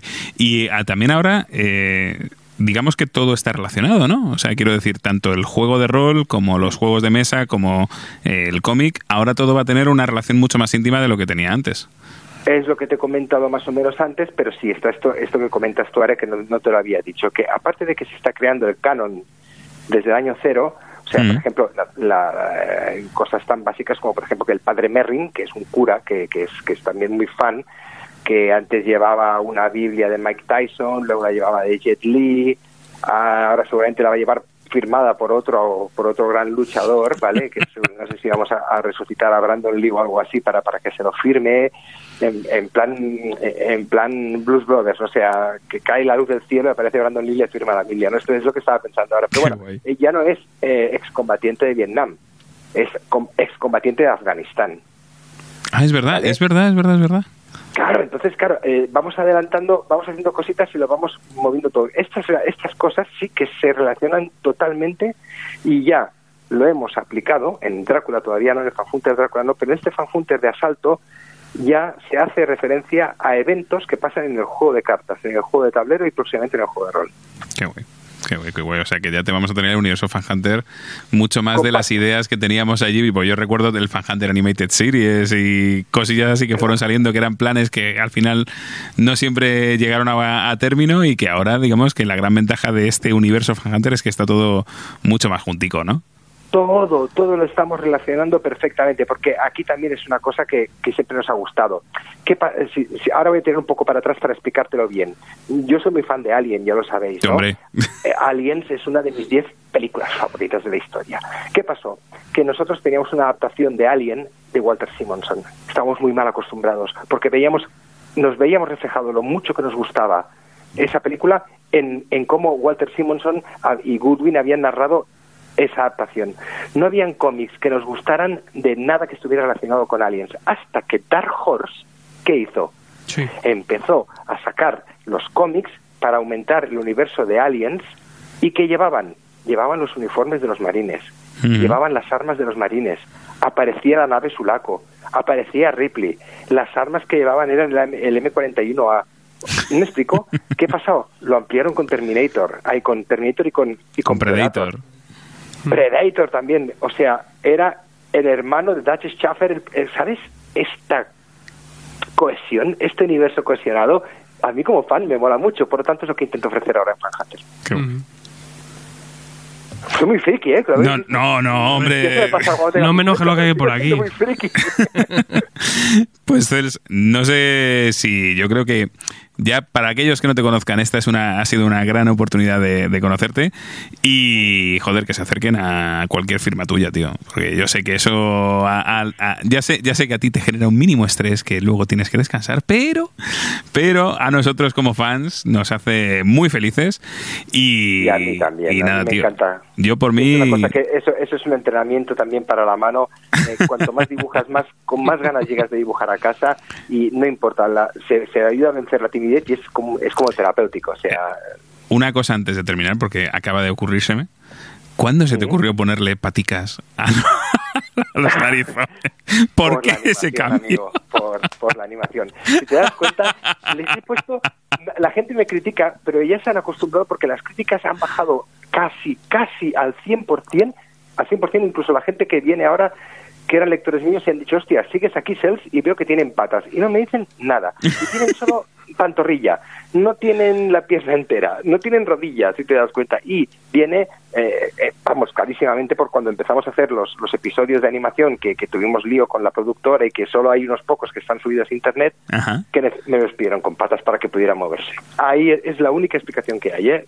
Pues mira, me acostumbré, me gustó y les dejé las patas. Mola, mola porque es eso, porque es un es que parece todo como que como que eh, es moderno. Yo, yo de verdad que lo veo como una modernización de los de los narizones. Sí. Como si tuvieran Pero wifi. ahora las chicas, las chicas sí que tenían patas, los chicos no, ahora tienen los dos la misma estatura.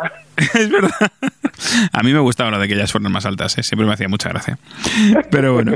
Bueno, Yacels, eh, lo dicho, muchísimas gracias por, por este ratito y ya sabes que estamos aquí para cuando quieras y que es un placer poder llamarte y, y tener estos raticos contigo.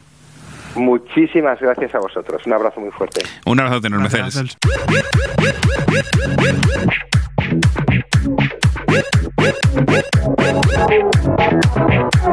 Yo no sé vosotros si compráis previews, pero últimamente está la cosa que arde. Porque el, ET el- el- el Marvel Comic 1000S no hay, no hay más huevos. Que si lo queréis ya en agosto hay que pedirlo dentro de nada. ¿Te cuento lo que he pedido yo? ¿Qué? He pedido un, una novela, vamos, un, un retapado de, de... Sí, Image lo publica, que se llama Die. Y que dices, die de muerte, no, Die. die de dado. Porque es Ah. como una especie de partida de rol eh, que se lleva mal. Es, eh, o sea, es de. mm, Esta, esta, la idea es, ¿os acordáis de Dragones y Mamorra, la serie? Cuando van al otro mundo. Pues qué pudiera haber pasado si no hubieran vuelto. Entonces es una movida así y, y- y como que vuelven años después, y, pero vuelven adultos, bueno, es una y tienen que volver al mundo. Es una, una movida muy gorda. Me ha, me ha molado. Aquí, por ejemplo, tienes para pillarte ya la de Sea of Stars de Aaron, por ejemplo. Bien. Que esta tiene pintaza.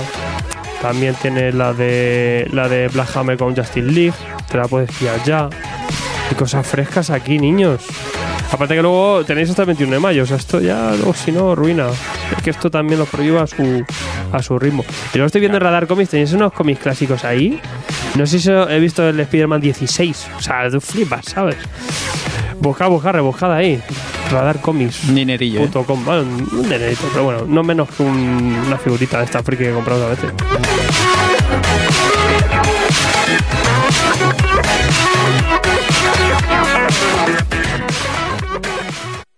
Accediendo a las interceptaciones del Chile, el FBI y la CIA. Iniciando reconstrucción virtual de la escena del crimen.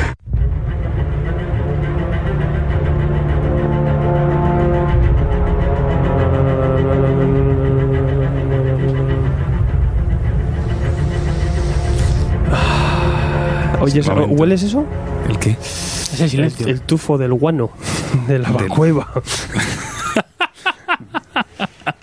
Imagínate. Es el tufillo, pero también es cierto que huele. Huele, a- huele a tabaco huele a que, gente, que pide no está fumando. huele a gente que, está fumando a en gente la que nos radio, Eso es una pregunta. vergüenza en la radio. Huele a gente que viene. fumar en la radio, por Dios.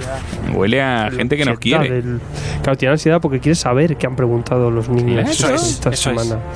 Claro, a que sí, a que, a que era de eso, ¿ves? Con que te lo deseo yo, que te lo he visto. No, pero va a ser Marvel. ¿Va a ser Marvel? Marvel. No sé qué nos van a preguntar. Pues ya sabéis, hemos preguntado esta semana en nuestro Patreon y hemos dicho, ¿qué queréis preguntarnos? Es que es tan sencillo. Y la gente pues pregunta.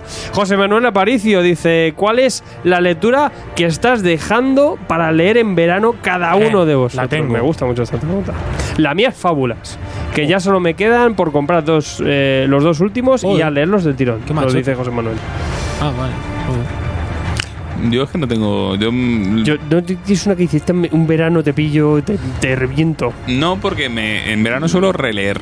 Y entonces me suelo releer fábulas, me suelo releer alguna de estas que me gusta releer. Entonces, pero no, este año no tengo nada pensado. Tengo, lo que tengo pensado es ponerme al día con las novedades y con las historias. Es más, este, no, no tengo nada guardadico.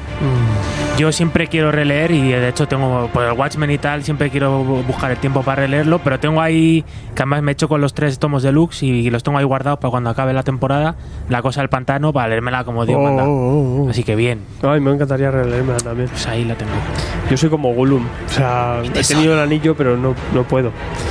Yo tengo que terminar Hellblazer, que le tengo muchas Uh, uh, ganas. uh. Yo quiero no un verano, una vida para poder leer Hellblazer. Nah, Que me yo con verano me vale. Señor Donut. Mira, a mí John Monster Ah, mira. de Urasawa, porque no la, no la tengo terminada, no tengo todos los tomos y hasta que no tenga los nueve tomos no me la quiero leer. Me leí el primero y dije, esto me lo tengo que leer del tirón. Qué brutal, ¿eh? Qué buena es. Hicimos programa aquí ya. Muy No, rico. te lo perdiste tú. No, lo he escuchado. Qué bueno. Es Bien, que es muy fresca. Escuchado. No, yo no me la acabé. me encantaría leerme entera. Un buen verano también. Creo que, que buenos tengo, veranos. tengo menos veranos que obras pendientes de estas de cogerme. Sí, "Uy, esta que- Qué triste, ¿eh? Eso Yo lo dije el año pasado, me quería usar el verano para leer algo de Invencible, no leí nada de Invencible, o sea que este verano intento repetir ¿Vas la asignatura seguro? y sé que si es que al final Panini no me dejó y este año parece que tampoco va a bajar la cosa. Mucha novedad, Lo tío. que pasa que también Mucha hay una novedad. cosa que, aunque paremos programa por el verano, No, no. se sigue currando en la revista. Y No, mil y, en más. YouTube eh, yo luego reseño todo. O sea, todo lo que no reseñes aquí mientras se hace el parón de radio, lo llevo a YouTube para cumplir esas novedades. O sea, hasta luego. Verano, sé. Año sabático, ahí ya me leo algo. Me acabo algunas series estas. No, no, sí. No, pero hay tantas. Sobre todo las largas. Y tan buenas. Los Bone, que os gustaría leer Bone entero, bonitos. Pues, qué bonito. Con lo larga que es. En verano te da para leerte unas cuantas veces, yo creo. Son 1200 páginas. Claro, sea, en unos pocos días las tienes. Absorbe. A mí me molaría coger un verano entero y leerme Amazing Spider-Man la... desde el principio. Ya Hasta, ves. que, hasta ahora y morir. Sales trepando. Yo, Yo lo he hecho yo alguna creo que jamás lo haría. pero- Yo lo he hecho alguna vez con Dragon Ball. En plan de. Hombre, no me lo, no me lo leo en tal, no, yo, pero. yo verme el anime así del Tiri. De, de- de decir, madre mía, yo por Pero yo estoy muy loco. Yo me acabo de terminar de, de leer Naruto y me empecé a ver el anime. Flipas. Es que el ver, como no supone ningún esfuerzo, pues. No, yo qué sé, o lo puedes poner ahí de ahora- fondo. Y Además, ahora, como pasa, tienes en una app en el móvil, tío, estás haciendo la comida, vas al baño, tal, está ahí los capitulillos. Pin, pin, pin, pin, pin. Es que aunque sean las mismas horas, siempre cuesta menos ver una serie porque dices, me pongo de fondo y mira el móvil, hago otras cosas, atiendo. Mm. El libro ya te exige eso. ¿sabes? Dibujo. Pero, pero que es lo bonito, que al final es más inmersivo. Claro, Eh. Pablo Hernández dice: ¿Habéis leído la nueva etapa de la Liga de la Justicia Oscura? Porque Eh. yo, con solo un tomo y un cruce con la serie Wonder Woman, es de la serie de C que me tiene más ansiado. No está mal. Y el dibujo, dibujazo. No sé si alguno lo habrá leído y qué opinión os merece. Sí que es verdad que la traje cuando salió y me parece muy buena A serie. ver, es mucho mejor que la anterior etapa. Pero sigue siendo Liga de Justicia Pero Oscura, sigue siendo que Liga de la tampoco Justicia es para eso volvernos digo. locos, pero me parece muy decente y sí que es verdad que el dibujo está Álvaro Martínez, mm, bueno. de puta madre, o sea que está muy bien. Sí, es una interesante, sobre todo ahora yo antes que me, nos pregun- cuando nos preguntaban y decían, "Oye, ¿qué me pone la Liga de Justicia Oscura?" Y yo decía, "Nada, no, no te metas." Y ahora sí que dice, "Pues bueno, esta grapita perfecto." Es más, están bien para evadirles del tochal este jibarizado que ha sacado CC. Mm. Dice, no, no, no, no, el tochal no. Cógete la grapa aquella, que estaba muy bien. Eh, más cositas. Gonzalo Ruiz dice, ¿algún cómic de las tortugas ninja merece la pena? Sí, sobre todo los que no se publican. Garrido. A ver, eh, de las Tortugas Ninja. Los Primero los clásicos. los originales, ¿no? Exacto, Claro, o sea, exacto. Para empezar, que- los de Kevin Nolan, que son los, son los mejores. A partir de ahí, eh, hombre, es que, que ya llegan aquí. Es que esa es la putada. O sea, que lleguen Ahora- aquí. ahora están publicando lo de los Batman. crossovers con Batman, que de hecho los, los que son serios están razonablemente bien. Hay uno que publicó aquí SC, ¿no? Con Hay de dos, Batman. si no me equivoco. O sea, hay, hay- van, van, para el tercer, van para el tercero publicado en Estados Unidos. Y juraría que España han llegado los dos ya. Y hay uno que no se lo puede perder nadie, que está dibujado por Bill Sienkiewicz y que lo tenéis por ahí en tiendas online por 3 euros, en tapa dura, ¿eh? Joder. Vamos ya. Los originales un lo- los sacó Norma, ¿no? Aquí. ¿Puede ser? ¿O no? Creo que sí hace mil millones, pero mil millones de años. Tienes de Que lo redite. Ay. Pero mil millones. Que yo eso me, me lo, me lo quiero hacer. Aquí no llegarán nunca en España, o sea que ves comprando Oh, TPs, lástima. pero ya en Book Depository. José Luis Boterber dice: ¿Podrían explicar cómo se publicaron los distintos Omnigol de Panini y de Vengadores?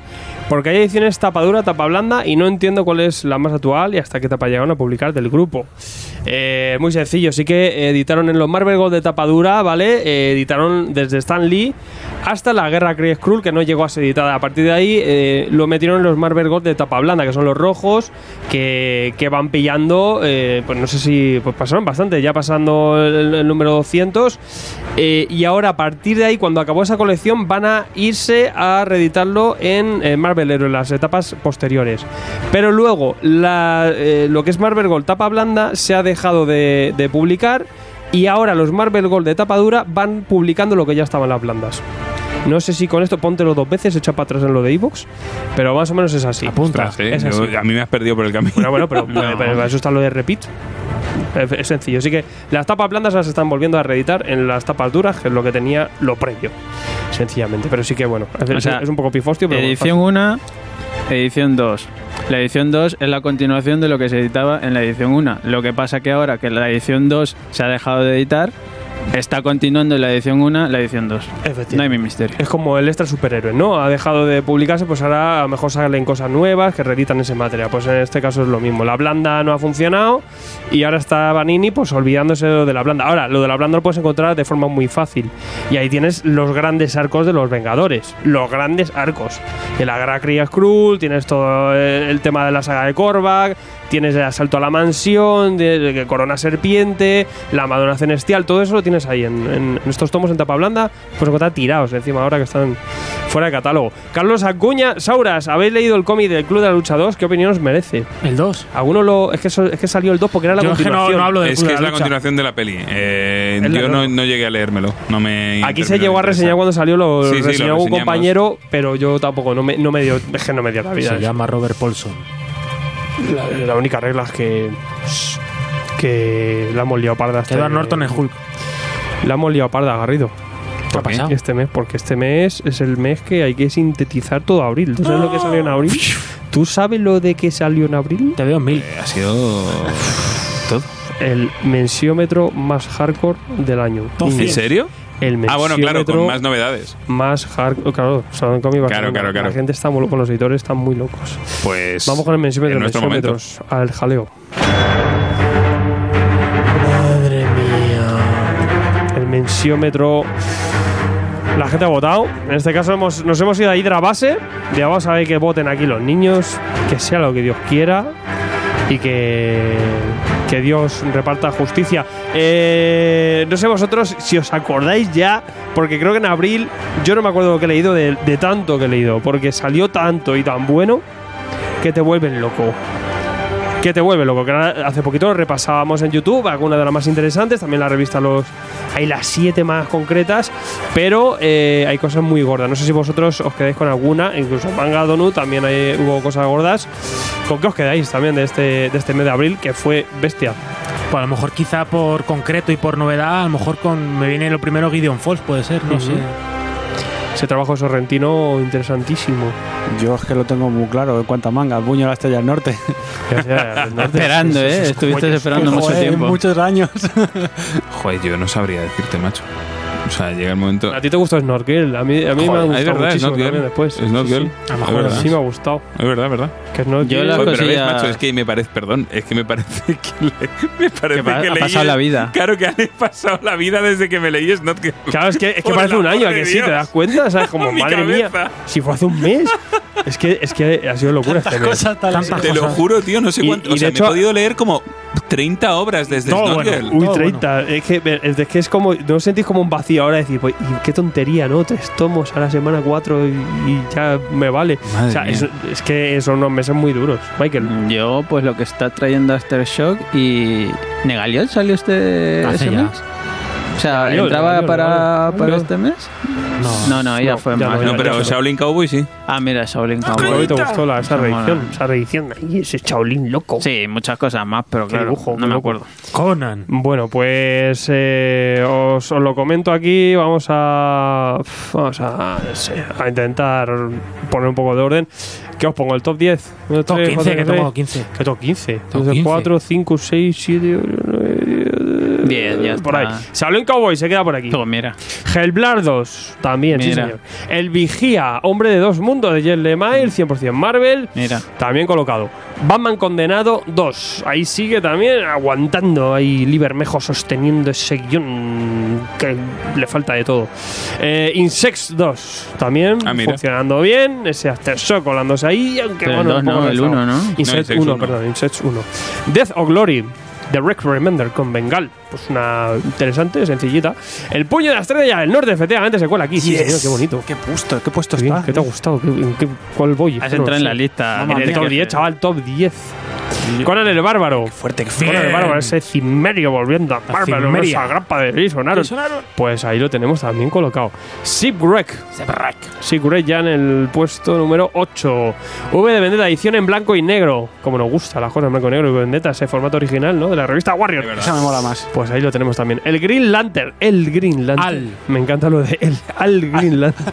Al Green Lantern. Alfonso, Green Alberto, Lantern. quién sabe. Con un número nos ha bastado para confiar en Morrison We Trust. Morrison vende solo. Eh, Liam Sharp me ha flipado, ¿vale? Y, y también José Villarrubia ese dibujo de ese color. O sea, al final es un tándem, es un equipo que, venga, nos da igual hacer lo que queráis.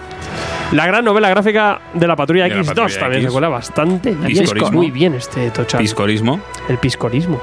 Mírale que sonrisica pone. Eh, top 4 de Fix 3. Ahí petándolo, sí, señor. Velocidad, también te esta digo. gente, ¿eh? Conan Rey integral del top 3. Para mí ha sido también esto ya tenerlo así, un todo jugoso, ese jabugo, ese Conan brutal. Y Llorelo.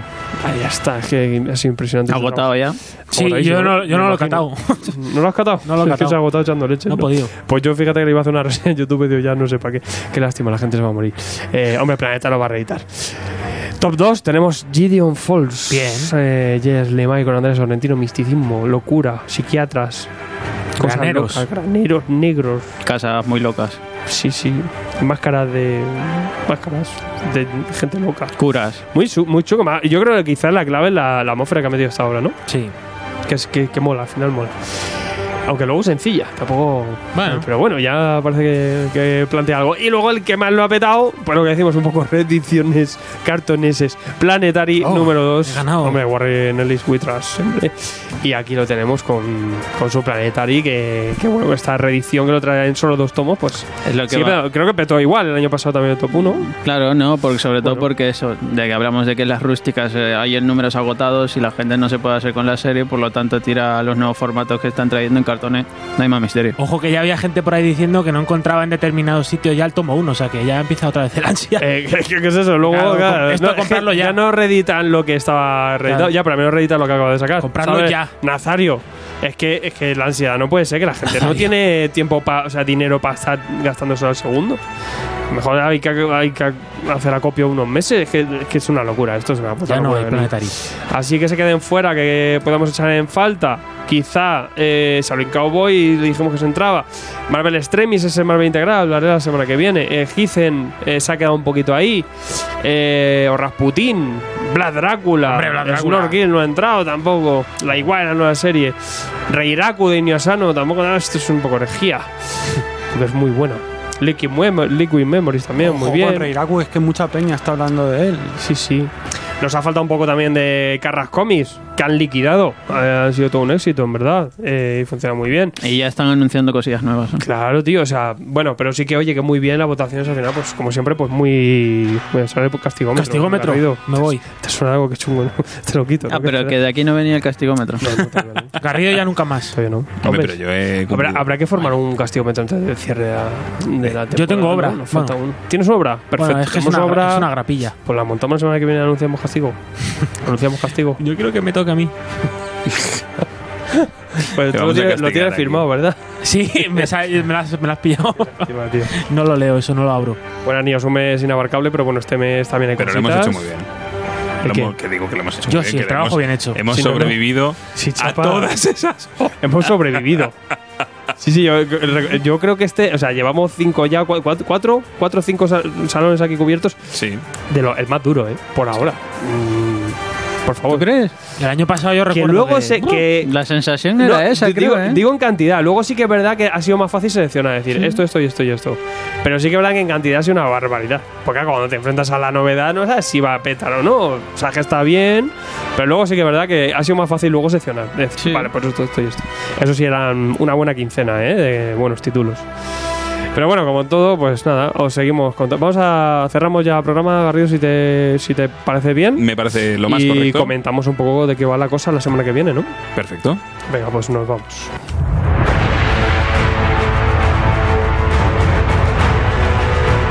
Síguenos en Twitter y Facebook o entra a nuestra web tomosigrapas.com o si lo prefieres, mándanos un email a tomosigrapas.gmail.com.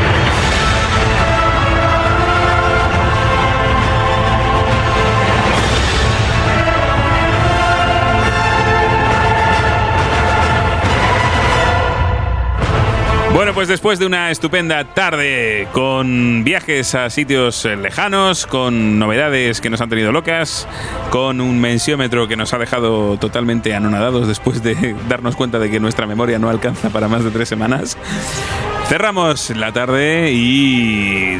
¿Qué tendremos para la semana que viene, amiguitos? Eh, Toca marvelismo, ¿no? Toca marvelismo, toca marvelismo. Y además toca hace mucho. A Mike. Mike, a Mike eh, encima lo tenemos por aquí, maravilloso. Y dijimos, bueno, había varias cosas. Sonó por ahí Runaways y dije, ¿eso de Vaughan? Sí, pues a tope, pues hay que traerlo aquí explicatorio. Bien. Eh, pues ese Runaway de Vaughan, que, es una etapa interesante, pues hablaremos de, de esta etapa también. Que salió, creo, me parece también en el CES, ¿no? En, en los estos superhéroes. Efectivamente. Y en grapa en su momento. Y es una etapa bastante interesante. Y, joder, que- no sé, hay serie, hay serie de Runaway, ¿no? Hay serie serie en que nadie ve. que la tenemos. No, yo la veo. Ah, ¿tú la ves? Yo la Ah, veo maravilla. no sé, no hablarás si de ella. no sé si es en Amazon Prime o en HBO, no recuerdo Pues fíjate, pues fíjate. Encima, encima, sin querer, los trending. La tenemos, la tenemos, la tenemos, la O tenemos. algo controlada. trending. Pues bueno, una, una serie interesante que también. Y, siempre es muy divertido ver sufrir en directo a Mike. Sí, Siempre. que llore. A lo mejor le gusta, que luego. Vaughan en, en, en superhéroes y le gusta. Igual llega Creo. tarde ese día, ¿eh? No viene, creo. A lo mejor no viene, Se cabrón. pone malo. Si no viene, ya sabéis. Castigómetro para él. Perfecto. Bueno, pues después de saber lo que tendremos la semana que viene, empezamos con las despedidas. Señor Pidonut. Hola y adiós. Pero has estado un buen rato, hijo mío. No ha sido hola y adiós. Ha Ah, sido bueno, ahí un- No sé, por hacer ahí una despedida. una despedida sobria. Neutra. Neutra. Una apertura y un Bueno. cierre. Todo junto. Es verdad, lo tiene todo. El hombre, Pues todo. encantadísimo una vez más de haber estado con vosotros, de aprender más, de ansiarme, de haberme quedado hasta el final por fin. Hemos no me venido a su- jugar. No me suelo Bien, quedar. no- no tengo- hoy no has muerto. me eh, tengo que ir malísimo Vale. siempre. Bien, Así que bien. nada, a ver la semana es un que placer viene. verte con, con, Verte sano. con el estado de salud más o menos. Más y o menos. Eso es una maravilla. sin necesidad de me- medicamentos. Y nada, pues un descubrimiento bon, la verdad que ha sido un disfrute máximo, ilusión, magia y muchas ganas de terminármelo. Me alegro un A mí es que el azúcar no... mis No te, mi- no te sienta mal. Mira, las que estoy pasando con los dientes hablan por sí solas, tío. Yo es que el azúcar me lo meto bastante a sacos. Ah, luego, Perfecto, pincha- luego pinchate. Señor Sergio H. Pues los muertos son los únicos que han visto el final del ansiómetro. Ostras. Hay frase filosófica, Te ¿eh? has puesto intensísimo, ¿eh? Te has puesto insen- i- Y intensísimo. bueno, la semana que viene eh, estaré aquí otra vez. Prometo no huir. Runaway. Y nada, nos solemos. Hasta que nos solamos. Señor George Michael. Pues un placer como siempre y gracias por habernos entrado en ese mundo de Bone, porque si no, no sé cuánto No te hubieras acercado. cuán- no, igual sí, pero no eh, a corto plazo, igual hubiera tardado. Un verano de estos. Un verano de, verano de esos. 2025. Sí, sí, sí, sí. Pero bueno, mira, hemos descubierto una obra curiosa y llamativa y, y bien, y bien. Me alegro un montón. El amor inmaduro dice te amo porque te necesito. El maduro dice te necesito porque te amo. Yo también me pongo filosófico. Joder, Busco en belleza. Google y pongo estas cosas. Qué Yo no he googleado. Yo, yo- yo sí, porque ¿para qué? ¿Para qué pensar si hay Google? Eh, nada, niños, como siempre, un placer. Eh, muchísimas gracias por todo el apoyo, por esas cosas y por todo ese feedback que siempre nos dais, el cariño y la compañía. Y la semana que viene, pues nos seguimos escuchando por aquí y seguimos jugando, leyendo y aprendiendo. Pues yo, por mi lado, desde sí, como siempre, una absoluta hemorragia de satisfacción el estar aquí con vosotros. Un placer el haberos descubierto, si aquello, si, si- si no conocíais esa obra. Y continuamos la semana que viene con muchísimo más, que estamos cerquita del verano. Así que no vamos a parar hasta que nos derritamos. Nos vemos la semana que viene. Un abrazote y hasta pronto.